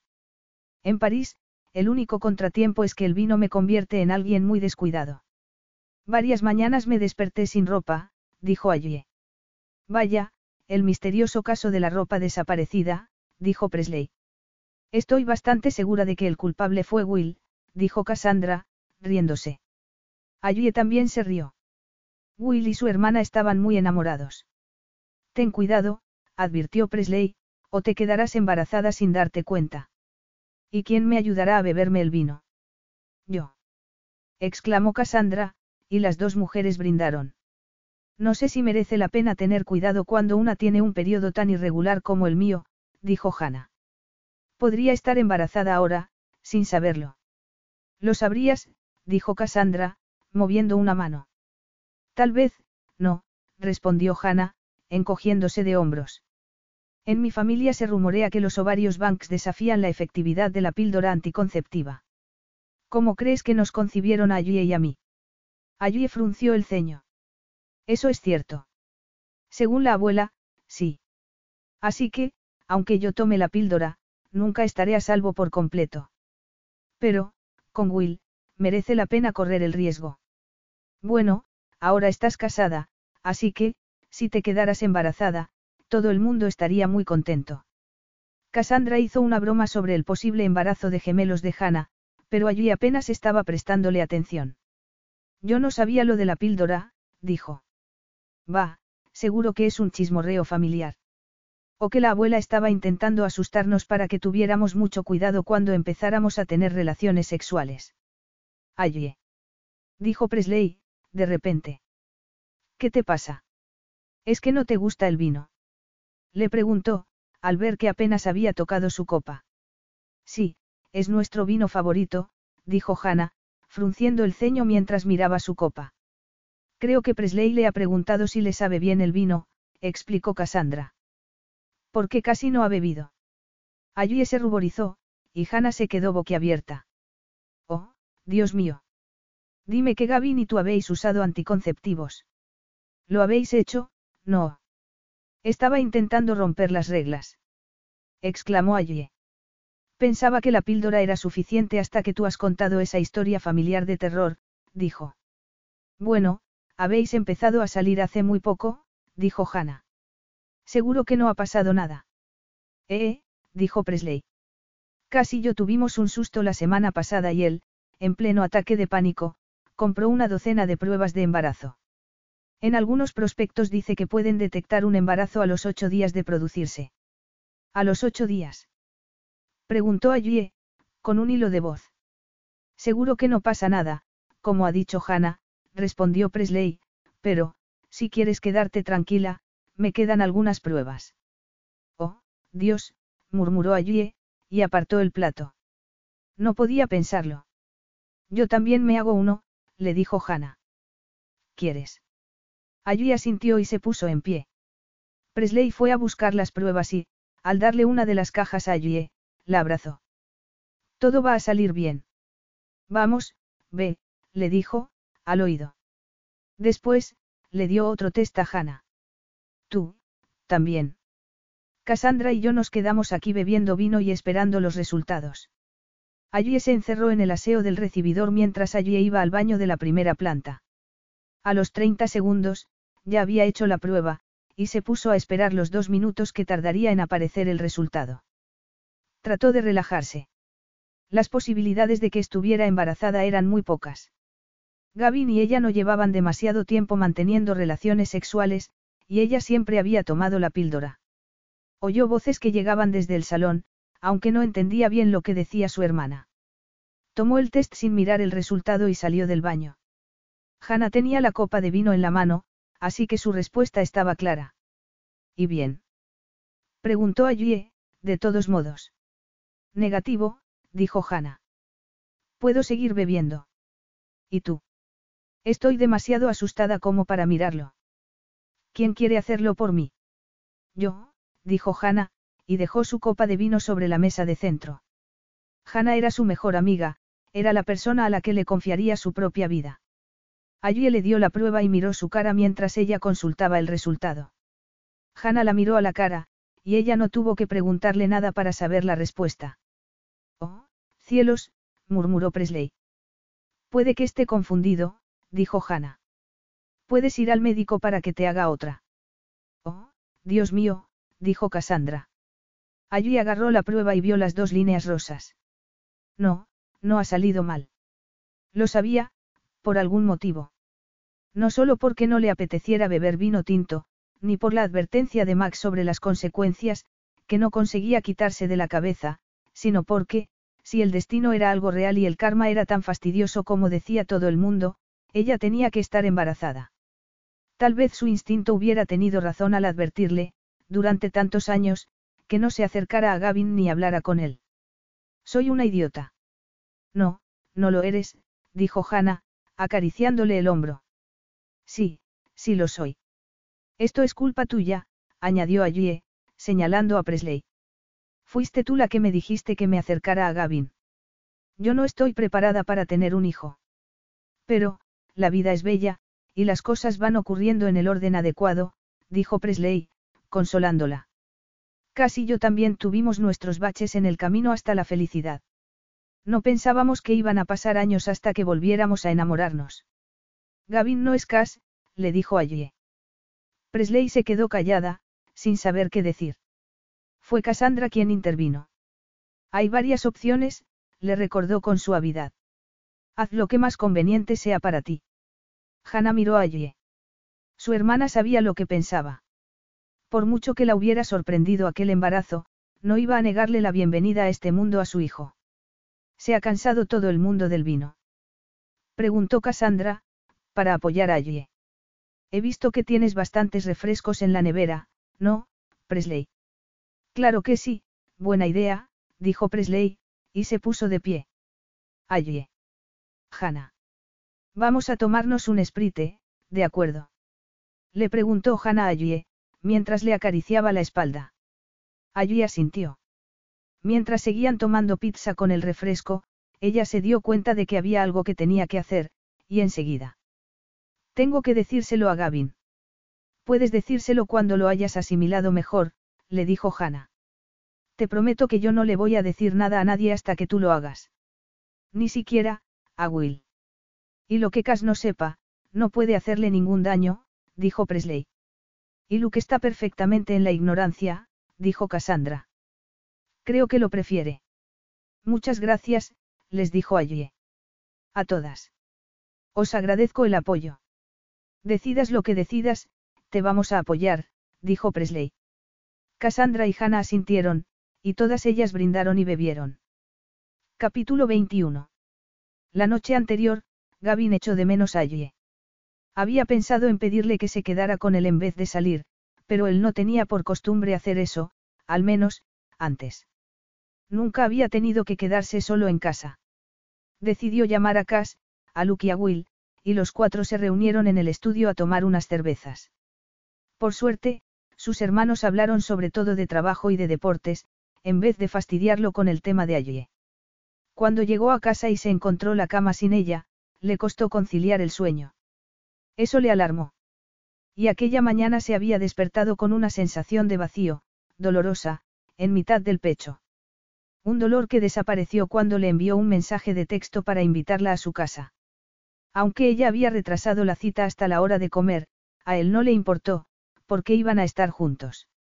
Solo quería besarla, abrazarla, desnudarla y hacer el amor con ella. Hizo la comida. Preparó dos sándwiches y una ensalada. Estaba abriendo una bolsa de patatas fritas cuando alguien llamó a la puerta. Su chica acababa de llegar. Él se apresuró a abrir. No estaba cerrado con llave. ¿Por qué llamas? Allí tenía una sonrisa tirante, y los hombros, tensos. Él sintió una punzada de miedo.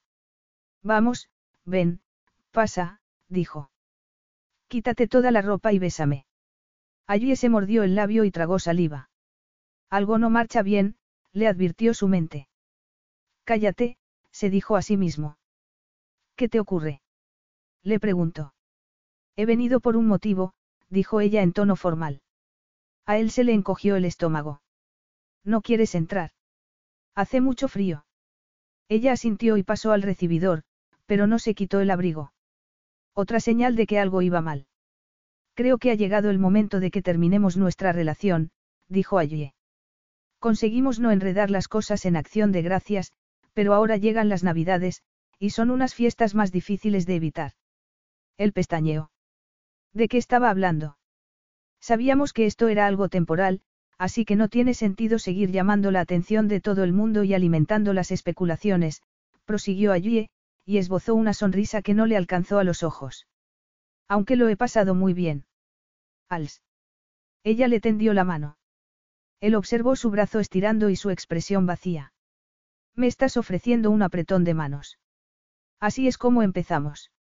Tiene sentido que acabemos del mismo modo. Pero ¿por qué tenemos que acabar? Ocurrió algo anoche.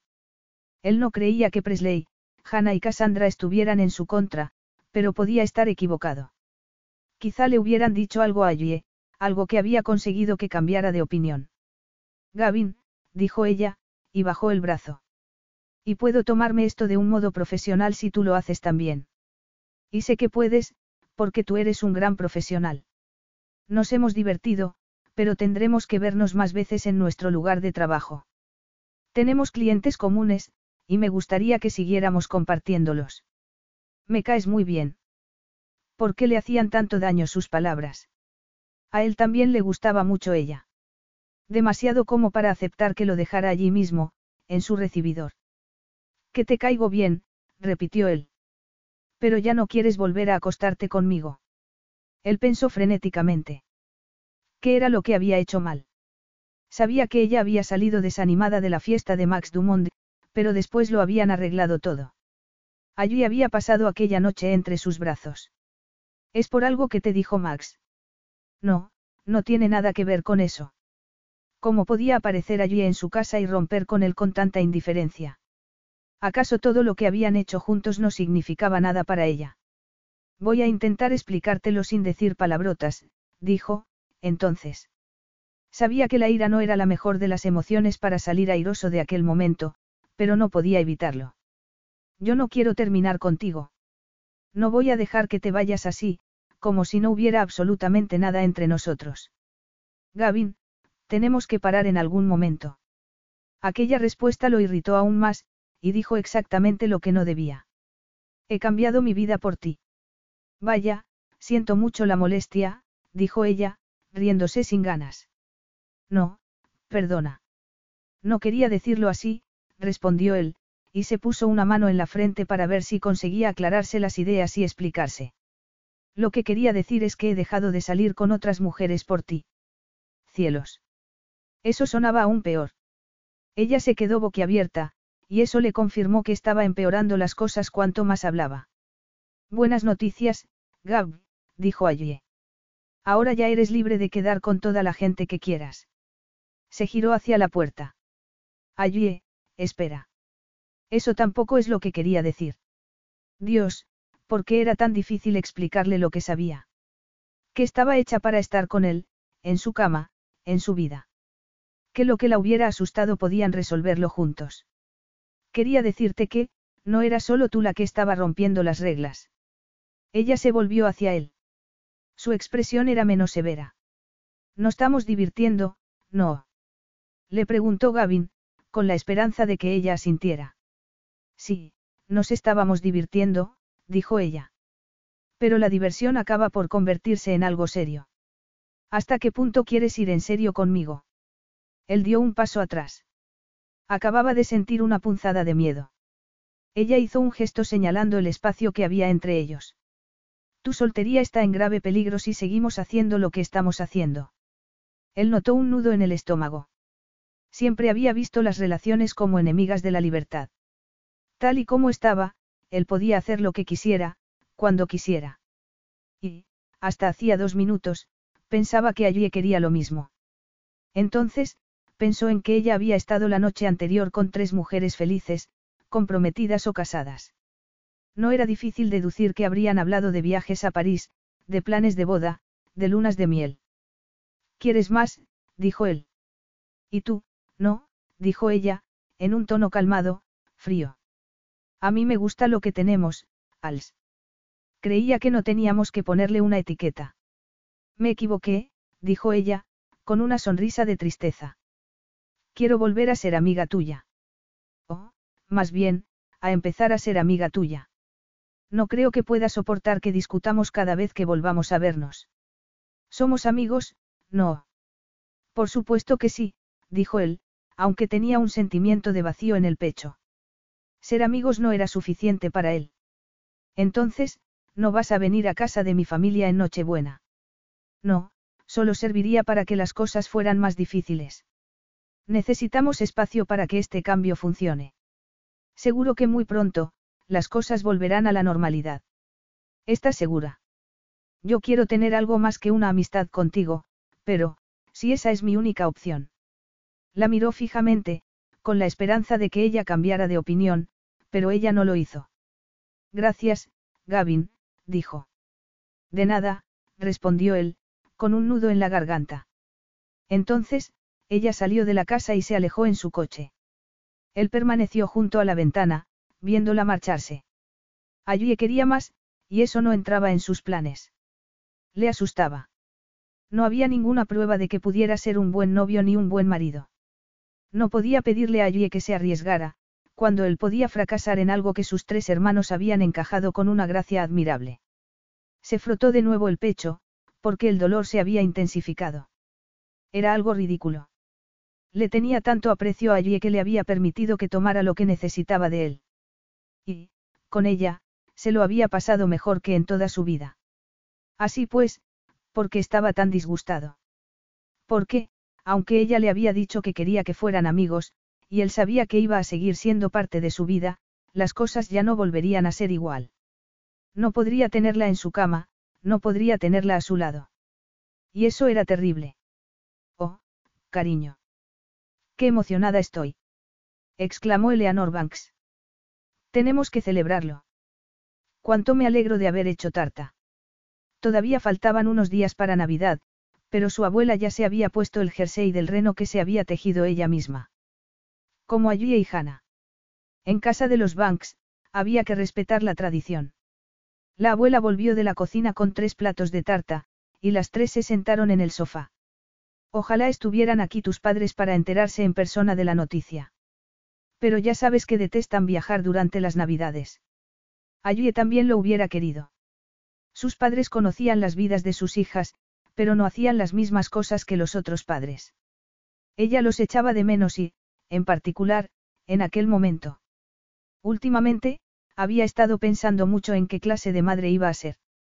Y eso la hacía pensar también en Gavin. Al recordarlo, sintió una punzada de dolor en el corazón.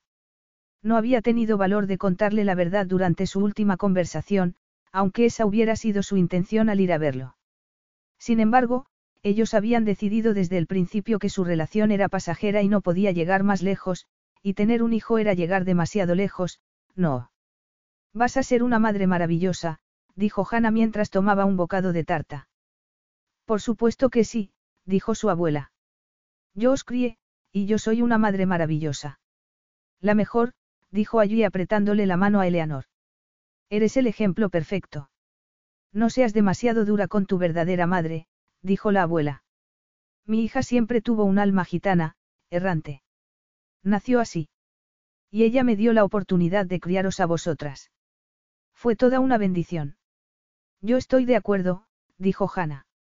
Allí, tu hijo va a criarse con amor por todas partes, teniendo en cuenta lo unidos que están los Sutherland, dijo Eleanor, y enarcó una ceja. ¿Cómo se ha tomado Gavin la noticia? Creo que él también va a ser un magnífico padre. No he sido capaz de decírselo. Tenía miedo de. Eleanor se quedó callada y miró a Hannah. Hannah le explicó lo que había sucedido mientras le acariciaba la espalda a Ye. Rompió con él porque pensó que era mejor hacerlo antes de que fuera demasiado tarde. Sobre todo, teniendo en cuenta que las navidades ya están aquí. Él le dijo que no era de los que sientan la cabeza y se casan, así que ella pensó que era mejor llevar su embarazo en solitario. Pues, si él ha dicho eso, Tomaste la mejor decisión, cariño, le dijo su abuela a Hannah. No llores. A veces, la vida te lo pone difícil, pero tú eres una Banks. Puedes hacer esto con un ojo cerrado, con una mano atada a la espalda y saltando a la pata coja. Allí se echó a reír entre lágrimas. Gracias, abuela. De nada, cariño. ¿Quieres que Hannah y yo te cantemos algo? Sí, siempre. Un dueto de su hermana y su abuela haría que se sintiera mejor. Tenía que decirle la verdad a Gavin, y se lo diría pronto. Había ido al médico para asegurarse de que estaba embarazada. La ginecóloga se había quedado satisfecha con el estado de salud general de allí y le había recetado vitaminas para el embarazo, y le había dicho que iban a verse bastante durante aquellos nueve meses. De repente, sintió alegría. No había pensado en quedarse embarazada, pero ya adoraba el pequeño garbanzo que llevaba en el vientre. Su abuela y su hermana estaban felices, y eso hizo que allí pudiera imaginarse con facilidad un futuro feliz para su hijo o hija. El niño tendría a sus tíos, Will y Hannah, tendría a su bisabuela Eleanor, a sus otros tíos, Cassandra, Luke, Presley y Cass. Tendría el amor de una familia extensa. Y eso era lo único que importaba. Al menos, trató de convencerse de ello, a pesar de que tenía roto el corazón. Había hecho algo que no debía hacer, enamorarse de Gavin. En realidad, llevaba mucho tiempo enamorada de él, seguramente, desde la primera vez que lo había visto. Mientras su hermana y su abuela cantaban, allí sonrió. Tenía mucho que celebrar. Tener un bebé era algo muy emocionante. Ella era una mujer muy familiar, y lo que había creado con Gavin era una familia. Volvió a sentir dolor, y se preguntó cuánto tiempo tardaría en olvidar a Gavin. O si sería capaz de hacerlo. Capítulo 22. La Nochebuena habría sido más feliz si hubiera tenido allí a su lado. La cena en casa de sus padres había estado bien, pero a él le había parecido que la conversación era forzada, como si las parejas que rodeaban la mesa no quisieran mencionar la gran ruptura. O eso era lo que él creía. Después de la entrega de regalos, su padre se fue a tirar los envoltorios a la basura mientras su madre les llevaba a todos una bandeja de vasos de chocolate caliente. Luke propuso que alegraran las bebidas con baileys, y él estaba a punto de decir, a mí ponme uno doble, cuando alguien lo agarró del brazo. Ah, no. Tú vienes con nosotras, le dijo Presley, y tiró de él desde la zona del mueble bar hacia la otra habitación, donde habían abierto los regalos. Allí estaban Hannah y Cassandra, mirándolo con una cara de desaprobación como la de Presley. ¿Qué sucede? ¿Es que no os han gustado los regalos que os he comprado? Les preguntó, tratando de aligerar la situación. Esto no tiene nada que ver con los regalos, respondió Hannah. Cielos, eso ya lo sabía. ¿Y qué le dijisteis vosotras tres allí, a propósito? Las chicas se miraron. Pasó una noche con vosotras y, al día siguiente, vino a mi casa y me dejó. Allí se giró hacia Cassandra. No sé si atacarlo verbalmente o castrarlo. Verbalmente sería más limpio, dijo Cassandra, en un tono frío y muy poco común en ella. Yo empiezo, dijo Presley. Eres un idiota por dejar que allí se marchara de tu lado. Eres un egocéntrico y un tonto que no ve más allá de sus narices. ¿De verdad piensas que vas a encontrar a alguien mejor que allí Banks? Estoy de acuerdo con todo, dijo Hannah. Sí, yo, también, añadió Presley. No me echéis la culpa a mí, dijo Gavin. Yo me he divertido mucho con allí. Y no me refiero al sexo. Ah, sí. Y por eso permites que te deje a la primera discusión. Le preguntó Cassandra. Ella me dejó bien claro lo que quería. Pero, ¿tú quieres que allí forme parte de tu vida, o no? Le preguntó Hannah. ¿Le has dicho lo que sientes por ella? Preguntó Presley. Gavin sintió aquel dolor en el centro del pecho, y se dejó caer en el sofá. Sí, quiero que esté conmigo. ¿Acaso pensáis que no sé que merece la pena luchar por ella? Estoy enamorado de allí, y me da terror que me deje para siempre. ¿Sabéis lo difícil que es para mí reconocer esto? Y, más aún, teniendo en cuenta que vosotras me odiáis. Presley se sentó a su lado y le dio una palmadita en la mano. No te odiamos. Allí tampoco te odia. Te prometo que no es ese el motivo por el que rompió contigo. Entonces, ¿por qué no contesta a mis llamadas ni a mis mensajes? ¿Por qué rompió conmigo? Cuando una mujer quiere irse, se va. Y tú siempre se lo permites sin cuestionar nada. Para entonces, normalmente no queda nada por lo que luchar. Sin embargo, ese no era el caso con Allí. Él quería luchar por ella, pero no tenía ni idea de cómo conseguir que cambiara de opinión. No sé lo que quiere, dijo. Creo que lo que yo le ofrezco no es suficiente. Hannah suspiró, y Cassandra la imitó. No te rindas, le dijo Presley. Y, menos, si lo que nos has dicho es cierto. ¿La quieres? Pues ármate de valor y díselo. Presley me pidió que le diera espacio. Pero no quiere eso, le dijo Cassandra. Si la quieres, ve y díselo ahora mismo. Dile que eres muy desgraciado y que no soportas la idea de vivir sin ella.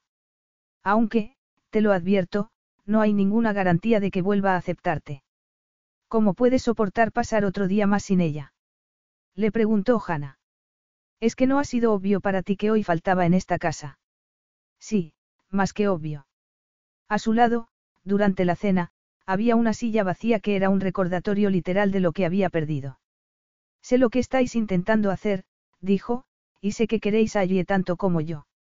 Las tres lo miraron fijamente. Él se humedeció los labios y se rindió. Está bien. Hablaré con ella. Eso todo lo que te pedimos, dijo Presley con dulzura.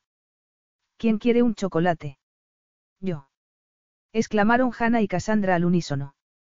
No les digas una palabra de esto a tus hermanos, le dijo Presley a Gavin en tono de amenaza. Y no se lo digas a Yue, añadió Cassandra, dándole un codazo antes de salir. Las chicas se dispersaron y lo dejaron solo. Él se quedó en el sofá un momento, pensando en lo que acababa de suceder. Aunque nunca había tenido intención de confesar que se había enamorado de Ayue, no se había arrepentido de hacerlo. Tenía muchas preguntas para ella, y ella era la única que podía responderlas. Se alegraba de que sus cuñadas lo hubieran convencido de que fuera a verla. Salió a la zona del bar. ¿Dónde está?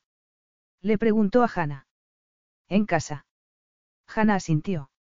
No la llaméis para decirle que voy a ir a verla, les pidió a Hannah, a Cassandra y a Presley. De acuerdo, dijo Hannah. Presley y Cassandra asintieron. ¿Qué ocurre? Preguntó Will. Esperemos que Gavin vaya a decirle a Yue que ha sido un idiota, dijo Cass. Pedir perdón de rodillas es muy humillante, pero, al final, merece la pena, dijo Luke, sonriendo, como si le gustara imaginarse a su hermano pequeño rogando el perdón. Haré lo que sea necesario, dijo Gavin muy en serio. Capítulo 23. Al llegar al edificio de apartamentos de Ayue, se la encontró en la puerta, como si acabara de llegar a casa. Salió de su todoterreno y se acercó a ella. Trató de leerle la mente a Ayue mientras se acercaba a la puerta de su casa, pero no consiguió averiguar si iba a echarle otro sermón o si, por el contrario, iba a invitarlo a entrar y a desearle feliz Navidad. Solo había una forma de averiguarlo. Hola, dijo. No era un comienzo muy brillante, pero no había preparado ningún plan. Había ido conduciendo hasta allí a toda velocidad, cuando debería haber tomado una carretera secundaria para tener tiempo suficiente de pensar en un plan. Y allí estaba, sin otras armas que su corazón encogido. Esperaba que fuera suficiente. Allí estaba preciosa. Llevaba unos pantalones vaqueros y un jersey rosa claro. Unas botas de vaquero y, como él, un chaquetón de cuero. Me gusta tu abrigo, le dijo él con una sonrisa nerviosa. Significa eso que he conseguido que te acostumbres a romper las reglas, después de todo. No te haces una idea, dijo ella con una sonrisa de cautela. ¿Puedo llevarte eso? Le preguntó, refiriéndose a la bolsa de la compra que tenía colgada del hombro. Ella se lo dio, y le proporcionó una excusa para poder entrar al apartamento. No era exactamente una invitación, pero lo aceptaría de todos modos. En la cocina, ella abrió la bolsa y guardó la comida. Dejó fuera una bolsa de chips de boniato. Te invitaría a cenar, pero supongo que ya lo has hecho, dijo ella, y le tendió la bolsa de chips. Esta es mi cena. No es precisamente gourmet. He ido a comprar algunas cosas porque mi abuela tenía una invitación a cenar en casa de unos amigos, pero yo no he querido ir. Prefería quedarme descansando, porque mañana vamos a celebrar aquí la comida de Navidad. No te preocupes, no he venido a cenar, no. He venido a decirte que la otra noche lo estropeé todo. Permití que pensaras que había sido un pasatiempo para mí, en vez de decirte lo que significas para mí de verdad. Y, ahora, tengo un dolor aquí, le explicó, tocándose el centro del pecho. A lo mejor no sabes esto, Als, pero, mientras te estaba ayudando a romper las reglas, tú estabas liberando mi corazón. Era como si yo lo hubiera tenido en una cárcel hasta ese momento.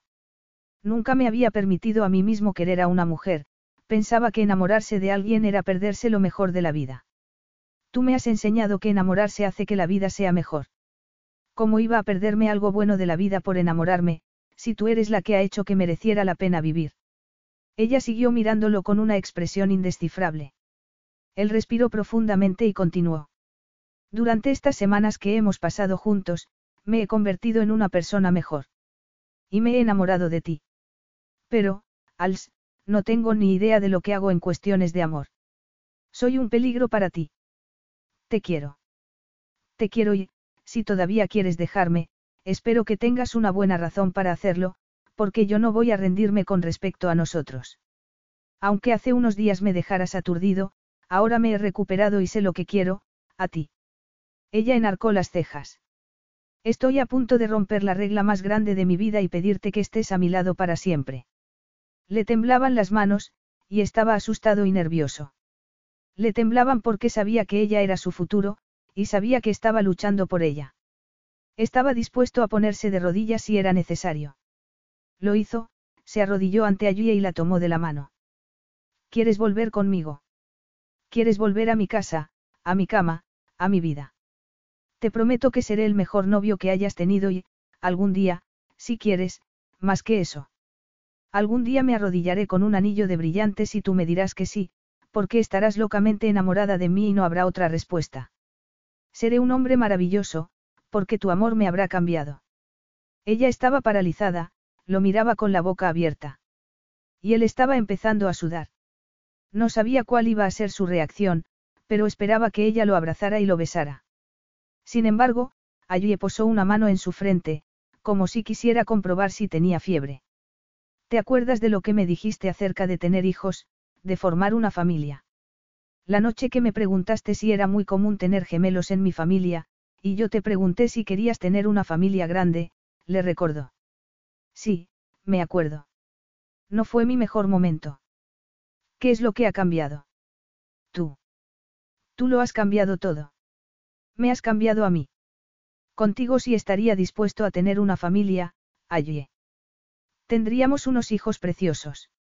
Ella ladeó la cabeza y lo miró con una expresión de vulnerabilidad. ¿Lo dices en serio? Sí. Ya he probado lo que es estar sin ti, allí, y no quiero seguir echándote de menos. No quiero seguir viviendo sin ti. Aquello debió de ser lo mejor que podía decir, porque allí se arrojó a sus brazos. Él la tomó y se puso en pie con ella en brazos, con el corazón acelerado de felicidad. Ella lo besó y, después, dijo las palabras más hermosas que él hubiera oído nunca. Yo también te quiero. Y la felicidad se le extendió por el pecho. Pero, antes de poder deleitarse con la sensación de ser amado por Allie Banks, ella pronunció otras tres palabras que él no esperaba. Y estoy embarazada. Eh.